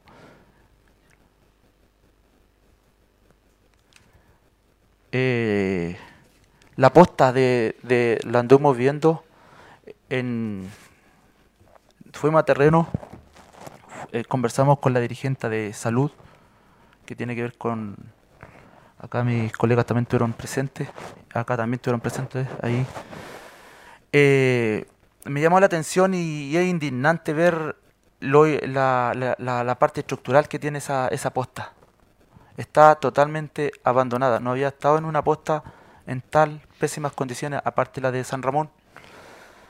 Eh, no le están llegando nada de recursos a esa posta.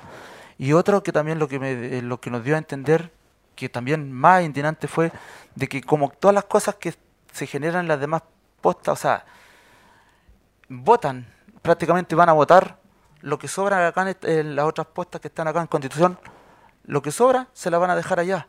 Pero jamás le ha llegado una estructura nueva. Por cierto, estoy hablando de sillas, muebles, eh, algo similar a eso.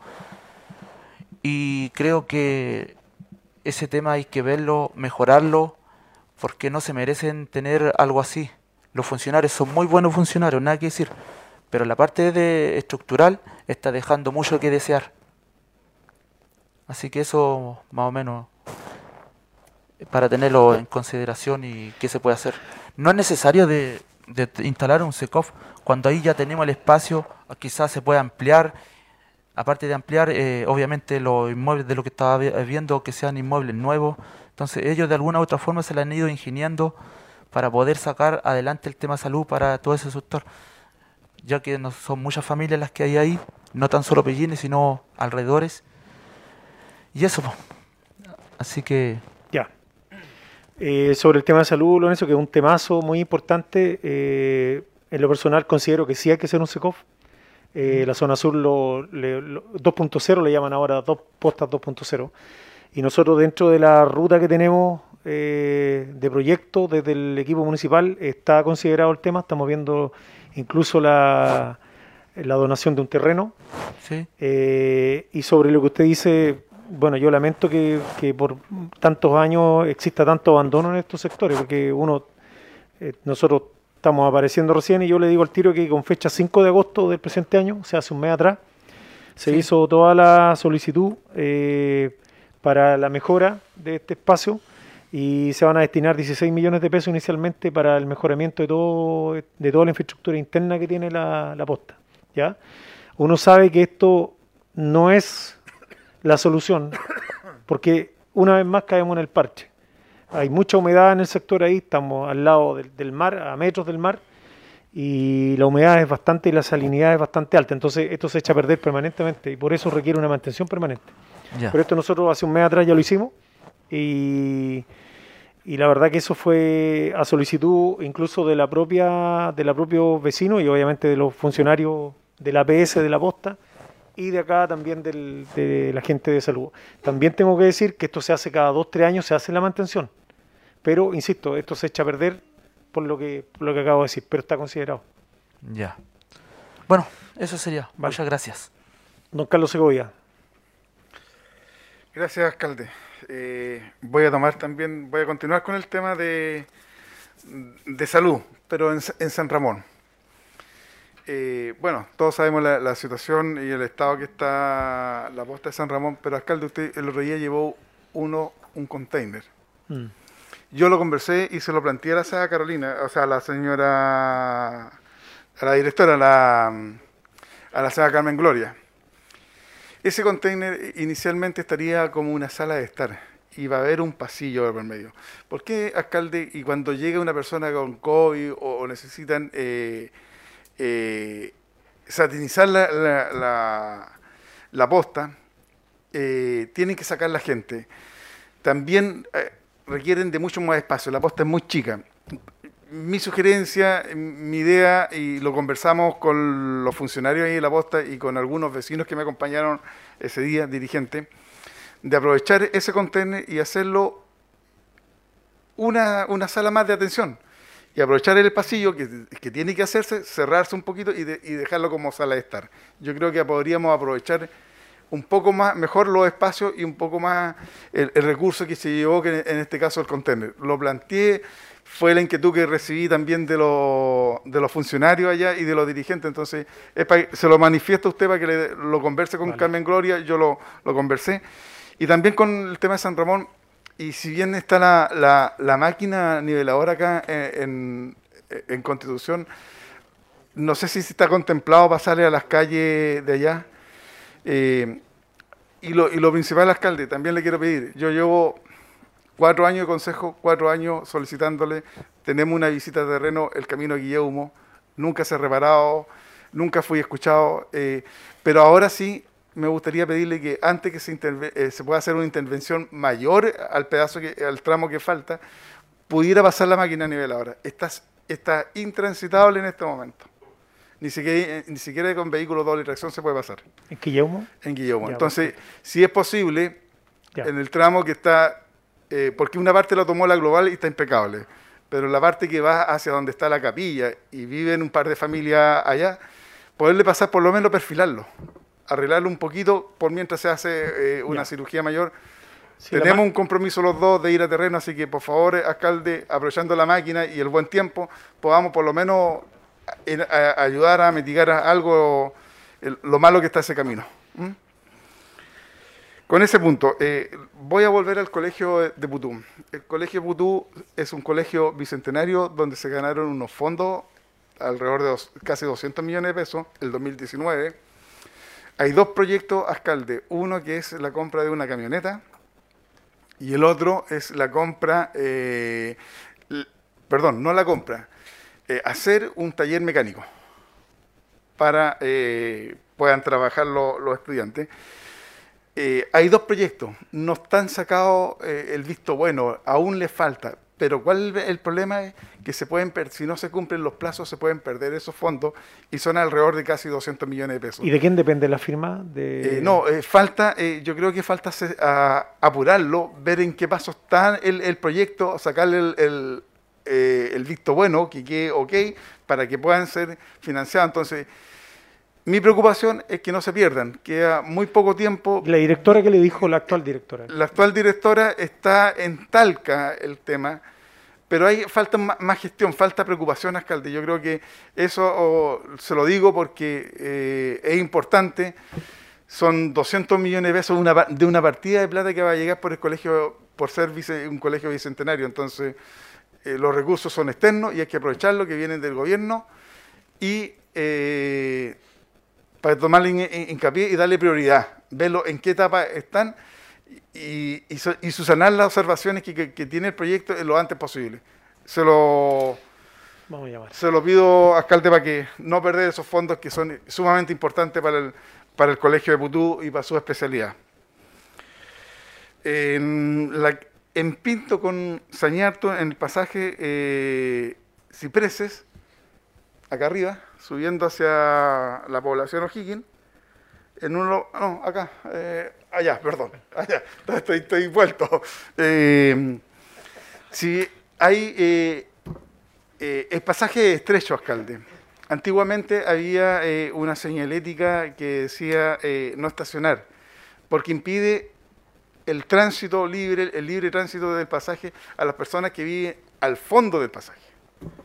Entonces, mandar a, tránsito y ver la posibilidad y que hagan el estudio si es factible volver a instalar eh, eh, ese letrero de no estacionamiento, porque si ocurre una emergencia y tiene que llegar alguna ambulancia en la noche, tiene que pedirle permiso a todos los vecinos que están afuera, al comienzo del pasaje, para que puedan ingresar un vehículo de emergencia.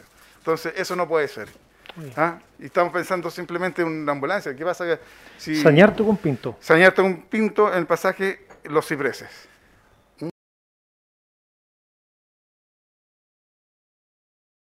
Me parece súper bien. Es un tema súper recurrente, mucha pregunta y mucho malestar también. Y mucha respuesta que no se ha dado, exactamente. Exactamente. Entonces, y, y, lo último, Altita, eh, no hemos tenido respuesta todavía del proyecto de, del sindicato de sindicato número 2 de pescadores que solicitamos el otro día a Cerna Pesca, ¿fue, eh, Salda? Se ofició eh, a su pesca, porque dijeron que que pesca, pero no ha respondido. No ha respondido. Eh, no, ¿Será bueno a lo mejor invitar al sindicato para conocer el proyecto en qué consiste, alcalde? Sí. Ya. Eso. Vale. Don Alejandro. Muchas gracias, señor alcalde. Eh, bueno, primero que todo, eh, agradecerte por la gestión de haber tapado algunos eventos en las calles, en las distintas calles de acá de la, de la ciudad. Eh, creo que con la modificación presupuestaria mm. eh, vienen otro tapado de, esos eventos. Espero que sea así. Y también agradecerte también la intervención en la, costanera. Creo que es súper importante mantener eh, habilitada esa, esa sección, porque turísticamente nos llama mucho la atención. Eso. segundo, bueno, habría que ver la posibilidad de ordenar un poco los semáforos, tan, con los vientos que ocurrieron. Pueden ocasionar algún accidente y es preferible evitarlo. otro, tengo una petición de parte de los vecinos del sector de las corrientes, específicamente el puente Purabel. Hay unos caminos que se daño ahí que están en malas condiciones. Eh, ver la posibilidad que se puedan arreglar. Puede que no estén a lo mejor enrolados. Mm. Y lo otro, eh, aquí los vecinos del sector de Moncon Balmaceda me manifestaron un micro basural ahí justamente donde está Moncon Balmaceda. En Moncon Balmaceda, así de siempre. A una cuadra del, punto limpio que es... Del punto limpio, justamente. A media cuadra, porque es más A media cuadra, pero, pero sería bueno darle su vuelta, porque es, eso. Eso. Gracias, eh, don Richard. La verdad es que de una u otra forma se han planteado lo que, lo que quería comentar, pero eh, como parte de la, como, eh, de, la Comisión de Cultura, naturalmente la preocupación por lo que ha sucedido con el museo y trabajar lo más rápido que se pueda en, en poder habilitar y recuperar algunas piezas importantes que habían en ese museo. En relación a la Comisión de Salud, la preocupación que ya planteó Lorenzo en, el estado en que se encuentra la, posta de Pellines, creo que pero ya usted contestó de que se, invirtió y que ojalá pronto comiencen esos trabajos. Eh, interesa mucho la recuperación del, baño que hay para, para la gente que está esperando que la atiendan porque no está funcionando. Yo creo que eso es lo que más apura dentro de, de todas las falencias que pueda tener esa posta. Hay cierta preocupación también en las personas que están instaladas ahí en la, en la caleta de Pellines, eh, porque no están incorporadas ni en ningún sindicato ni eh, eh, y, necesitan saber qué es lo que va a pasar con el famoso mercado fluvial que se, piensa construir ahí. ¿ya? Entonces hay gente que, que no está en ningún tipo de estas instituciones, entonces se ven como un poquito marginadas sobre todo ahora que se les pidió eh, sacar sus kioscos porque se va a ensanchar el sistema de veredas que hay ahí, se va a continuar con la construcción parecida de las veredas que ya hay hacia la zona de Costa Blanca. Entonces tendrían que comenzar a, a, sacar sus kioscos. Se le ofreció, tengo entendido, por parte del municipio algunas instalaciones, algunos módulos mientras hacía este trabajo y no estamos conformes con esa situación, así que les gustaría también algún tipo de, reunión. Y en relación a lo que nos ocurrió con el último frente de lluvia, es que eh, siguen algunos árboles causando a- algunos estragos en algunos sectores, así que sería conveniente también apurar eh, un poco esa gestión. Ahí mismo en el estero del carbón, en el sector de la Alameda, hay unos tremendos árboles que se desganchan y causan Mm. daño en la en las habitaciones, así que en la medida de lo posible apurar esos trabajos sería conveniente. Sobre el tema de, del, de Pellines, eh, ahí es buena la visita, lo que preguntaba Carlos, el tema de vialidad y el MOS, porque yo también he escuchado lo mismo y le dije a ella si le han entregado alguna carta, algún documento, algo formal, y no, me dicen que escucharon, ¿no? Entonces, bueno, ahí es súper importante que apuremos esa visita de, de la autoridad regional. No, al consejo, claro. Para preguntarle, porque eh, lo que dice... Sí, lo que dice Richard es verdad, no, ahí no, no tenemos ni una respuesta formal, nada. Además, ah, disculpa Richard un segundito. No, no te Eh, preocupes. además, todos los problemas que se están o- originando con la segunda etapa. Mm. Ahí, va- ahí esa cuestión va a ser un este de accidente. Hay que verificar si esos terrenos son algunos privados, porque hay que expropiar si es que enganchan la, la vereda. Mm, sí. Muchos dicen que los terrenos son de ellos Eso y, y ahí tendrían que expropiar. Eso Sí, eso hay viene listo. Bien, eh, Michael, a usted le toca. Concejal Michael García. Me dejaron de lo último y tocaban varios temas que tenía, pero. Pero bueno, recalcando también con el tema de Pellín de la posta, más de todas las malas condiciones que tienen, eh, ellos igual solicitan un personal más, un paramédico más de salud para que se quede en la posta cuando porque lo que pasa es que llega una emergencia a la posta y el paramédico con el chofer salen a Conti y la posta queda sola, sin nadie. Entonces, a veces se producen tres, cuatro emergencias y no, no hay personal eh, para poder atender eh, emergencias que pueden ser hasta graves. Entonces, están muy, eh, eh, tienen un problema grave con ese tema. Aumentar a una, por último, a una persona más paramédico en caso de una emergencia grave en la posta de Pellines el tema igual de la conectividad, de, también eh, para los niños, también hablaron que los niños del colegio muchas veces tienen accidentes y, lo, y tienen que llevarlos caminando por la carretera hasta la posta porque la, el- la ambulancia no, no se dirige allá. Entonces también me tocaron ese tema que se pueda ver porque si es que nuestra zona sur está alejada, pero siempre hay que, hay que estar con ellos, en realidad pertenecen a nosotros y, tenemos un potencial en la zona sur que y se ha visto crec- crecer la población a, más de 3.800 personas inscritas en la posta, entonces es bastante la, la, la gente que se ha ido a vivir, eh, usted estaba hablando que la gente ha querido eh, irse a, la- a vivir a las zonas rurales, ha llegado gente igual de Talca, de otros lugares, entonces eh, los sectores rurales se han, se se han- se han visto que han aumentado su población eh, en considerablemente al doble, entonces tenemos que, tirar más recursos para esa zona, preocuparse más de nuestro nues- nuestra zona aledaña y, y eso, más que nada. Me gustaría que igual usted tuviera conocimiento del tema y que pudiéramos trabajar en conjunto para, para mejorar. Bien. Em, ¿Sigo? Eso. Ya, el Ah. punto 2. ah, no, es que pensé que había, No, que eso, como habías ese es el terminado. punto de la apuesta. Ah, ya, perfecto. ya. Bueno, durante este tiempo hemos eh, visto, con- eh, conversado con varios vecinos el tema de la costanera, alcalde. eh, se conversó bastante, usted conversó con Vialidad, fueron a arreglar, pero fue un arreglo parche que, se- que, que solamente sirvió para la primera etapa, la eh, desde la capitanía de puerto hasta la, hasta la, hasta la piedra de la ventana. No se hizo arreglo, que el, el camino está en pésimas condiciones, me han alegado mucha gente, el tema de los, también de los estacionamientos, mucho hoyo, entonces nosotros habíamos conversado con Rodrigo, con Arauco, y se había comprometido a arreglar toda la costanera y un arreglo bueno que, que según ellos duraba hasta el próximo invierno, pero como vieron que la municipalidad hizo convenio con Vialidad para arreglar el camino, dijeron, ah, nosotros nos hacemos un lado y Vialidad lo arregla. Rodrigo me puede me puede apoyar en ese tema. Nosotros tuvimos una reunión con ellos y ellos se habían comprometido antes de las fiestas patrias a arreglar el camino completo. Eh, y en realidad, Vialidad, eh, yo creo que tenemos que conversar con ellos que hagan las cosas bien hechas. En Putú también fueron a arreglar un camino y lo, dejaron a medio, o sea, tampoco nos quedan buenas, la- son puros soluciones parche que, que no duran nada, ahora llovió y el camino quedó en las mismas condiciones, entonces tenemos que presionar y que las cosas se hagan bien. Lo que pasa, estimado concejal, que el camino se puede arreglar hoy, pero si llueve mañana no sirve de nada el arreglo. Entonces, Pero es que fue un arreglo parche, no fue un arreglo completo. eh, Arauco se comprometía a hacer un arreglo bueno que, que ellos se comprometían a que durara hasta el próximo invierno. bueno, yo insisto, de- dentro de lo que sé del tema, porque lo he preguntado, imposible que, después de la lluvia el camino quede bueno nuevamente. Entonces lo que hay que hacer, por eso siempre se le dice a la gente, cuando llueve, la gente inmediatamente dice, mándenos máquina.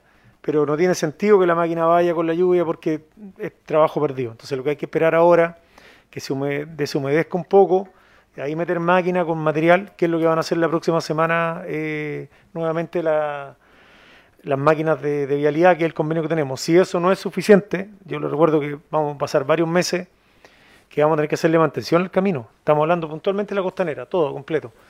Y ahí vamos, vamos a necesitar, eh, si Arauco no- nos puede colaborar, bienvenido, todas las ayudas son bienvenidas, porque vamos a ver cuál es el plan que tiene de funcionamiento eh, dentro de este convenio vialidad con nosotros, y ahí vamos a tener que pedir ayuda, así que no hay que cerrarse a ninguna, ninguna mano. Alcalde, di- disculpa con el, con el mismo tema. Dentro del presupuesto que, que- que ahora aprobamos, eh, vienen recursos para contratar eh, eh, maquinaria. Sí. ¿Y no será bueno hacer un, un- no sé si un convenio, pero un eh, con alguna empresa que haya en caminos que nos estén enrolados, que nos los tome vialidad, que sé yo, que ellos Eso es lo que vamos a hacer, concejal. Para eso está la plata. Ya tenemos para definido. que tenerlo y ellos se hagan cargo de la mantención y se les paga un porcentaje. Eso es lo que se va a hacer. Eh, Justamente para evitar esto de que estamos siempre permanentemente de atrás. Bueno, siguiendo con los temas, para que se- no se me pasen los 10 minutos. Alcalde, eh, la- No, pero si importa, te los doy después. Hay que reforzar los temas. Alcalde, la municipalidad siempre me, me han llegado varias quejas que siempre prestó un servicio de transporte a, la- a las personas de la zona rural para que vengan a estudiar a la Constitución. Yo lo toqué en el consejo pasado, usted dijo que no había. En realidad hay muchas personas de, bajos recursos, pero que no estudian en el liceo, estudian en el Politécnico y en otros colegios más, porque hacen un esfuerzo para poder estudiar en un colegio de, mejor calidad. Pero la municipalidad siempre se comprometió en, un transporte para ellos, se iban todos juntos, recuerdo. eh, A ver, yo creo que es bueno que aclaremos los temas, Michael, porque estás diciendo cosas que jamás se dijeron aquí. El transporte siempre ha estado de todos los alumnos de los colegios municipales. Siempre. pero también había Cuando para- tú involucras a alumnos del Politécnico, no dependen de la municipalidad. Pero el- Entonces, la municipalidad igual le prestaba un servicio de No, transporte. imposible. Si era así, era irregular. Imposible, porque eso nosotros no tenemos la autorización legal para hacer ese tipo de situaciones. Entonces, hay que tener, hay que ser más cuidadoso con lo que, con lo que tú están- dices. Entonces todos los alumnos me están mintiendo, porque se me acercaron varios alumnos que se iban en el sector, el sector rural hasta la... ¿Del hasta- Politécnico? Sí, del Politécnico. Bueno, entonces los llevaban, a lo mejor, eh, de paleteada los llevaban, puede ser, pero que exista el compromiso de la contratación de recursos municipales para trasladarlo, eso nunca ocurrió.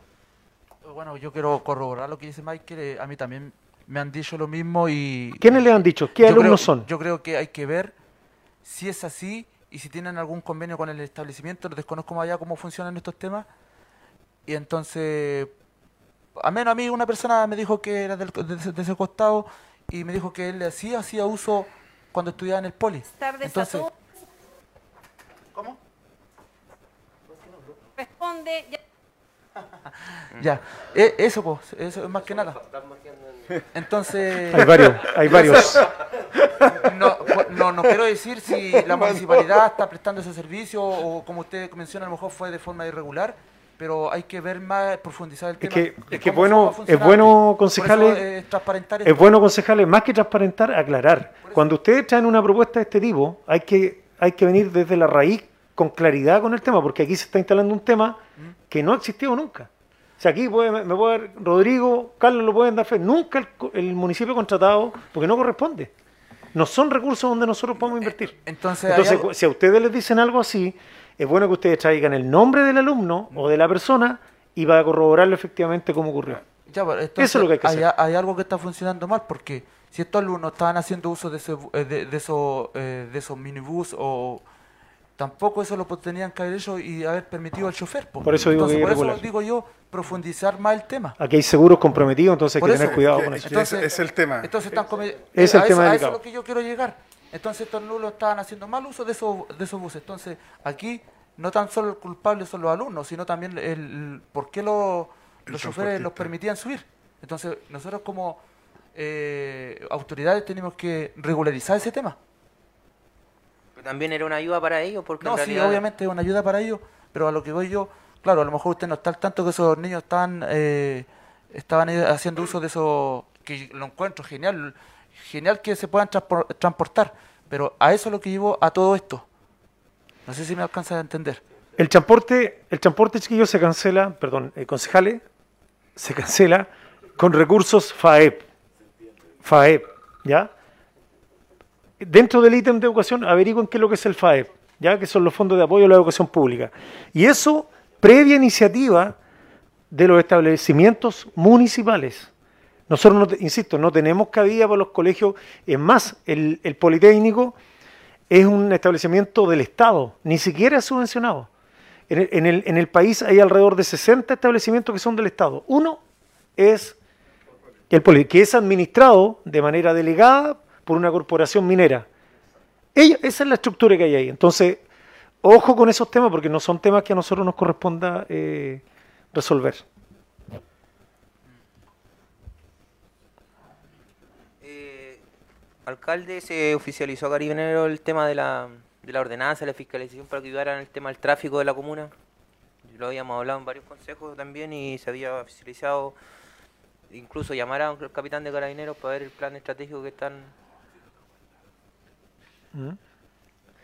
Eh, es, es que, es que para eso no hay ordenanza, Michael. Ese es un plan de seguridad que tienen las policías que no... No, le estoy hablando de ordenar el, tra- el tema del tráfico porque, bueno, se, se habló en varios consejos del Sí. tema de, del- de la llegada de turistas aquí y, y los, el taco son tremendos en la primera playa, segunda playa, Puerto Maguillín, entonces, Ya, ah, para que tránsito. ayudara al tema de congestionar Sí. el tema vial. Se habló y además les comento que eh, llegó un capitán nuevo, su nombre es Manuel Sepúlveda, de Carabineros. Él iba a estar a cargo, por lo que me dio a entender, hasta el término del verano. Esto obviamente que son temas que dependen de la institución, puede que siga más, lo desconozco. Y bueno, obviamente que dentro de las colaboraciones mutuas que de- debemos tener, eh, nos, van a, nos han solicitado, vamos a mejorar durante el verano eh, su presencia en toda la parte, en la costa durante el día, eh, debido a la gran cantidad de vehículos que tenemos, seguramente vamos a hacer, vamos a traspasar de algunas bicicletas que antes fueron usadas con otros fines, que ahora están recuperadas y que Carabineros las va a usar. Eh, se va a mejorar también, pedimos bastante ayuda en todo el, el- en el ordenamiento del tránsito, como dice usted, concejal, que era uno de los temas pendientes que teníamos, eh, y el acompañamiento en alguna, en el, en el cumplimiento de algunas ordenanzas que están ahí, eh, que están en revisión en estos momentos. Eso como en general, dentro de todo lo que hablamos. Es un capitán joven, así que viene con hartas ganas ahí de, hacer la pega. Eh, alcalde, lo último, eh, me gustaría hablar por el adulto mayor. Tienen un gran problema que la, la, la sede donde, donde se juntaban no están habilitadas, eh, tenían módulos en el estadio, tampoco están en malas condiciones, tampoco se han podido juntar. Entonces es, es una de las gran problemáticas de todos los clubes de adulto mayor en la comuna, que son bastantes. Eh, y me gustaría que el municipio igual se prestara la ayuda. eh, por último, para reparar los módulos donde ocupaban antes y, y que ellos se puedan juntar, porque en realidad no tienen y, y eso es su, es su preocupación de hoy en día y lo que están solicitando más que nada. Ya, vamos a revisar ahí con la encargada que nos entregue el catastro de cuáles son las las eh, alternativas que tenemos ahí de, de ayuda. Eh, No, y lo último, bueno, en representación de todos mis compañeros, ya que formamos la- las comisiones, nos gustaría, alcalde, que igual nos llegaran las invitaciones a nosotros como concejales, porque nos da rabia realmente que a veces no nos llegue la invitación y la gente nos llame por qué no vinieron, por qué no están al tanto de esto. Entonces, en realidad, no- hay mucha actividad en la comuna que nosotros no nos enteramos porque no nos llegan las invitaciones. Y me gustaría que usted, en realidad, diera... Siempre se quejó que el alcalde siempre hacía lo mismo, pero yo creo que usted quisiera el cambio y que, que considerara a los concejales de la comuna.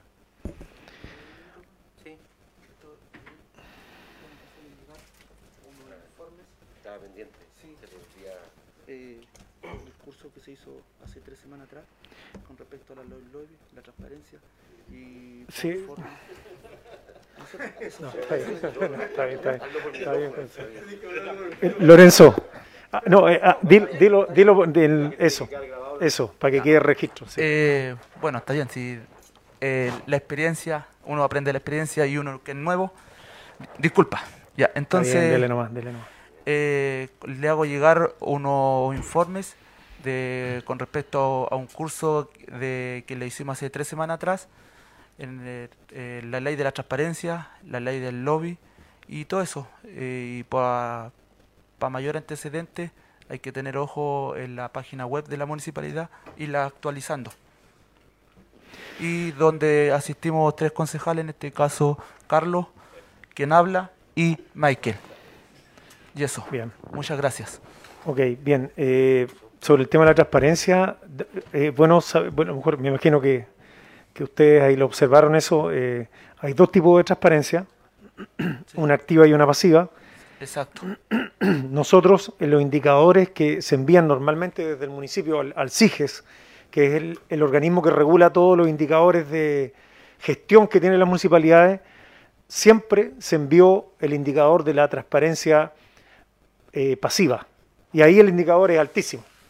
Me imagino que en el- por lo que están ustedes moviendo la cabeza están diciendo, ah, ya. Pero en la transparencia activa estamos muy bajos, muy bajos. Estamos en indicadores muy, muy pobres, por decirlo de alguna manera. Entonces, la preocupación nuestra es, en este caso hablo de la nueva administración, es que la transparencia activa sea la alta, porque eso es lo que le da respuesta al ciudadano común y corriente cuando pregunta por cualquier tema y que también los organismos públicos preguntan, ¿ah? ojo, porque de repente uno dice, esto lo pregunta un vecino, no, no, es tan así, mucho organismo público pregunta a través de esta página. Entonces, qué bueno, qué bueno que, que lo hayan tenido y, y que- Totalmente de acuerdo y me queda claro que hay dos tipos de transparencia y, y la que tenemos que lo que más nos incumbe a nosotros, la transparencia a los que nos eligieron a nosotros. Claro. Eh, ahora también, y con esto termino, es bueno decir que eh, cuando uno parte en cualquier actividad tiene muchos desafíos, y sobre todo en el caso que, que- que me responsabiliza a mí eh, hoy en día, y dentro de eso, eh, un ejemplo de transparencia activa es lo que está ocurriendo ahora, la transmisión de los consejos. Y, y lo otro que tiene que ver con la página web, yo solamente les digo, ya que estamos siempre como tan ajustados de recursos, preguntamos para saber solamente qué significaba tener en términos económicos una página web así, pero, pero impecable. Son millones de millones de pesos. Es una gran cantidad de millones de pesos. Entonces dijimos no, porque obviamente no tenemos la plata. Por lo tanto, eh, uno, uno de los temas que estamos al debe con nuestra comuna, con nuestra gente en Constitución en general, es cómo normalizamos rápidamente lo que es la página web de la municipalidad. Tenemos muchas dificultades ahí eh, porque claramente es muy oneroso, pero lo vamos a tener que hacer con las herramientas que tenemos, con la gente nuestra, porque queríamos ganar tiempo, esa era la verdad. Y armar una página de buena lead, con buenas características, pasan prácticamente es un año. Eh, entonces lo vamos a hacer de parte nuestra. Entonces lo digo porque eh, cuando uno se mete a la página hoy en día, eh, claro, hay mucha mucha información que no está, así que eso Bueno, lo vamos a ir completando. Está bueno para que lo hagan saber como usted y todos lo tenemos claro que lo están viendo y esas mismas personas que lo están viendo obviamente se enteran de lo, algo de lo que no sabían ellos. Claro. Y ahora con esto estamos hablando de transparencia y estamos hablando Aparte con van a no tener transparencia. problema lo van a no tener problema todo porque eh, la información se debería subir los primeros 10 días del mes. Entonces, no se subió ya este mes, nosotros ayer la revisamos y no está no está actualizada con y deberíamos preocuparnos de eso, de, de actualizar la página y, y de que todo sea transparente para, para la comunidad y, pa- y para todos. Bien, cuando son las 13.20, estábamos dando término a este Consejo Municipal. No, no viene con... Muchas gracias. Estén bien.